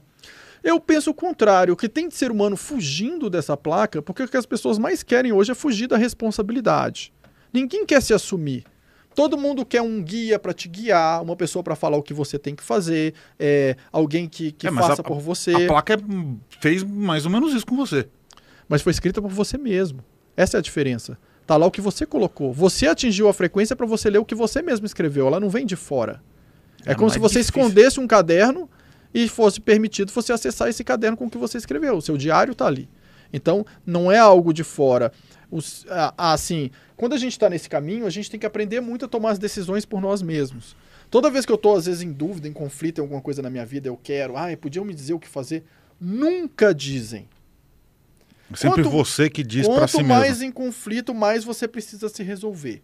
Agora, na hora que você já sabe, tá lá firme, eu vou fazer isso, você tá resolvendo, tá resolvendo, às vezes ele fala aqui, ó, essa pecinha aqui te ajuda no seu quebra-cabeça. É, mas é que foi meio estranho, porque, tipo, assim, você tava mandando você mesmo ir pra França. Era algo que você nem imaginava, você mesmo falou. Eu tenho uma coisa muito mais estranha pra falar, então. É Ah. possível você encontrar com você mesmo do futuro. Sim, vai acontecer daqui a pouco isso, inclusive. Não vai. E vai. Acontece mesmo. Vai, vai. Então, assim, é, é possível você estar diante de você mesmo. Você se vê. E a pessoa do futuro tem lembranças do passado dela que ainda são o seu futuro, que você não viveu. Mas você já encontrou você do futuro? Sim. E o que, que ele te falou? Me falou uma frase que foi só porque você não falou isso antes, quando eu estava conversando com outras pessoas. E, e eu não entendi. Eu fiquei abalado na hora que eu tomei um choque, né? Eu fiquei bem chocado na hora. Eu falei, gente, o que, que é isso que está acontecendo? Mas era quanto? O, o- quanto no futuro você era você avançado? Não sei, não deu tempo de perguntar. Eu fiquei tão. Mas eu- você tava muito enrugado, alguma coisa ou não? Não, você fica até melhor. No futuro? Sim. Só que você. to- Só que ah, eu, num dia, eu desestabilizei, né? Você toma um Hum. choque. O ideal é você passar por isso, tá normal, e quanto mais centrado você apre- a- vivencia. Só que quando é a primeira vez que você vivencia certas coisas, você se desestabiliza. Não, nem todo mundo, né? Eu posso falar por mim. Eu me desestabilizei. É, tem, tem muitas pessoas que dizem que tem contato com essa verdade que veio fazer aqui depois de experiências de quase morte, né? Sim. É muito comum a pessoa Sim. ter essa vivência e falar assim, puta, cara, foi aí que caiu a minha ficha que eu tava indo completamente contra aquilo que eu vim fazer. Exatamente. E aí eu entendi que era esse caminho e que aquilo foi um toque. né? Existem. é, Existem treinamentos que você faz, por exemplo, para trabalhar com linhas do tempo, que é para você aprender a voltar lá no seu passado quando algo deu errado na sua vida e conversar com aquela pessoa do passado que é você, ou seja, você está sendo seu eu do futuro, e passar uma informação para ela para que você consiga alterar.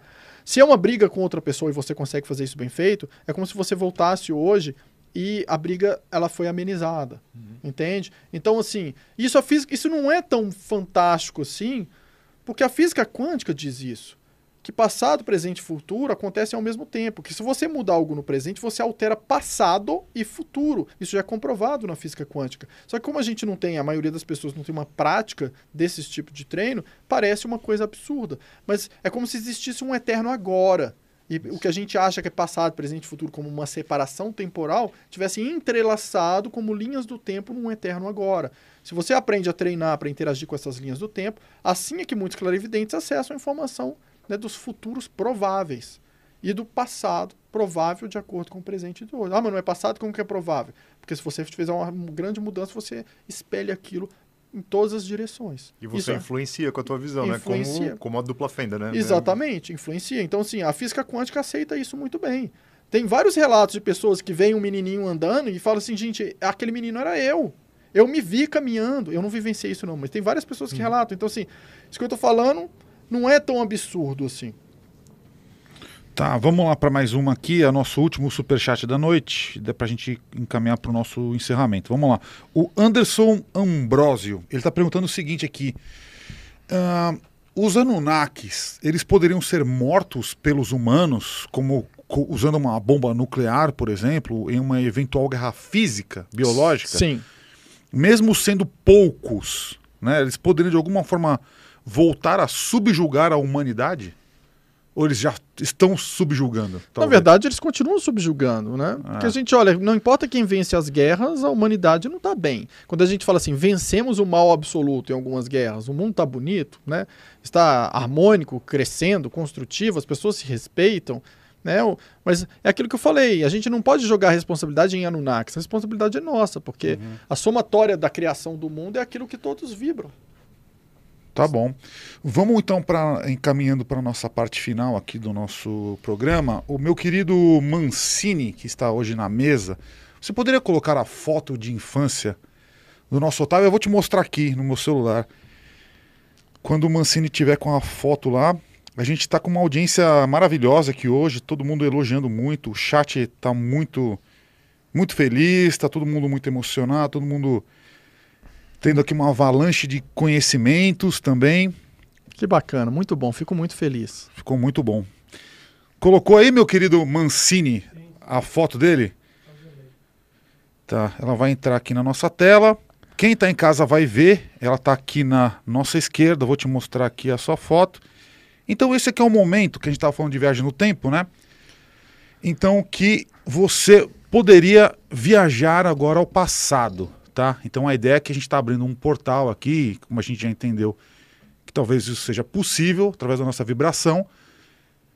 Então, a gente queria que você viajasse no tempo, encontrasse com você mesmo, que é esse menininho aqui que está aqui com uma roupa de. Quadrilha aí no meio. Isso, tá vendo uma festa junina, né? Sim, assim exatamente. que você voltasse para esse tempo, encontrasse com ele agora e desse um recado para você mesmo que te ajudasse a viver a sua vida hoje. Que recado você daria para si mesmo nesse momento aqui do passado? Eu sei que está muito difícil para você, esse dia especialmente, que você não está entendendo nada do que está acontecendo, mas você vai voltar a ouvir, você vai voltar a interagir no mundo e essa experiência vai ter te servido para muitas coisas. Muitas coisas. E isso vai ser uma das coisas mais marcantes que vai te motivar a vida inteira. E essa foto que está sendo tirada nesse momento, você nunca vai se esquecer dessa foto.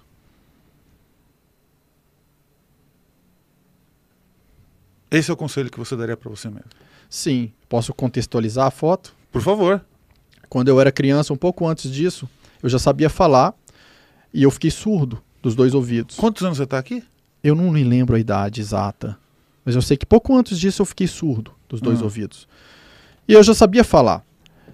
Eu era bem brincalhão, só que eu comecei a chegar perto das pessoas e elas viam que eu falava e que eu não entendia nada do que elas falavam. E aí elas choravam, porque viam que eu não entendia nada. né? E essa foto foi num dia de uma quadrilha, que visivelmente está todo mundo dançando com os braços para cima, e eu tô perdido aí. Por quê? Porque eu não tô escutando nem a música, eu não sei o que está acontecendo, eu tô totalmente fora do mundo, totalmente à parte, né? É, patinho feio total, totalmente assim, não, não escuta, não entende, não sabe nada do que está acontecendo, está totalmente alienado, perdido no meu mundo interno. Você olha o olhar dessa criança perdido, totalmente perdido. E essa foto me dá muita força. Porque quantas vezes nós nos encontramos perdidos na vida? E quando eu era surdo, eu chegava perto das pessoas que eu amava para abraçar, para conversar alguma coisa, e aí elas viam que eu não escutava nada, e elas morriam de dó de mim, elas choravam muito. E aquilo começou a me doer, me partiu o coração, porque eu comecei a integrar que eu era um problema. Que quando eu chegava perto das pessoas, eu as fazia sofrer. E aí eu comecei a me fechar no mundo que eu brincava tudo no meu mental, comecei a fazer tudo no imaginário, o que me ajudou muito para desenvolvimento de habilidades, né? E a, a olhar para aquilo que eu sinto, para o que, que acontece dentro de mim, porque eu criei todo um mundo introspectivo e subjetivo nesse momento aí da minha vida. Só que era um momento de muita dor, porque as pessoas sofriam muito e eu me isolava das pessoas que eu amava. E aí veio depois, o que aconteceu depois desse momento aí, surgiu um médico que tinha uma cirurgia mágica, mágica assim, né? Para mim um milagre que poderia recuperar a minha audição. E quando eu, eu fiz essa cirurgia e eu voltei a escutar, no dia que eu saí da, do bloco cirúrgico já escutando, a minha mãe, ela me deu um radinho de pilha. E aquilo ali, eu, eu, a, a gravação, porque nós seres humanos, a gente grava o contexto das coisas com os registros emocionais. Então, assim, eu tenho uma emoção muito forte ligada a sons, ligada à música, porque eu voltei a escutar na música, olhando para todo mundo ao meu redor, rindo, chorando de alegria. Então, assim, a minha vida voltou, as pessoas né, gostam de ficar perto de mim novamente. Então, por um lado, eu fiquei sempre com uma dor de uma rejeição de que eu fazia mal para as pessoas, que é algo que eu me cuido até hoje para não entrar nessa vibe, né, porque fica aquele registro que você tem que tratar dentro de você. Então você fala, não, peraí, Otávio, não fica isolando toda hora muito. Você veio para interagir com as pessoas, para estar com elas. Por outro lado, esse, essa marca do som me fez me tornar um pesquisador de música, me fez me tornar. que eu nem sabia, vocês nem. Eu contei essa história agora da música, eu nem imaginava que, que eu ia conectar com isso. Hum. Mas percebam, que isso me marcou e hoje eu sou um pesquisador que trabalha no meu canal com frequências sonoras. Eu tenho uma playlist só com várias frequências sonoras de hertz diferentes que trabalha reprogramação de DNA, diminui a dor, trabalha com as emoções. O som faz o seu corpo vibrar de uma certa maneira, o cérebro vibrar de uma certa maneira, né? Então aquilo que para mim foi tanta dor e eu olho para essa criança, eu sempre penso, meu Deus, quanta dor, tão perdido, mas eu olho para isso e falo, essa dor, ela é inversamente, ela é proporcional à força que eu ganhei em função disso. Sem essa dor não teriam as pesquisas de frequências sonoras. Sem essa dor não teria a paixão que eu tenho pela música. Sem essa dor eu não olharia tanto para a dor dos outros, que eu sempre olhei muito para a dor dos outros e se sentirem né, como se estivessem fazendo mal para si mesmos e para os outros. Por isso eu também me tornei terapeuta como uma das minhas várias profissões. Então, assim, essa criança para mim me representa, ela é uma sementinha e que esse momento que parece que foi um momento de muita dor, de estar totalmente fora do mundo, isolado. Imagina a tristeza da minha mãe olhando para essa criança totalmente fora de tudo, sem entender nada, né? A dor que ela não devia sentir. E hoje isso ter sido algo que transformou nossas vidas. Né? Então, quando a gente está em alguns momentos que nos causam dor, muitas vezes esses momentos eles são a melhor coisa que pode acontecer com a gente, porque é aquilo que existe de mais transformador. Né? Então, aquilo que transforma a sua dor. Isso já é a transmutação em si. Né? Então, assim, a gente só tem que cuidar para não ficar preso no gatilho daquela dor. Então, da hora que hum. você sente que você falou alguma coisa, então eu fiquei com um certo incômodo. Hoje eu tenho muito cuidado quando eu falo com as pessoas, que eu sempre tenho a sensação de que se eu falo com elas que eu feri aquela pessoa, ou deixei ela triste. Eu fico pensando, gente, mas não estou falando nada demais. Por quê? Por causa dessa dor. De conversar com as pessoas e ver que elas entristeceram. Mas eu sempre peço, reseta isso. E logo, logo, isso aí já vai ser algo que eu vou sempre olhar só para o lado bom, sem nada, porque faz parte da minha transmutação, do meu processo. E, curiosidade, assim, como, como é que você ficou surdo? Eu tive uma infecção muito forte na garganta que subiu para os ouvidos. E um médico que estava me tratando, ele não detectou o problema real que, que eu tinha, ele me tratou durante muito tempo com outras coisas. Então, quando descobriram o que realmente eu tinha, eu já tinha perdido 90% da audição e já estava perdendo o resto aos poucos. Então, não adiantou. E, e, qual foi a cirurgia que ele fez na época? Foi abril de novo? Não, na época, depois descobriu que hoje é uma coisa simples que na época poucas pessoas sabiam, que chama-se é, líquido no ouvido médio. A inflamação fez com que enchesse o meu ouvido de líquido e eu não conseguia escutar. Porque você vai perdendo, aquilo afeta. E, de- e conforme o tempo que demora para se operar, se recupera 60%, 70%. No meu caso, foi quase milagroso que eu recuperei uns 90%. Ninguém sabe explicar como, porque pelo tempo já era para eu ter recuperado uns 50%. Então, colocou um- um- uns aparelhinhos dentro do meu ouvido que foram drenando aquele líquido. Ou- Eu tive isso novamente há uns 7 anos atrás. Mas aí já existia uma injeção, que você toma a injeção, na hora que começou a sumir, você toma uma injeção, o negócio já drena tudo na hora e pronto. Isso são coisas emocionais. Eu acho isso interessante. A gente precisa também entender que não tem doença nenhuma, nada no nosso corpo que não seja a gente que provoca por registros emocionais. Até uma dengue. Se você foi picado. Eu já fui picado por mosquito da dengue um milhão de vezes, que lá em Mato Grosso do Sul, em Campo Grande, tem mosquito de dengue, assim. Eu nunca tive dengue. Porque você não tem terreno para aquilo. Agora, quando você tem algum choque emocional, aquilo afeta certas áreas do seu cérebro que vão afetar certas partes do seu corpo. E aí você fica mais propenso, e mais vulnerável a desenvolver certas coisas. Então, assim, é sempre muito importante quando a gente está guardando registros emocionais de choques que a gente teve, a gente limpando isso. Porque isso vai acumulando desequilíbrios no nosso corpo, no nosso emocional, no nosso comportamento. Então, assim, essa parte é muito importante. Não cuide só do corpo físico pela medicina alopática. Tire também os registros. Né? A pessoa que está perdendo a vista, geralmente, ela passou por choques emocionais de não querer enxergar algo. Você vai achar o choque nela. Você acha, porque na hora que você fala sobre aquilo que foi, o sistema nervoso dela autônomo reage. Se você consegue desligar aquele relé, o corpo começa a se auto-organizar. Então tem muita doença que está ligada a isso. Se a gente pesquisar, não tem nada que aconteça que não tenha um registro emocional, um desequilíbrio vibratório e energético, e o corpo reage, a bioquímica do corpo reage a isso. Com a marca emocional, mental, tá tudo interligado. A gente precisa, por isso o 360 graus do meu canal. Que as coisas que parecem separadas, elas estão interligadas. E quando a gente entende que tudo é uma coisa só, né, que não adianta cuidar só dessa partezinha aqui do quadrado, que a gente tem que olhar como um todo, porque essa partezinha ela afeta o resto e o resto afeta essa parte. Então é, é holístico mesmo, não numa visão euro- esotérica, mas do todo. Tá tudo interligado, são relações dinâmicas. Né? Bom, muito bom. Então vamos para as três perguntas finais agora. A primeira delas é: antes disso, algum comentário final da nossa querida plateia? Tá todo mundo feliz aí? Nossa, muito. Vocês estão cansados? Quanto tempo passou? Eu já nem sei Não mais. sei também, mas não tô nem contando porque num papo desse a gente só torce pra durar mais. obrigado, gente, Na obrigado. verdade, não passou nada, né? Porque presente, passado, futuro. é né? É, sem Olha dúvida, só, sem dúvida. uma absorção perfeita das informações.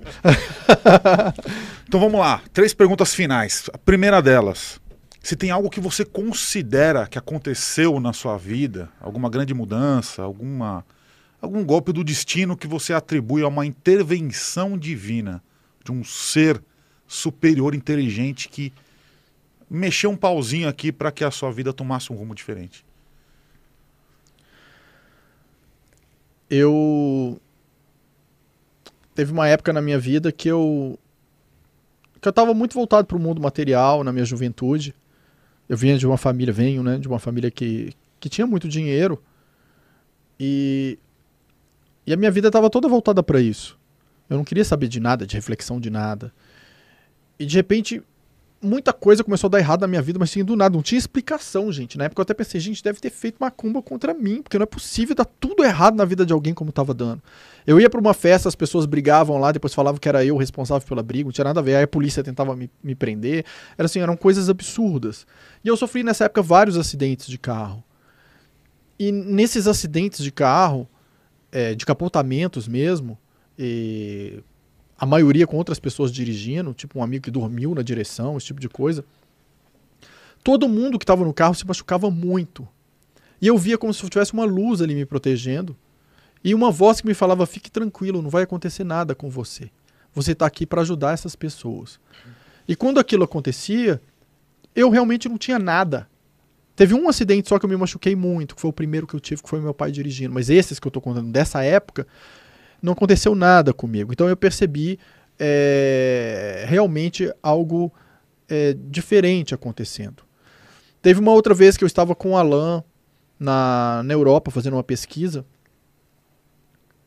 E aí o, o nosso dinheiro estava acabando e a gente estava de carro precisando de voltar para a França nas estradas a gente não ia ter dinheiro nem para nem para gasolina, nem para comida. A gente já não sabia mais o que fazer, né?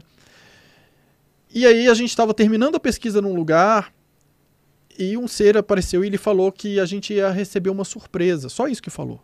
Vocês vão receber uma surpresa. E sumiu. A gente, bom, surpresa, a gente não tem dinheiro, a surpresa vai ser o que vai acontecer com a gente. E aí, quando a gente estava voltando, a gente decidiu parar num, num poço, não para pôr gasolina, porque não tinha dinheiro, era para comprar uma água. E o Alan tinha uma moedinha de um euro que ele jogou numa máquina de caça-níquel. E saiu o jackpot na, na máquina. E caiu o dinheiro todo de dias que estava naquela máquina. Né? E dali a gente teve dinheiro para gasolina, tivemos dinheiro para passar num, pagar, parar num hotel para dormir. A gente parou, a gente não sabia nem em que país a gente estava. A gente entrou numa cidade lá, paramos no hotel, perguntamos onde a gente estava, a gente descobriu que a gente estava na Holanda. E aí a gente perguntou pro cara se tinha algum lugar pra gente comer. E o cara falou: "Vocês estão de brincadeira? Se tem algum lugar para comer? É, hoje é a noite do Oktoberfest aqui nessa cidade." Né? Então ainda estava tendo a maior festança na cidade, a gente foi, a gente se divertiu muito e foi muito bom. É, e depois dormimos, descansamos e voltamos. Então, assim, eu tive essas intervenções. Eu tive várias, gente. Se eu, se eu for citar assim, várias, vários momentos que eu me senti protegido. Algumas vezes, por exemplo, uma vez eu tinha uma namorada e eu acordei, uma voz falando, falou para eu escutei uma voz falando: olha, não se preocupe, nos próximos meses sua relação vai oscilar. Isso faz parte do seu caminho, vocês vão se separar por uns tempos, depois vocês vão se tornar amigos. É, você vai ficar um pouco sofrido, mas se prepara para isso. E eu vivenciei aquilo tudo que aconteceu mesmo. Então, assim, eu me senti protegido por ter sido. Então, assim, eu tive várias experiências nesse sentido de orientações, é, esse tipo de coisa aconteceu comigo diversas vezes. Eu sou muito grato, né? E, e eu acho também, gente, que às vezes a gente espera uma intervenção divina sendo um anjo que desce do céu, aquela luz, e bate um vento, e a luz desce e você vê, né? Às vezes a intervenção divina é uma frase que o seu amigo fala para você. Às vezes ele fala algo que ele nunca pensou em falar e que nem faz parte daquilo e não se sabe explicar, vem uma ideia na cabeça dele e ele te solta aquela frase, aquela frase é uma resposta que você buscava. Às vezes é um sinal que aparece num letreiro que responde às suas perguntas. Né? Então, assim, a gente tem que ficar mais atento à leitura do mundo, né? Nem sempre a intervenção divina é um anjo que desce e te entrega um bilhete te dizendo o que fazer. Se você presta atenção, é, existem vários sinais ao nosso redor que nos passam várias informações. E se você olha se aquilo se conecta com o seu coração, aquilo é uma mensagem divina, de você para você mesmo, da sua própria programação, daquilo que você está gerando. Então, assim, acho importante a gente estar mais atento às coisas. Muito bom, muito legal. Vamos para a nossa Segunda pergunta. Essa é fácil. O que é felicidade para você? Ou qual que é o caminho da felicidade? Felicidade para mim é olhar para que a gente já tem de bom e não porque a gente acha que precisa ter. Porque senão a gente vai estar sempre infeliz e fica naquela de quando eu tiver esse carro eu vou ser feliz, uhum. quando eu uhum. tiver isso a gente nunca se torna. Mas é olhar para aquilo que a gente já tem. Né? Eu, eu, fico, eu fiquei pensando hoje uma coisa, né? A gente ia fazer esse programa numa outra data e acabamos mudando. E como foi bom para mim essa data ter mudado. Gente, eu fiquei num lugar fantástico, eu tive uma viagem fantástica, um monte de coisas legais aconteceu nesse tempo e para mim foi assim uma viagem né, que eu não sou de usar esse vocabulário, mas a, abençoada de uma certa maneira. Para mim foi uma benção tudo que aconteceu até agora e o que está acontecendo aqui ainda, para mim muito leve, eu estou me sentindo muito feliz, muito grato.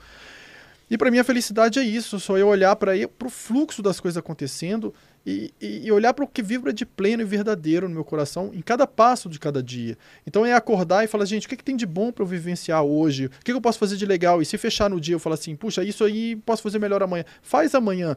Mas é você olhar, assim, está no seu processo de superação. Eu considero que o processo Super-Humano 360 é um caminho. Eu não tenho a pretensão de dizer que eu sou um super-humano de maneira alguma. Isso é um caminho que é infinito para todos nós. Todos somos, todos atingimos essa frequência de super-humano 360. Mas a felicidade, ela faz parte disso, porque é ela que te impulsiona.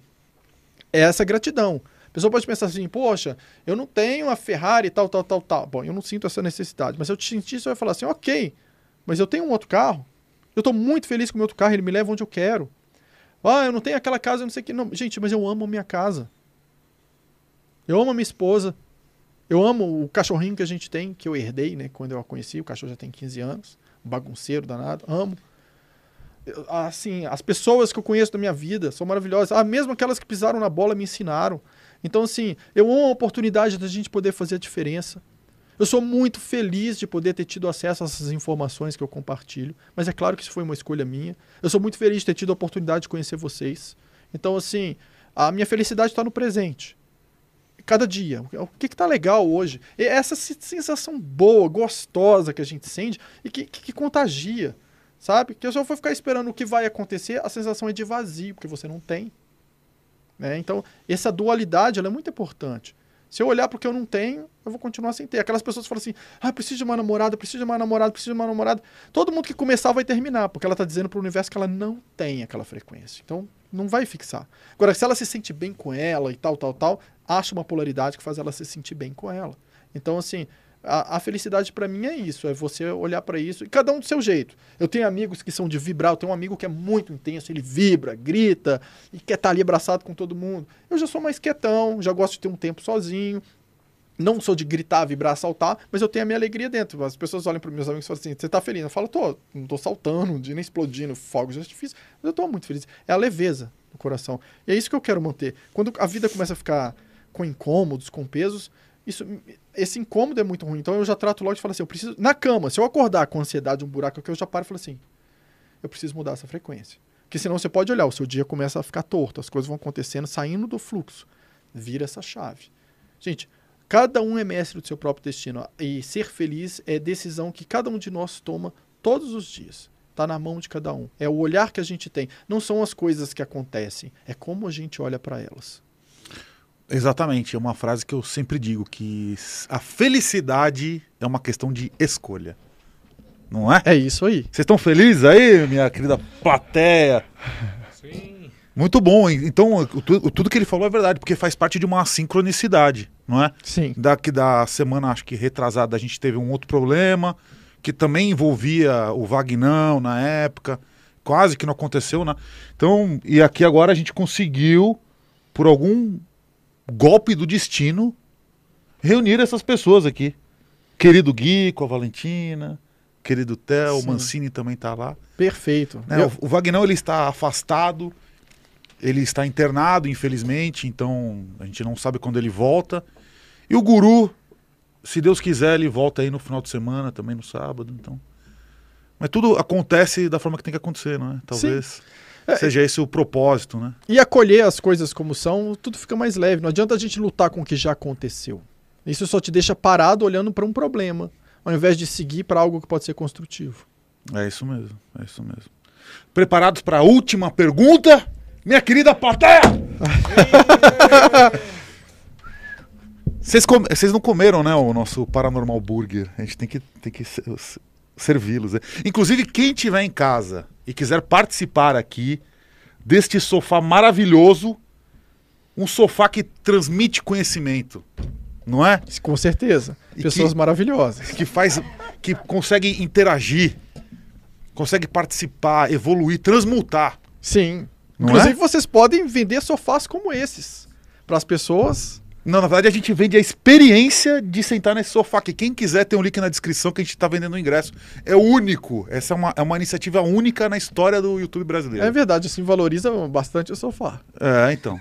É uma, é uma experiência única. Quem quiser, para sábado já tá, já tá aí disponível, quem quiser.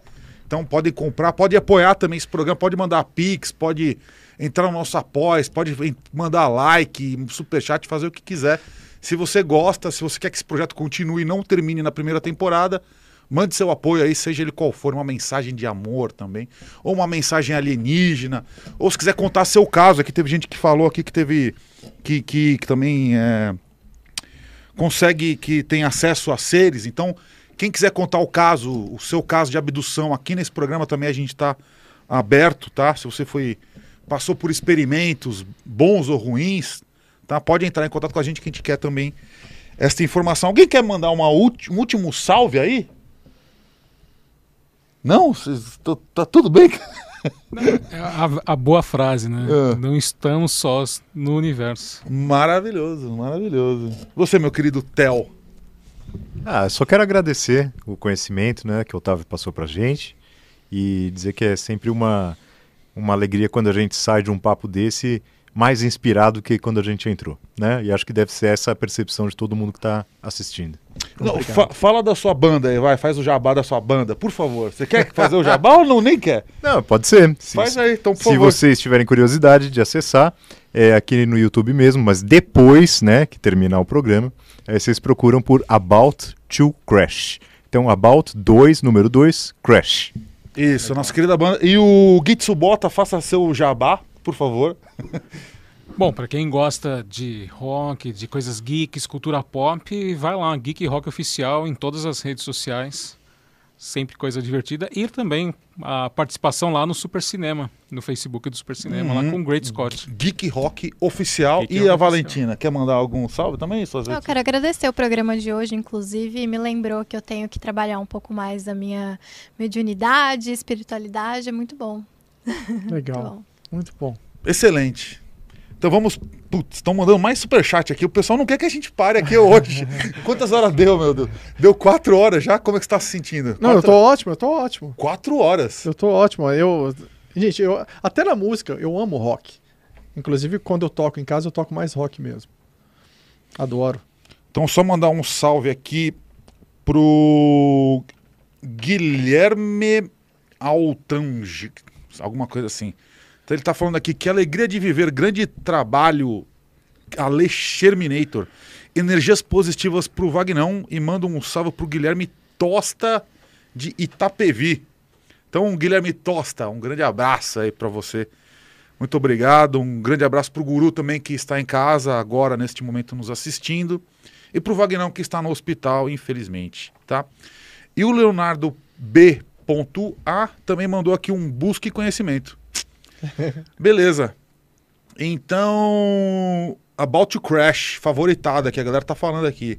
About 2 Crash, uma banda muito boa aqui do nosso amigo Tel. E procurem também o Gitsubota aí nas redes sociais, tá? Tá pronto para a última pergunta? Sim. Então, meu querido Otávio Reis, super-humano 360.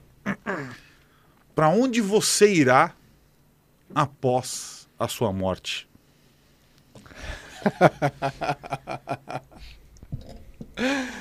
Ai, gente, vocês fecharam realmente com a melhor pergunta. É... Eu não pretendo morrer. Eu acredito no processo transmutativo. Esse negócio de tomar bomba mais uma vez e repetir o ano, eu acho que isso não faz parte da minha programação. O caminho é outro e é o que eu desejo para vocês também. Né? Eu acho quando a gente vai envelhecendo, eu tenho 46 anos. Né? E eu vejo muita gente da minha idade com um monte de problema de saúde, um monte de coisa, já se entregando, falando é a idade. Eu não aceito esse tipo de pensamento, porque a nossa mente é que comanda tudo. Há 10 anos atrás, eu tive um choque emocional muito grande de algumas coisas que aconteceram na minha vida. Eu me decepcionei muito com algumas coisas. E, e eu fiquei muito mal emocionalmente. E aquilo arrebentou minha saúde. Eu me deixei ali levar, né? Por decepções que às vezes a gente tem com algumas pessoas ou com algumas situações, a gente generaliza para o mundo para nossa própria vida e se coloca numa posição né, de, de vítima, de coitadinho, sendo que de uma certa maneira todos somos responsáveis né, pelo que a gente cocria. E, e ali eu decidi, eu falei assim, gente, não me importa se os laudos todos médicos estão indicando aqui um, né, uma falência de um monte de coisas, de hormônio, de, de problema de saúde, de tudo que é tipo. Eu vou virar essa chave. E eu trabalhei para isso. Na época isso me custou muito, emocionalmente, inclusive financeiramente, né? Porque quando você tem que fazer um tratamento e já a situação já não tá boa, o negócio é, chega a ser absurdo. Até chegar num ponto de, de restabelecer isso. E eu sei que é possível, porque eu vivencio isso e tem várias pessoas que vivenciam, é possível você colocar o seu corpo em processo de rejuvenescimento. O envelhecimento é uma escolha. Se você muda a sua alimentação, sua suplementação, uma série de coisas, e um dos próximos projetos de Dacla é o próximo, na verdade. Dacla Pesquisas é o nosso laboratório de genética, com as informações que nós temos para prolongamento de vida, porque isso é essencial para todos nós. Uhum. Porque nós precisamos ganhar tempo para fazermos nossos treinamentos. Hoje, a coisa mais valiosa que a gente tem é o tempo. Porque as pessoas elas passam a vida trabalhando para ganhar dinheiro e depois usando esse dinheiro para tentar ganhar tempo. Mas o que adianta você olhar, por exemplo, para pessoas muito ricas que estão não conseguem andar, não conseguem fazer nada e estão morrendo? Essas pessoas entregariam tudo para ter mais vida. Tudo para ter mais vida. Então, assim, vamos valorizar a nossa vida, né? Viver da melhor maneira possível, mas cuidar da gente. Esse veículo, esse corpo, a gente tem que cuidar dele. A gente às vezes se desleixa dele. Isso tem um impacto grande. Então a gente precisa ganhar tempo. E no então, primeiro para entrarmos em processo de rejuvenescimento. Isso é possível. E começa pela cabeça. Você não aceitar, ai, a idade vai ficar cada vez pior. Vai ficar cada vez pior. Eu nunca joguei futebol na minha vida, hoje eu jogo. Hoje eu faço um monte de coisa que eu não fazia. Né? Porque eu tive vários problemas de coluna com dos acidentes de carro, não podia fazer uma cidade de Hoje eu faço tudo. Então, assim, a nossa cabeça é que comanda a gente. Então, o que, que eu vou fazer? Para onde eu vou? Eu penso, acredito e me trabalho para não precisar de seguir esse caminho. Eu desejo um caminho diferente, porque eu sou diferente, e eu desejo um caminho diferente para vocês, todos que estão aqui e que estão assistindo, porque vocês também são diferentes. É possível fazer diferente. Então, é, é só vocês programarem e correrem atrás. Em breve a gente vai ter as informações do nosso laboratório de genética e muitas outras que vão sair. E vocês vão ver a quantidade de pesquisa de Dáquila saindo aí, todos vocês podendo aplicar, se beneficiar, e vai ser algo aí que vai ajudar muito e dar um salto na humanidade. Inclusive com a nossa expedição de Dáquila, que vai trazer muita informação e vai ser uma mudança aí no mundo em várias coisas. Então, é, a minha resposta é essa daí, um pouco diferente, eu imagino, mas é o que se espera de pessoas diferentes e que estão dispostas a fazer diferente. Então, sua resposta é: você não morrerá se, dependendo da minha programação e das minhas atitudes, é para isso que eu me encaminho. Muito bom, essa resposta foi inédita. inédita. Excelente, meu querido Otávio. Maravilhoso, quatro horas aqui de, de uma imersão profunda. Últimas palavras. Eu gostaria eu desejo que para vocês que estão assistindo tenha sido tão leve e divertido como tenha sido para mim estar aqui, primeiro ponto. Eu quero agradecer a todos vocês, né, todos vocês que estão aqui, pela experiência que vocês me proporcionaram. Agradecer ao Edu que me procurou, foi maravilhoso. E agradecer e pensar nas pessoas da equipe de vocês que também não estão aqui agora, mas pensar no melhor por eles, porque isso aqui está acontecendo, porque eles também existem. Né? Então eu sou grato a eles também. E estou à disposição para o que vocês precisarem, para o que quiserem conversar. Achei vocês pessoas maravilhosas. Eu agradeço a vocês por quem vocês são e por estarem aqui. E eu peço para o pessoal todo que está me acompanhando aí, que se sintonizou com essas mensagens, e o pessoal do meu canal, que eu sei que está em massa aí assistindo também, que vocês propaguem, por favor, o trabalho desse canal, são pessoas maravilhosas, fazendo um, um trabalho de dimensionais maravilhosos. E quanto mais o trabalho deles for propagado, mais eles vão tocar os dimensionais. E esse é um trabalho que ajuda todos nós, é coletivo para cada um de nós. Cada dimensional que está fazendo o seu trabalho de uma maneira maravilhosa, como eles estão fazendo aqui, ele está ajudando todos os outros de uma maneira assim maravilhosa. Então, assim, gente, pegar um link e propagar não custa nada, né? Contribuir para um canal apoiando financeiramente, é muito é, é, é algo que é muito leve para a gente fazer. Então, eu peço para todo mundo que se sintonizou com isso que apoie o canal né, Paranormal aqui, apoie os meninos todos, tudo que eles estão fazendo, porque assim, é, se vocês sentirem o que eu estou sentindo, vocês veem que quando a gente vê o que é importante na vida, é, as outras coisas se tornam muito pequenas. Então, apoiar todo mundo, propagar, né, divulgar, e que a gente possa seguir essa caminhada juntos aí, cada um tocando as pessoas de maneira diferente, mas fazendo esse belíssimo trabalho. Então eu agradeço a todos a oportunidade de estar aqui e o apoio de todos que estão torcendo por mim aqui, apoiando e elogiando. Obrigado a todos vocês que fizeram parte do meu caminho até agora e que farão de agora em diante também. Muito bom. Então, uma live maravilhosa. Acho que a gente devem ter passado aqui mais de 20 mil pessoas. A gente manteve uma média de 1.500 pessoas assistindo. Hoje foi um número muito bom. Milhares de mensagens, milhares de mensagens aqui. O chat está frenético, a mente das pessoas está explodindo, então muito bom. Agradecer aos nossos apoiadores que estão aí no nosso Apoia-se. Agradecer também ao nosso grande amigo Cícero, que é um conselheiro nosso aí, que está nos ajudando, também apoiando esse canal sempre que ele pode. Então, Cícero, muito obrigado mais uma vez. Ele vai, inclusive, financiar algumas expedições aqui desse canal para fora desse estúdio maravilhoso. Um abraço para o Vagnão, que está internado novamente na UTI, infelizmente. Então ele está sempre indo e voltando, às vezes ele fica mais tempo aqui, às vezes fica mais tempo no hospital, então está num momento muito difícil. Nosso querido Vagnão, que ajudou a construir tudo, tem muito sangue dele aqui nesse, nesse estúdio. E também ao Guru, que está em casa hoje, não pôde vir, mas ele voltará em breve. Então, esse é o nosso recado. Lembre-se sempre que estamos aqui por você, para que você aí em casa seja mais feliz. Encontre os caminhos aí e as perguntas para que a sua vida seja melhor e seja sempre mais feliz, tá bom? Muito obrigado novamente, meu querido Otávio, foi obrigado. maravilhoso. Mais uma vez, obrigado à nossa plateia aqui, então uma salva de palmas. Obrigado.